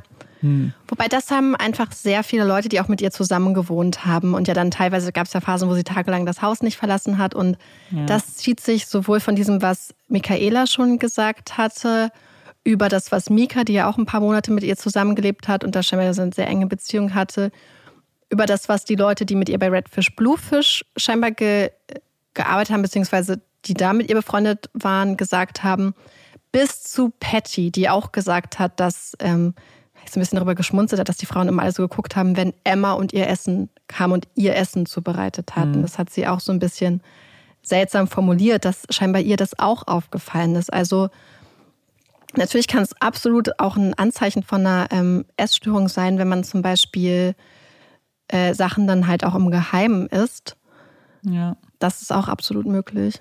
Und das ist es halt. Es ist halt super mhm. viel Spekulation. Ja, aber ich habe gedacht, dass wir uns diese Aspekte einfach insofern nochmal kurz mehr oder weniger angucken, weil sie halt immer so viel genannt werden mhm. und ich das Gefühl habe, dass das wirklich vielleicht gar nicht unbedingt die Diagnosen, das können wir ja nicht beurteilen, aber dass vieles darauf hindeutet, dass Emma eine irgendeine Art von Krise hatte, eine psychische Krise, eine psychische Erkrankungsstörung, vielleicht auch, wir hatten das ja schon mal, man kann auch beispielsweise äh, eine, wenn es eine psychische Störung sein kann oder, oder Persönlichkeitsstörung oder irgendwas, dass diese Sachen einander ja auch überhaupt nicht ausschließen ja. und dass es sein könnte, dass sie zum Beispiel bestimmte Phasen und Episoden schon hatte, aber dass es dann zum Beispiel so einen Hochpunkt gab, wo alles so übergekocht ist, jetzt im leinenhaft ausgedrückt, ähm, aber dass da einfach irgendwas los war. So, und jetzt sind wir auch schon fast am Ende des Falls. Ich hoffe, dass es so weit alles nachvollziehbar war und dass vielleicht die, die den Fall kannten, auch schon ein oder zwei andere weitere Informationen jetzt auch irgendwie zur Einschätzung erhalten haben. Und jetzt finde ich es ganz spannend, nochmal zu den verschiedenen Theorien zu kommen. Also möchtest du dich erstmal, möchtest du erstmal eine Theorie äußern vielleicht? Hast du eine Theorie? Also, ich glaube, also ich bin so ein bisschen hin und her gerissen. Ich glaube schon, dass sie tatsächlich noch leben könnte.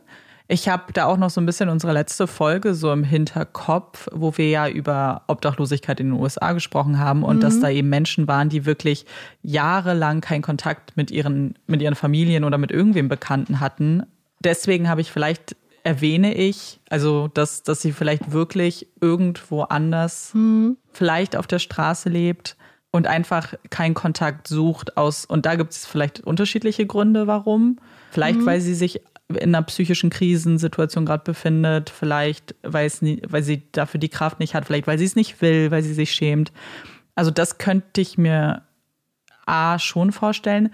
Oder dass es halt wirklich eher so eine Verkettung von mehreren Umständen ist, dass sie eben vielleicht sehr ängstlich war, dass sie vielleicht wirklich in einer Psychose zum Beispiel steckte und dann vielleicht es zu einem Verbrechen gekommen ist oder zu einem Unfall. Mhm. Ihr merkt, ich kann mich nicht wirklich festlegen. So ist es, ich weiß nicht. Amanda Einschätzung ist, glaube ich, recht ähnlich wie meine. Mhm. Aber ich fange jetzt trotzdem, also ich gehe jetzt mal trotzdem mal diese Punkte runter, die immer so genannt werden. Also die erste Theorie ist, dass es ein Unfall gewesen sein könnte. Also meine erste Theorie, wie ich sie geordnet habe. Mhm. Und wir wissen ja zum Beispiel, dass Emma schlecht sehen konnte. Und es könnte zum Beispiel sein, dass sie irgendwo gestürzt ist, dass sie in den Wald gelaufen ist und sich verirrt hat. Zudem gibt es ja auch einige wilde Tiere in der Gegend. Und was ich mich da aber frage, ob man Emma da nicht gefunden hätte. Ja. Zumal der Teil von Victoria, wo sie zum letzten Mal im Beisein der Polizei gesehen wurde, sehr weit weg ist vom Wald, aber natürlich sehr stark umgeben von Wasser. Was in der Fifth Estate-Dokumentation aber angesprochen wurde, ist, dass wenn sie zum Beispiel ins Wasser gefallen wäre, dass die Wahrscheinlichkeit recht hoch gewesen wäre, dass sie irgendwo angeschwemmt worden wäre, dass man sie irgendwie gefunden hätte. Die nächste Theorie, die viele Leute für möglich halten, ist, dass Emma Suizid begangen hat. Und ich glaube, das ist eine Sache, die man auch wirklich betrachten muss. Wir wissen, dass sie sich in einem psychischen Ausnahmezustand befunden hat. Wenn wir beispielsweise ähm, an so eine depressive Phase, vielleicht ähm, einer bipolaren Störung denken, hat es ja ein ganz, ganz erhöhtes Suizidrisiko leider. Viele erhalten ja diese Nachricht auf ihrem Computer für so einen Abschiedsbrief aber da frage ich mich halt auch, dass man sie ja nie gefunden hat. Ja. Und ähm, das spricht für mich auch, dass auch diese Sache beim Unfall, also also bei Suizid habe ich, ich damit fast noch mehr äh, Schwierigkeiten mir vorzustellen, dass man sie nicht findet, weil dann wäre die Frage und da möchten wir jetzt nicht ins Detail gehen, aber dann wie? Also was wäre ein Szenario, bei dem es dann kein, keine Leiche gibt? Ja. Also ja. das ist schwierig für mich. Zumal für mich hat halt am Anfang alles dafür gesprochen, die Tatsache, dass sie so diese Sachen weggegeben hat. Aber mhm. Ellen hat ja gesagt, dass sie das zum Beispiel auch in Perth schon mal gemacht hat, dass sie ganz viel weggegeben hat und sich dann so ganz minimalistisch auf so einen, so einen Rucksack quasi beschränkt hat. Das heißt, sie hat das schon mal gemacht.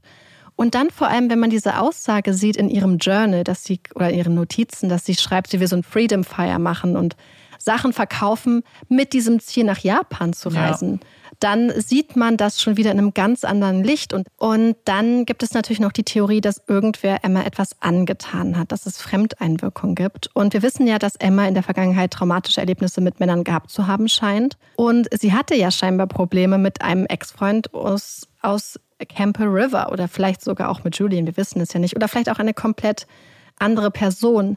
Irgendwer hatte gesagt, dass es ja unwahrscheinlich ist, dass sie gerade eine psychische Krise hat und dann Opfer eines Verbrechens wird. Aber ich würde sagen, dass ja Menschen in psychischen Krisen recht Opfer eines Verbrechens werden, weil sie halt, gerade wenn man sich eine Emma anguckt, eine junge, sehr hübsche Frau, die barfuß und scheinbar verwirrt und orientierungslos so durch die Stadt läuft, ist das ja so ein Typ von Person, wo vielleicht äh, Menschen, die böse Absichten haben, sich dann auch zu ihr hingezogen fühlen, weil sie wissen, dass sie eine sehr wehrlose Person ist in diesem Zustand.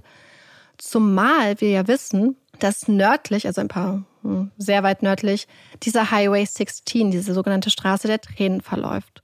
Und da ist es ja auch so, da könnte man auch sagen, wie groß ist die Wahrscheinlichkeit, dass eine Frau zufällig aus, ausnahmsweise mal per Anhalter fahren muss und sie dann Opfer eines Verbrechens wird. Ja. Aber es passiert nun mal immer wieder. Und dann ist es natürlich so, dass wenn man zum Beispiel davon ausgehen würde, als, als Täter, als Täterin, dass Emma beispielsweise äh, zu dem Zeitpunkt wohnungslos war ja. Dass man dann denken würde, okay, oft ist es ja leider so in unserer Gesellschaft, und das hatten wir in der letzten Folge, dass wohnungslose Menschen oft auch einfach nicht vermisst werden. Und damit äh, Bevölkerungsgruppen sind, die deswegen auch sehr oft Verbrechen zum Opfern fallen können, weil sie einfach eine sehr verletzliche Gruppe unserer Gesellschaft sind.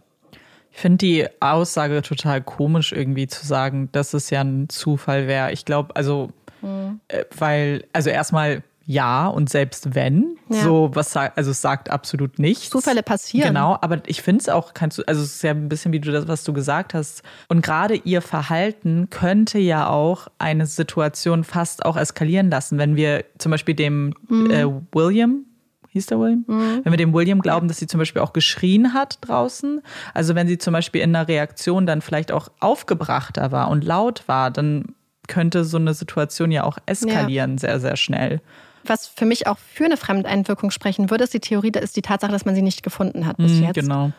Und, und was ich halt bei diesem Fall, was mich halt so unglaublich besorgt tatsächlich, ist diese Tatsache, dass ich es für nicht absurd halte, dass Emma sich zwar in einer psychischen Ausnahmesituation befunden hat, von ihrer psychischen Gesundheit, aber irgendwie mit dieser Vorgeschichte, dass da irgendwas passiert ist. Und wir wissen ja nicht, vielleicht war es auch irgendeine andere Person. Wir wissen, also viele Leute haben ja gesagt, dass sich auch sehr, ne, dass sie nicht nur gute Menschen angezogen hat, sondern auch negative Menschen. Und was ist, wenn da zum Beispiel jemand war, der vielleicht Emma auch vorher kannte und dachte, oh, jetzt ist sie ganz wehrlos? Oder diese Person, was ist, wenn sie wirklich die ganze Zeit Angst hatte vor einer konkreten, spezifischen Person? Mhm. Und diese Person und sie Angst hatte und sie Panik hatte und sie das gleichzeitig durch diesen Stress und diese Angst, die sie hatte, zum Beispiel beispielsweise im Zustand einer Psychose war und diese Person dann vielleicht einen Plan, wenn, die, wenn sie beispielsweise gestalkt und verfolgt wurde, einfach umgesetzt hat. Und das finde ich, ich glaube, das ist das, was Patty so ein bisschen meint, dass sie es schlimm findet, dass aufgrund von Emmas Verhalten diese Version der Geschichte so ein bisschen vielleicht nicht ganz mit der mit dem gleichen, mit dem richtigen Nachdruck verfolgt wurde. Ja, das kann sein. Die nächsten Theorien, jetzt kommen wir zu den Theorien, die auf der Idee beruhen, dass Emma noch lebt. Und die erste Theorie ist, dass Emma weggelaufen ist. Und irgendwie sagen viele, dass das auf gewisse Art und Weise zu ihrem Streben nach Freiheit und ihrer Impulsivität irgendwie auch gepasst hat. Vielleicht auch zu ihrer Angst und ihrem Verfolgungswahn.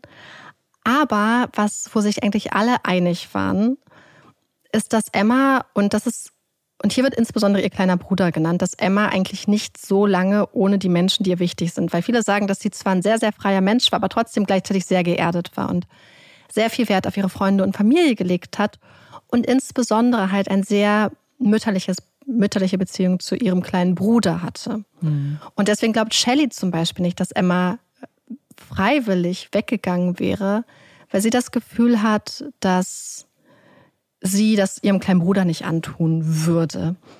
Was für, aus meiner Meinung nach auch so ein bisschen dagegen spricht, ist die Tatsache, dass sie all ihre wichtigen Sachen ja. dagelassen hat. Also ihre, ihren Ausweis, ihren, ihren Reisepass, also ihren Ausweis weiß ich nicht, aber ihren Reisepass, ihren Laptop, ihre Tagebücher, weil wenn wir uns angucken, dass sie eine sehr, sehr geheimnisvolle Person, sage ich mal, war, wäre ja dann die Vorstellung, wenn du abhauen möchtest, dass jemand deine intimsten Gedanken liest, vielleicht eine ganz, ganz schlimme Vorstellung für dich.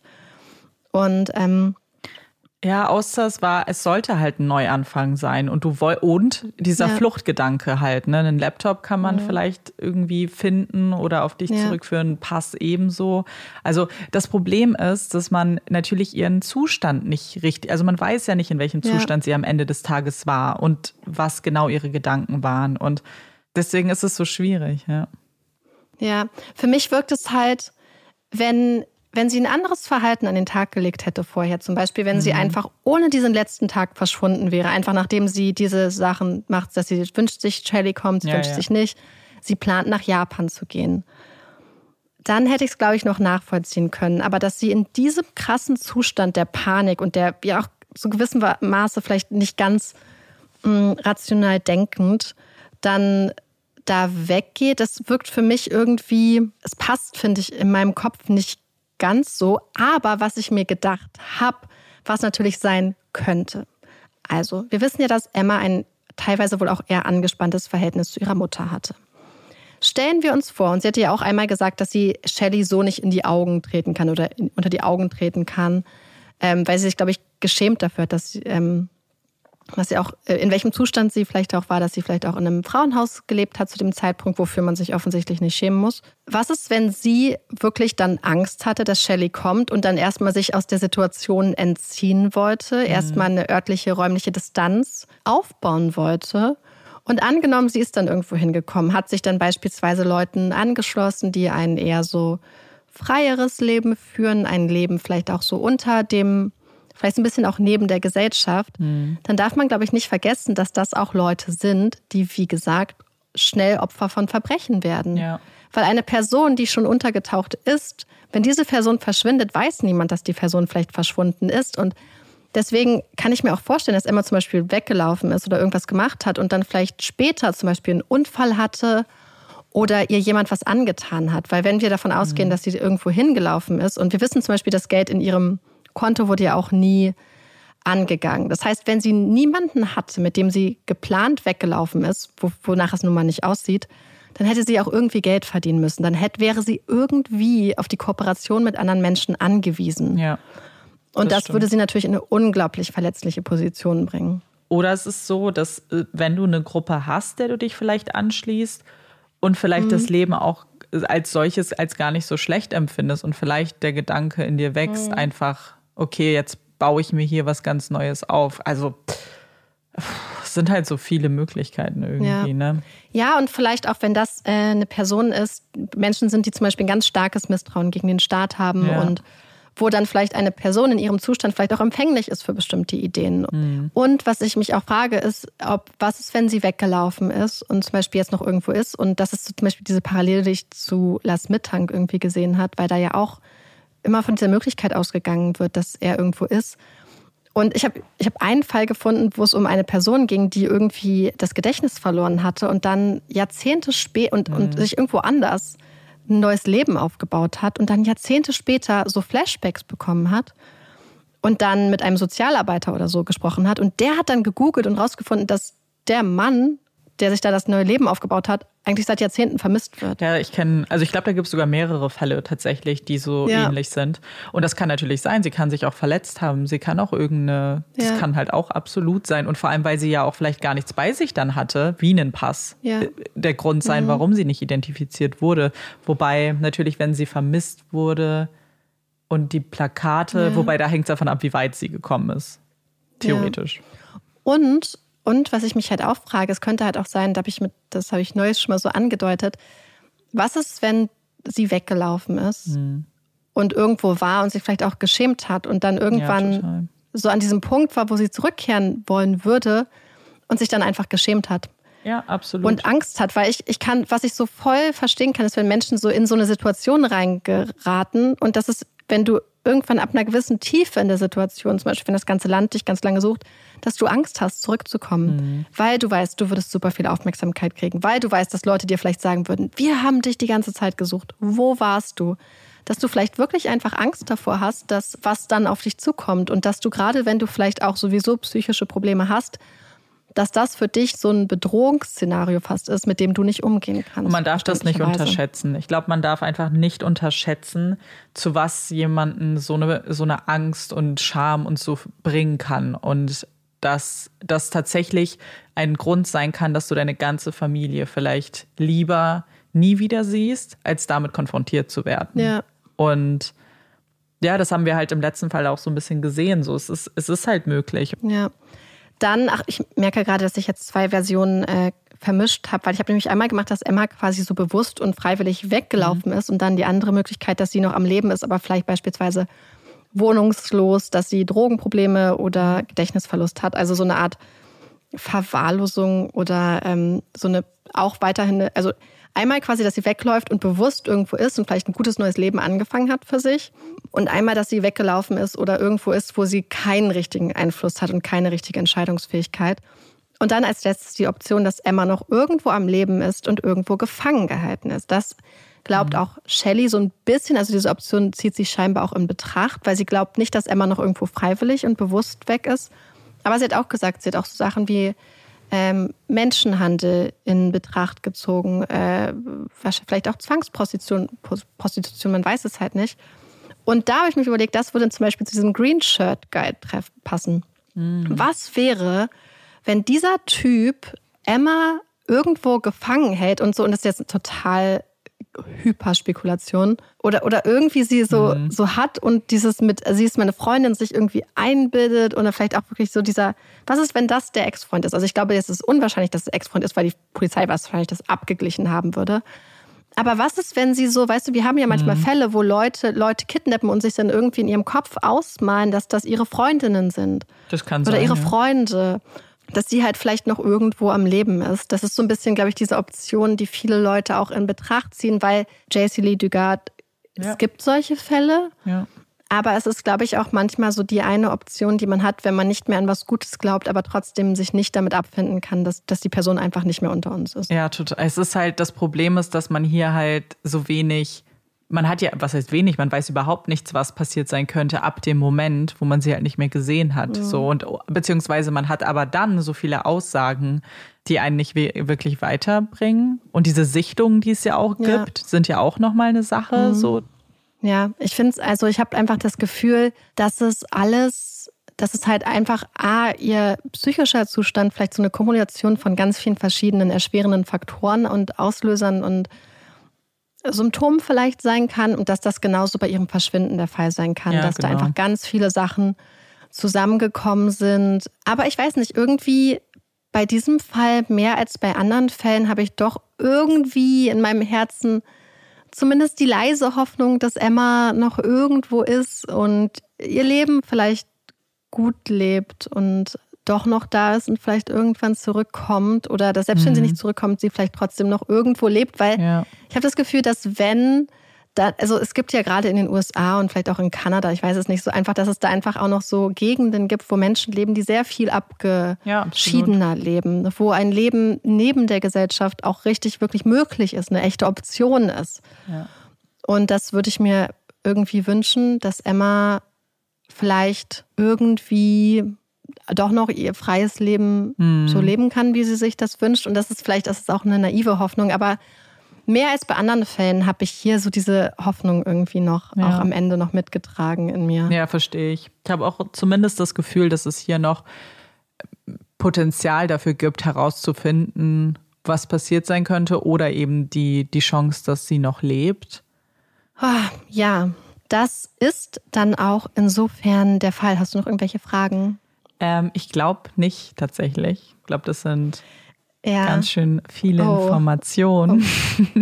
Ja, ich, ich hoffe, dass, falls ihr den Fall kanntet, dass es vielleicht trotzdem noch ein paar Informationen für euch gab, die ihr jetzt noch nicht ähm, kanntet. Vielleicht äh, Gedankengänge. Wir sind wie immer total gespannt auch über eure Einschätzung. Mhm. Ich glaube, da sind da sind einfach super viele Aspekte, wo halt, wie gesagt, deswegen wollte ich es auch so gerne mit Amanda zusammen machen, weil ich das Gefühl habe, dass da voll viele, dass neue Perspektiven da auch immer noch viel mitbringen können. Und ich habe oft so Gedanken gehabt und so eine Idee oder irgendwas fand ich seltsam und dann habe ich was gelesen und dachte ich so, oh mein Gott, das ergibt total viel Sinn oder das wirft ein ganz anderes Licht auf Sachen und ich finde, das ist bei diesem Fall ganz, ganz stark so irgendwie dass da ähm, ja, dass da so viele Perspektiven auch viele Sachen helfen einzuordnen.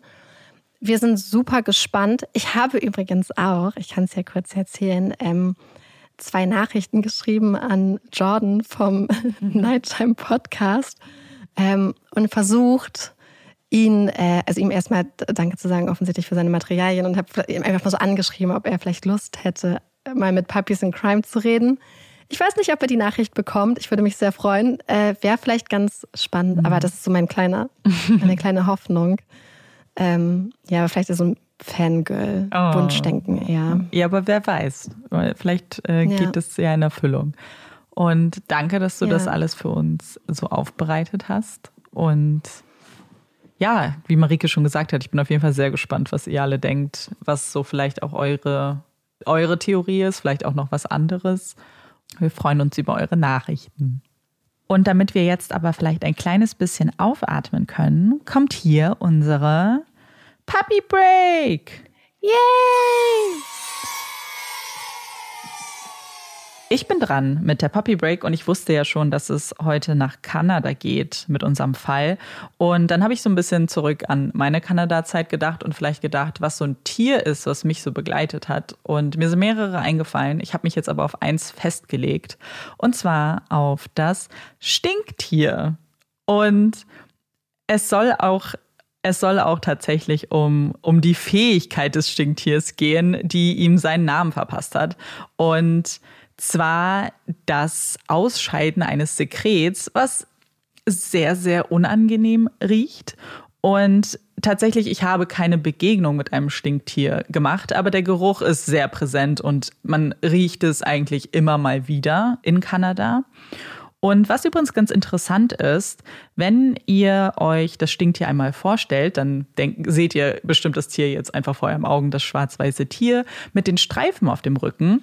Und die Streifen zeigen tatsächlich auf die Waffe in Anführungszeichen dieses Tieres und zwar auf den Schwanz. Also sie deuten dahin wie so eine Wegweiser quasi. Und das haben Wissenschaftler bei mehreren Tieren beobachtet. Gerade bei Tieren, die bei dieser Fight-or-Flight-Frage sich eher zum Kämpfen entscheiden, also die in einer Situation eher den Kampf antreten als die Flucht die haben das öfter mal, dass tatsächlich die Fellfarbenmerkmale auf die jeweilige Waffe zeigen. Zum Beispiel auch bei Dachsen. Dachse haben ja auch die Streifen und die zeigen mhm. auf den Kopf, wo halt die scharfen Zähne sind zum Beispiel. Das ist ganz interessant. Und es ist eine, es ist wie gesagt eine kleine Waffe, die sie aber wirklich nur im äußersten Notfall verwenden. Denn Stinktiere sprühen nur, wenn sie sich wirklich bedroht fühlen, aber auch erst nachdem sie einen sogenannten Warnungs Tanz durchgeführt haben, so beschreibt man es ganz gerne. Und zwar stampfen sie mit den Pfoten auf den Boden, sie bewegen ihren Schwanz und knurren auch so ein bisschen. Also es ist wirklich wie so eine kleine Art Tanz. Und wenn der dann aber auch nicht fruchtet und das Tier sich dann doch nähert, dann wird eben das Sekret ausgesprüht und kann tatsächlich bis zu sechs Meter weit sprühen. Also es ist erstmal extrem weit und sehr kraftvoll. Und natürlich über den Gestank müssen wir auch sprechen. Und jetzt kommen wir eigentlich zu dem Grund, warum ich unbedingt darüber reden wollte. Und zwar, ich weiß nicht, ob ihr eine Vorstellung habt davon, wie es riecht. Aber was mir so gesagt wurde und was ich dann auch bestätigen kann, ist tatsächlich, dass der Geruch sehr stark äh, nach Cannabis riecht. Also, dass man das Gefühl hat, dass es eben wie Cannabis riecht. Und ich habe geguckt, weil es gibt tatsächlich Studien dazu, die aber sagen, dass die Inhaltsstoffe bzw. die Duftstoffe der beiden schon relativ unterschiedlich sind. Es gibt einzelne Komponenten, die sich ähneln, aber tatsächlich ist es eher eine Funktion unseres Gehirns, die diese Komponenten, diese bekannten Komponenten so ein bisschen zusammenführt und uns damit das Gefühl vermittelt, dass es sich wahnsinnig ähnelt. Und wenn ihr euch jetzt aber fragt, wie riecht es denn eigentlich wirklich, dann sage ich euch das jetzt mit der kleinen Warnung. Und zwar ist es eine Mischung aus Schwefelsäure, Knoblauch, angebranntem Gummi und Erbrochenem. Und wenn man es halt wirklich sehr konzentriert einatmet, dann sorgt es sofort für Übelkeit und Brechreiz. Aber wenn man es auch zum Beispiel in die Augen bekommt, dann kann es zu Blindheit führen. Also es ist auch ätzend. Und es gibt ja so ein bisschen, ich weiß nicht, ob ihr das kennt, Menschen kommen ja relativ selten damit in Berührung, weil man höchst, weil man eben das Phänomen schon kennt. Aber tatsächlich gibt es den einen oder anderen Hund, der vielleicht schon eine unfreundliche Begegnung mit einem Stinktier hatte. Und dann gibt es so so einen Mythos, der sagt, dass man jemanden in Tomatensaft baden soll und das helfen soll. Das ist aber, also es ist kein Mythos, sondern es ist eher so eine vorübergehende Lösung, weil es den Geruch nur überdeckt, nicht auflöst. Tatsächlich, wenn man in Berührung kommt mit dem Geruch, dann helfen nur ziemlich harte Chemikalien. Also da gibt es eigentlich keine andere Möglichkeit, weil es eben sehr intensiv ist. Und ja, ich wollte euch aber trotzdem davon erzählen, weil ich das mit dem Cannabis eigentlich ganz interessant fand, weil meine Gastfamilie hatte auch kleine Kinder und denen wurde natürlich sehr, sehr früh gesagt, so, hey, das ist der Geruch von Stinktier. Und sie konnten natürlich nicht unbedingt unterscheiden, wann es Cannabis ist und wann es jetzt vielleicht ein Stinktier war. Und so dachten sie halt einfach immer, es ist ein Stinktier, weil natürlich der Unterschied nicht erklärt wurde. Und sie dachten das halt eben auch, als wir zum Beispiel in Vancouver Downtown waren, also so in der großen mhm. Stadt mit Hochhäusern ohne Ende und haben dann gerochen und so halt zu uns gesagt, oh, hier war wohl dann ein Stinktier unterwegs und mussten alle so ein bisschen schmunzeln, wir Erwachsene, und haben natürlich genickt und gesagt, ja, ja, ja, ein Stinktier natürlich ähm, und wussten genau, dass es eben Cannabis ist. Und daran musste ich eben denken und deswegen habe ich heute einen kleinen Stinktierfakt rausgesucht.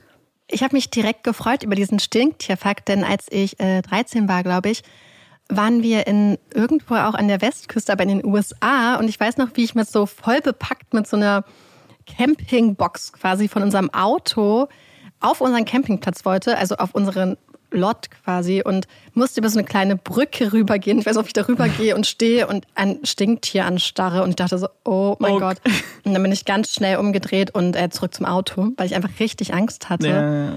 Ja, bin ich sehr froh, dass ich nicht geskunkt wurde. Ja, es ist halt, man hat halt immer diese Vorstellung, dass man sofort besprüht wird, so, aber ich glaube, da muss man mhm. sich nicht so viel Angst machen, solange man das Tierchen nicht bedroht und es keine Angst hat. Aber ich würde mich auch nicht unbedingt nähern, um ja. ganz ehrlich zu sein. Ich würde vielleicht dann auch umdrehen. Ja.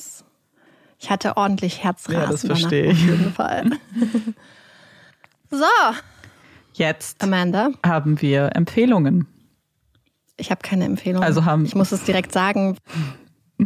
Und einfach irgendwie, ich wollte voll gerne irgendwas gucken oder hören, aber ähm, ist nicht passiert. Okay, ich habe ich hab eine kleine Liste noch, die ich abarbeiten kann. Ähm, und ich habe jetzt überlegt, was ich mache, aber dann äh, ist mir direkt ein Film eingefallen, bei dem die Hauptfigur auch Emma heißt. Und dann dachte ich, okay, vielleicht ist das ein Zeichen. Und es ist ein ganz, ganz toller Film. Es ist ein Musical. Ich bin wieder sehr im Musical-Fieber, muss ich sagen, und freue mich gerade, dass ganz viele Sachen auch rauskommen. Und den Film gibt es aber schon ein bisschen länger auf Netflix. Und zwar ist es äh, The Prom, eine Musical-Verfilmung. Und mit tollen Songs, aber für mich eigentlich viel mehr mit einer ganz, ganz tollen Geschichte. Und zwar geht es um Emma, die an einer Highschool in Indiana ist. Und Emma ist lesbisch und möchte zu ihrem Prom, also zu ihrem Abschlussball, ihre Freundin mitbringen. Das äh, wird aber nicht geduldet von den. Ich habe mir, ich, ich versuche neutral zu sein, aber ähm, ich habe mich sehr aufgeregt von diesen PTA-Müttern, die das eben nicht wollten, dass da so etwas unterstützt wird und genehmigt wird. Und Emma wird das also verweigert und Emma geht aber damit an die kleine äh, Presse in, in dieser Kleinstadt. Es nimmt dann aber eine ganz spannende Wendung, weil es eine Gruppe von Broadway-Schauspielern und Schauspielerinnen gibt, die gerade so ein bisschen ihre Karriere mehr oder weniger in den Nagel hängen müssen, weil ihr neuestes Stück gar nicht gut ankommt. Und sie suchen jetzt einen Zweck, den sie supporten können, um so ein bisschen ihre Karma-Punkte aufzubauen, beziehungsweise mal wieder äh, gute Publicity zu bekommen und finden Emmas Geschichte. Und diese Broadway-Gruppe, gespielt übrigens von Meryl Streep und James Corden unter anderem, fährt also nach Indiana und ist natürlich total schockiert, was da für Zustände herrschen und helfen Emma dabei, ihren eigenen Prom auszurichten. Und es ist eine tolle Geschichte, ganz herzzerreichend, auch aufregend, äh, also negativ im negativen Sinne, aber sehr, sehr schön. Und ja, das ist meine Empfehlung. Das hört sich abgesehen von dem Musical-Teil sehr gut an. Und die Lieder sind auch schön. Aber es ist, ja, es ist immer noch ein Musical. Das muss man natürlich mögen. Hast du denn einen Hot Take für uns? Ja, ich habe einen Hot Take und Hot Take. Äh, Hot Take. Ich kann nicht mehr richtig sprechen. Ich habe gerade einen Blick auf die. Ja. Also wir nehmen es gerade an einem Stück auf, weil wir offensichtlich nicht am gleichen Ort sind. Ja. Und wir, unsere Aufnahme ist jetzt schon fünfeinhalb Stunden ungefähr mhm. lang. Also, deswegen kann ich nicht mehr richtig sprechen, aber ich möchte es trotzdem kurz machen. Und zwar habe ich das Gefühl, neues habe ich so eine Hot-Take-Liste gesehen. Und ein Hot-Take, der immer wieder genannt wird, wo ich auch eine Zeit lang dachte, ich hätte eine Meinung und dann habe ich gemerkt, ich habe überhaupt keine Meinung. Und dann dachte ich, in diesem Bereich ist vielleicht keine Meinung haben der Hot-Take. Und zwar geht es um Klopapierrollen. Ah, ja, ja. Scheinbar haben sehr viele Leute sehr starke Meinungen darüber, wie Klopapierrollen angebracht werden müssen in Klopapierhaltern. Also das quasi das, dieser Teil, wo das Blatt runterhängt, ob das Richtung Wand ist und Richtung vorne. Und ich glaube, der Konsens ist, dass es nach vorne zeigen muss. Mhm. Und ähm, mir ist es komplett egal. Also wir haben zum Beispiel bei uns im Bad keine Klopapier. Äh, Aufhängdingens. Ich auch nicht. Und mir ist es auch komplett egal. Ich glaube, dass also habe ich gemerkt. Ich glaube, dass das Egalsein nämlich zu dem Hot Take führt, weil der wird uns immer wieder auch geschickt tatsächlich. Ähm, ja. Und ich glaube nämlich nicht, dass es Leute gibt, die es zur Wand präferieren. Das glaube ich nicht unbedingt. Ich glaube, dass es Leute wie uns gibt, also ich bin gehöre auch zu, denen es egal ist und es deswegen manchmal zur Wand dann ja. zeigt. Und die Leute, die das aber nicht mögen, mhm. empfehlen das, äh, empfinden das als sehr falsch in dem Moment. Also außer ja. ihr möchte, irgendwer möchte sich jetzt äh, möchte nach vorne treten und sagen, er, er, sie macht das bewusst zur Wand oder nach, hm, nach hinten. Ja, das ist eine smarte Analyse. Ja, ich glaube wirklich, dass es eher ist, das sind die Leute, denen es egal ist und deswegen machen sie es auch einfach, wie es gerade kommt. Äh, und die, die das ganz, ganz, ganz, denen es wichtig ist, dass das so ist. Ja. Wie gesagt, mir ist es komplett egal, Amanda scheinbar auch. Ja, mir ist es auch Also, egal. Amanda, was bist du Jetzt dran? kommt mein Hot Take, der auch nicht wirklich mein, also ich, oh Gott, ich, ich habe eigentlich das Gefühl, dass meine Meinung die äh, nicht so kontroverse ist. Deswegen, aber vielleicht stellt sich das auch als falsch raus. Ich hatte nämlich ähm, diese Woche mit einer Freundin einen Film zusammengeguckt und da, ich meine, da haben wir darüber gesprochen, aber sie, sie wusste das äh, schon vorher und jeder, der mich ein bisschen länger kennt, weiß auch, dass wenn ich Filme gut finde und Serien und auch Lieder, dann gucke ich die bis zum Erbrechen. Und immer wieder. Und am liebsten auch so, wenn ich was finde, was ich richtig gut finde, dann am liebsten in der Woche direkt nochmal. Und wir haben nämlich Encanto nochmal geguckt, den ich ja auch empfohlen habe. Und dann hat sie nämlich gesagt, sie, und das ist jetzt der Hot Take, sie guckt Filme nur einmal. Und es muss schon ex also es muss schon extremer äh, es muss schon extreme Ausnahme sein, irgendwelche eine Begründung geben, warum sie ihn nochmal guckt, zum Beispiel, weil wir ihn dann zusammen gucken, dann ist es okay. Aber einfach so würde sie keinen Film zweimal schauen. Und mein, ich, mein Gehirn ist kurz explodiert in dem Moment, weil ich das so häufig mache, immer wieder. Und ich, ja, ich, ich weiß gar nicht, ich weiß gar nicht, wie Menschen so leben, die das nicht machen. Ich, ich, ich glaube, die haben einen ganz anderen, ja. weiß ich nicht. Da bin ich absolut auf deiner Seite. Also ich höre ja auch, also ich, wie oft ich schon Modern Family also immer wenn es, also grundsätzlich, ich liebe Modern Family, aber auch insbesondere, wenn es mir nicht gut geht. Modern Family, Modern Family, manchmal zweimal hintereinander alles durchgucken. Dairy Girls oder so. Ich kann diese Sachen auch manchmal einfach selbst gucken. Und dann bin ich so, oh, da ist eine Person, die mit mir guckt. Dann fangen wir doch direkt nochmal von vorne mhm. an und gucken uns nochmal alles an. Und auch bei Filmen, also ich meine, wir sind ja so diese Generation DVD. Ich meine, da hat man ja eh irgendwie hundertmal British Films geguckt. Und ähm, ja, das, äh, ich, äh, ich muss einfach Sachen immer wieder gucken. Und ich, was ich halt auch total gerne mag, ich gucke ja sehr gerne lustige Filme. Und dann freue ich mich immer schon, dass es gleich lustig wird. Ja. Und dann freue ich mich die ganze Zeit darauf und dann freue ich mich, wenn es lustig ist. Und ich kann auch 50 Mal Leute gucken, wie jetzt irgendwer irgend so ein, so ein Körpercomedy macht und ich lache trotzdem immer wieder. Ja, es kommt natürlich offensichtlich auf den Film an. So, man guckt nicht jeden Film halt immer und immer wieder, sondern halt nur die, die einem besonders gut gefallen oder Serien und so weiter. Ihr versteht's. Wir haben auch versucht, ja. das zu analysieren, woran das liegt und sind so ein bisschen zu dem Entschluss gekommen, dass wir scheinbar ganz andere Motivationen haben, einen Film zu gucken oder ganz andere Intention, weil ich gucke Filme ganz oft für die Stimmung, das Gefühl, Emotionen, ob ich lachen möchte, ob ich vielleicht was Trauriges gucken möchte, irgendwas. Und meine Freundin guckt das für so, äh, wie hat sie es beschrieben, für so Informationen. Also sie möchte dann die Geschichte von dem Film äh, kennenlernen und dann hakt sie sie ab. So, das ist jetzt der Inhalt, das passiert. Jetzt habe ich es einmal gesehen, so wie in so einer To-Do-Liste, so ein bisschen.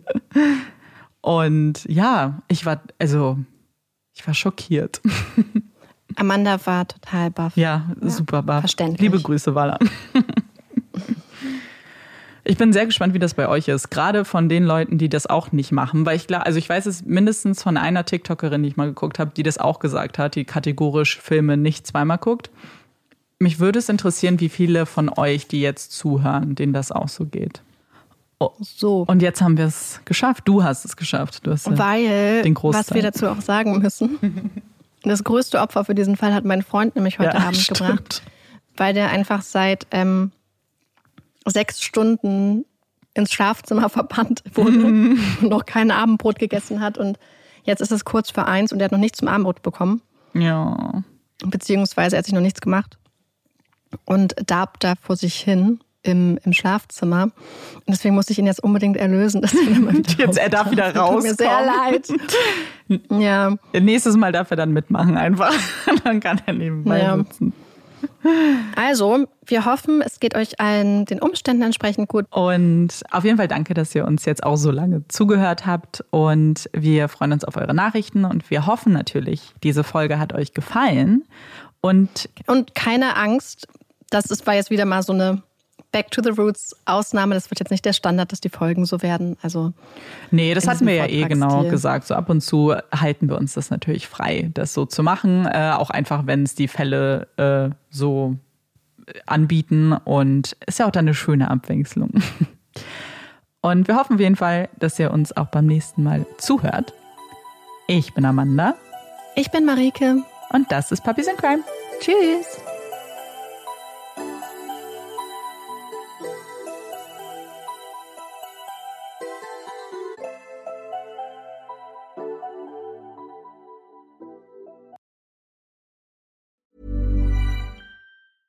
Planning for your next trip? Elevate your travel style with Quince. Quince has all the jet setting essentials you'll want for your next getaway, like European linen, premium luggage options, buttery soft Italian leather bags, and so much more. And is all priced at 50 to 80% less than similar brands. Plus, Quince only works with factories that use safe and ethical manufacturing practices. Pack your bags with high-quality essentials you'll be wearing for vacations to come with Quince. Go to quince.com slash pack for free shipping and 365-day returns.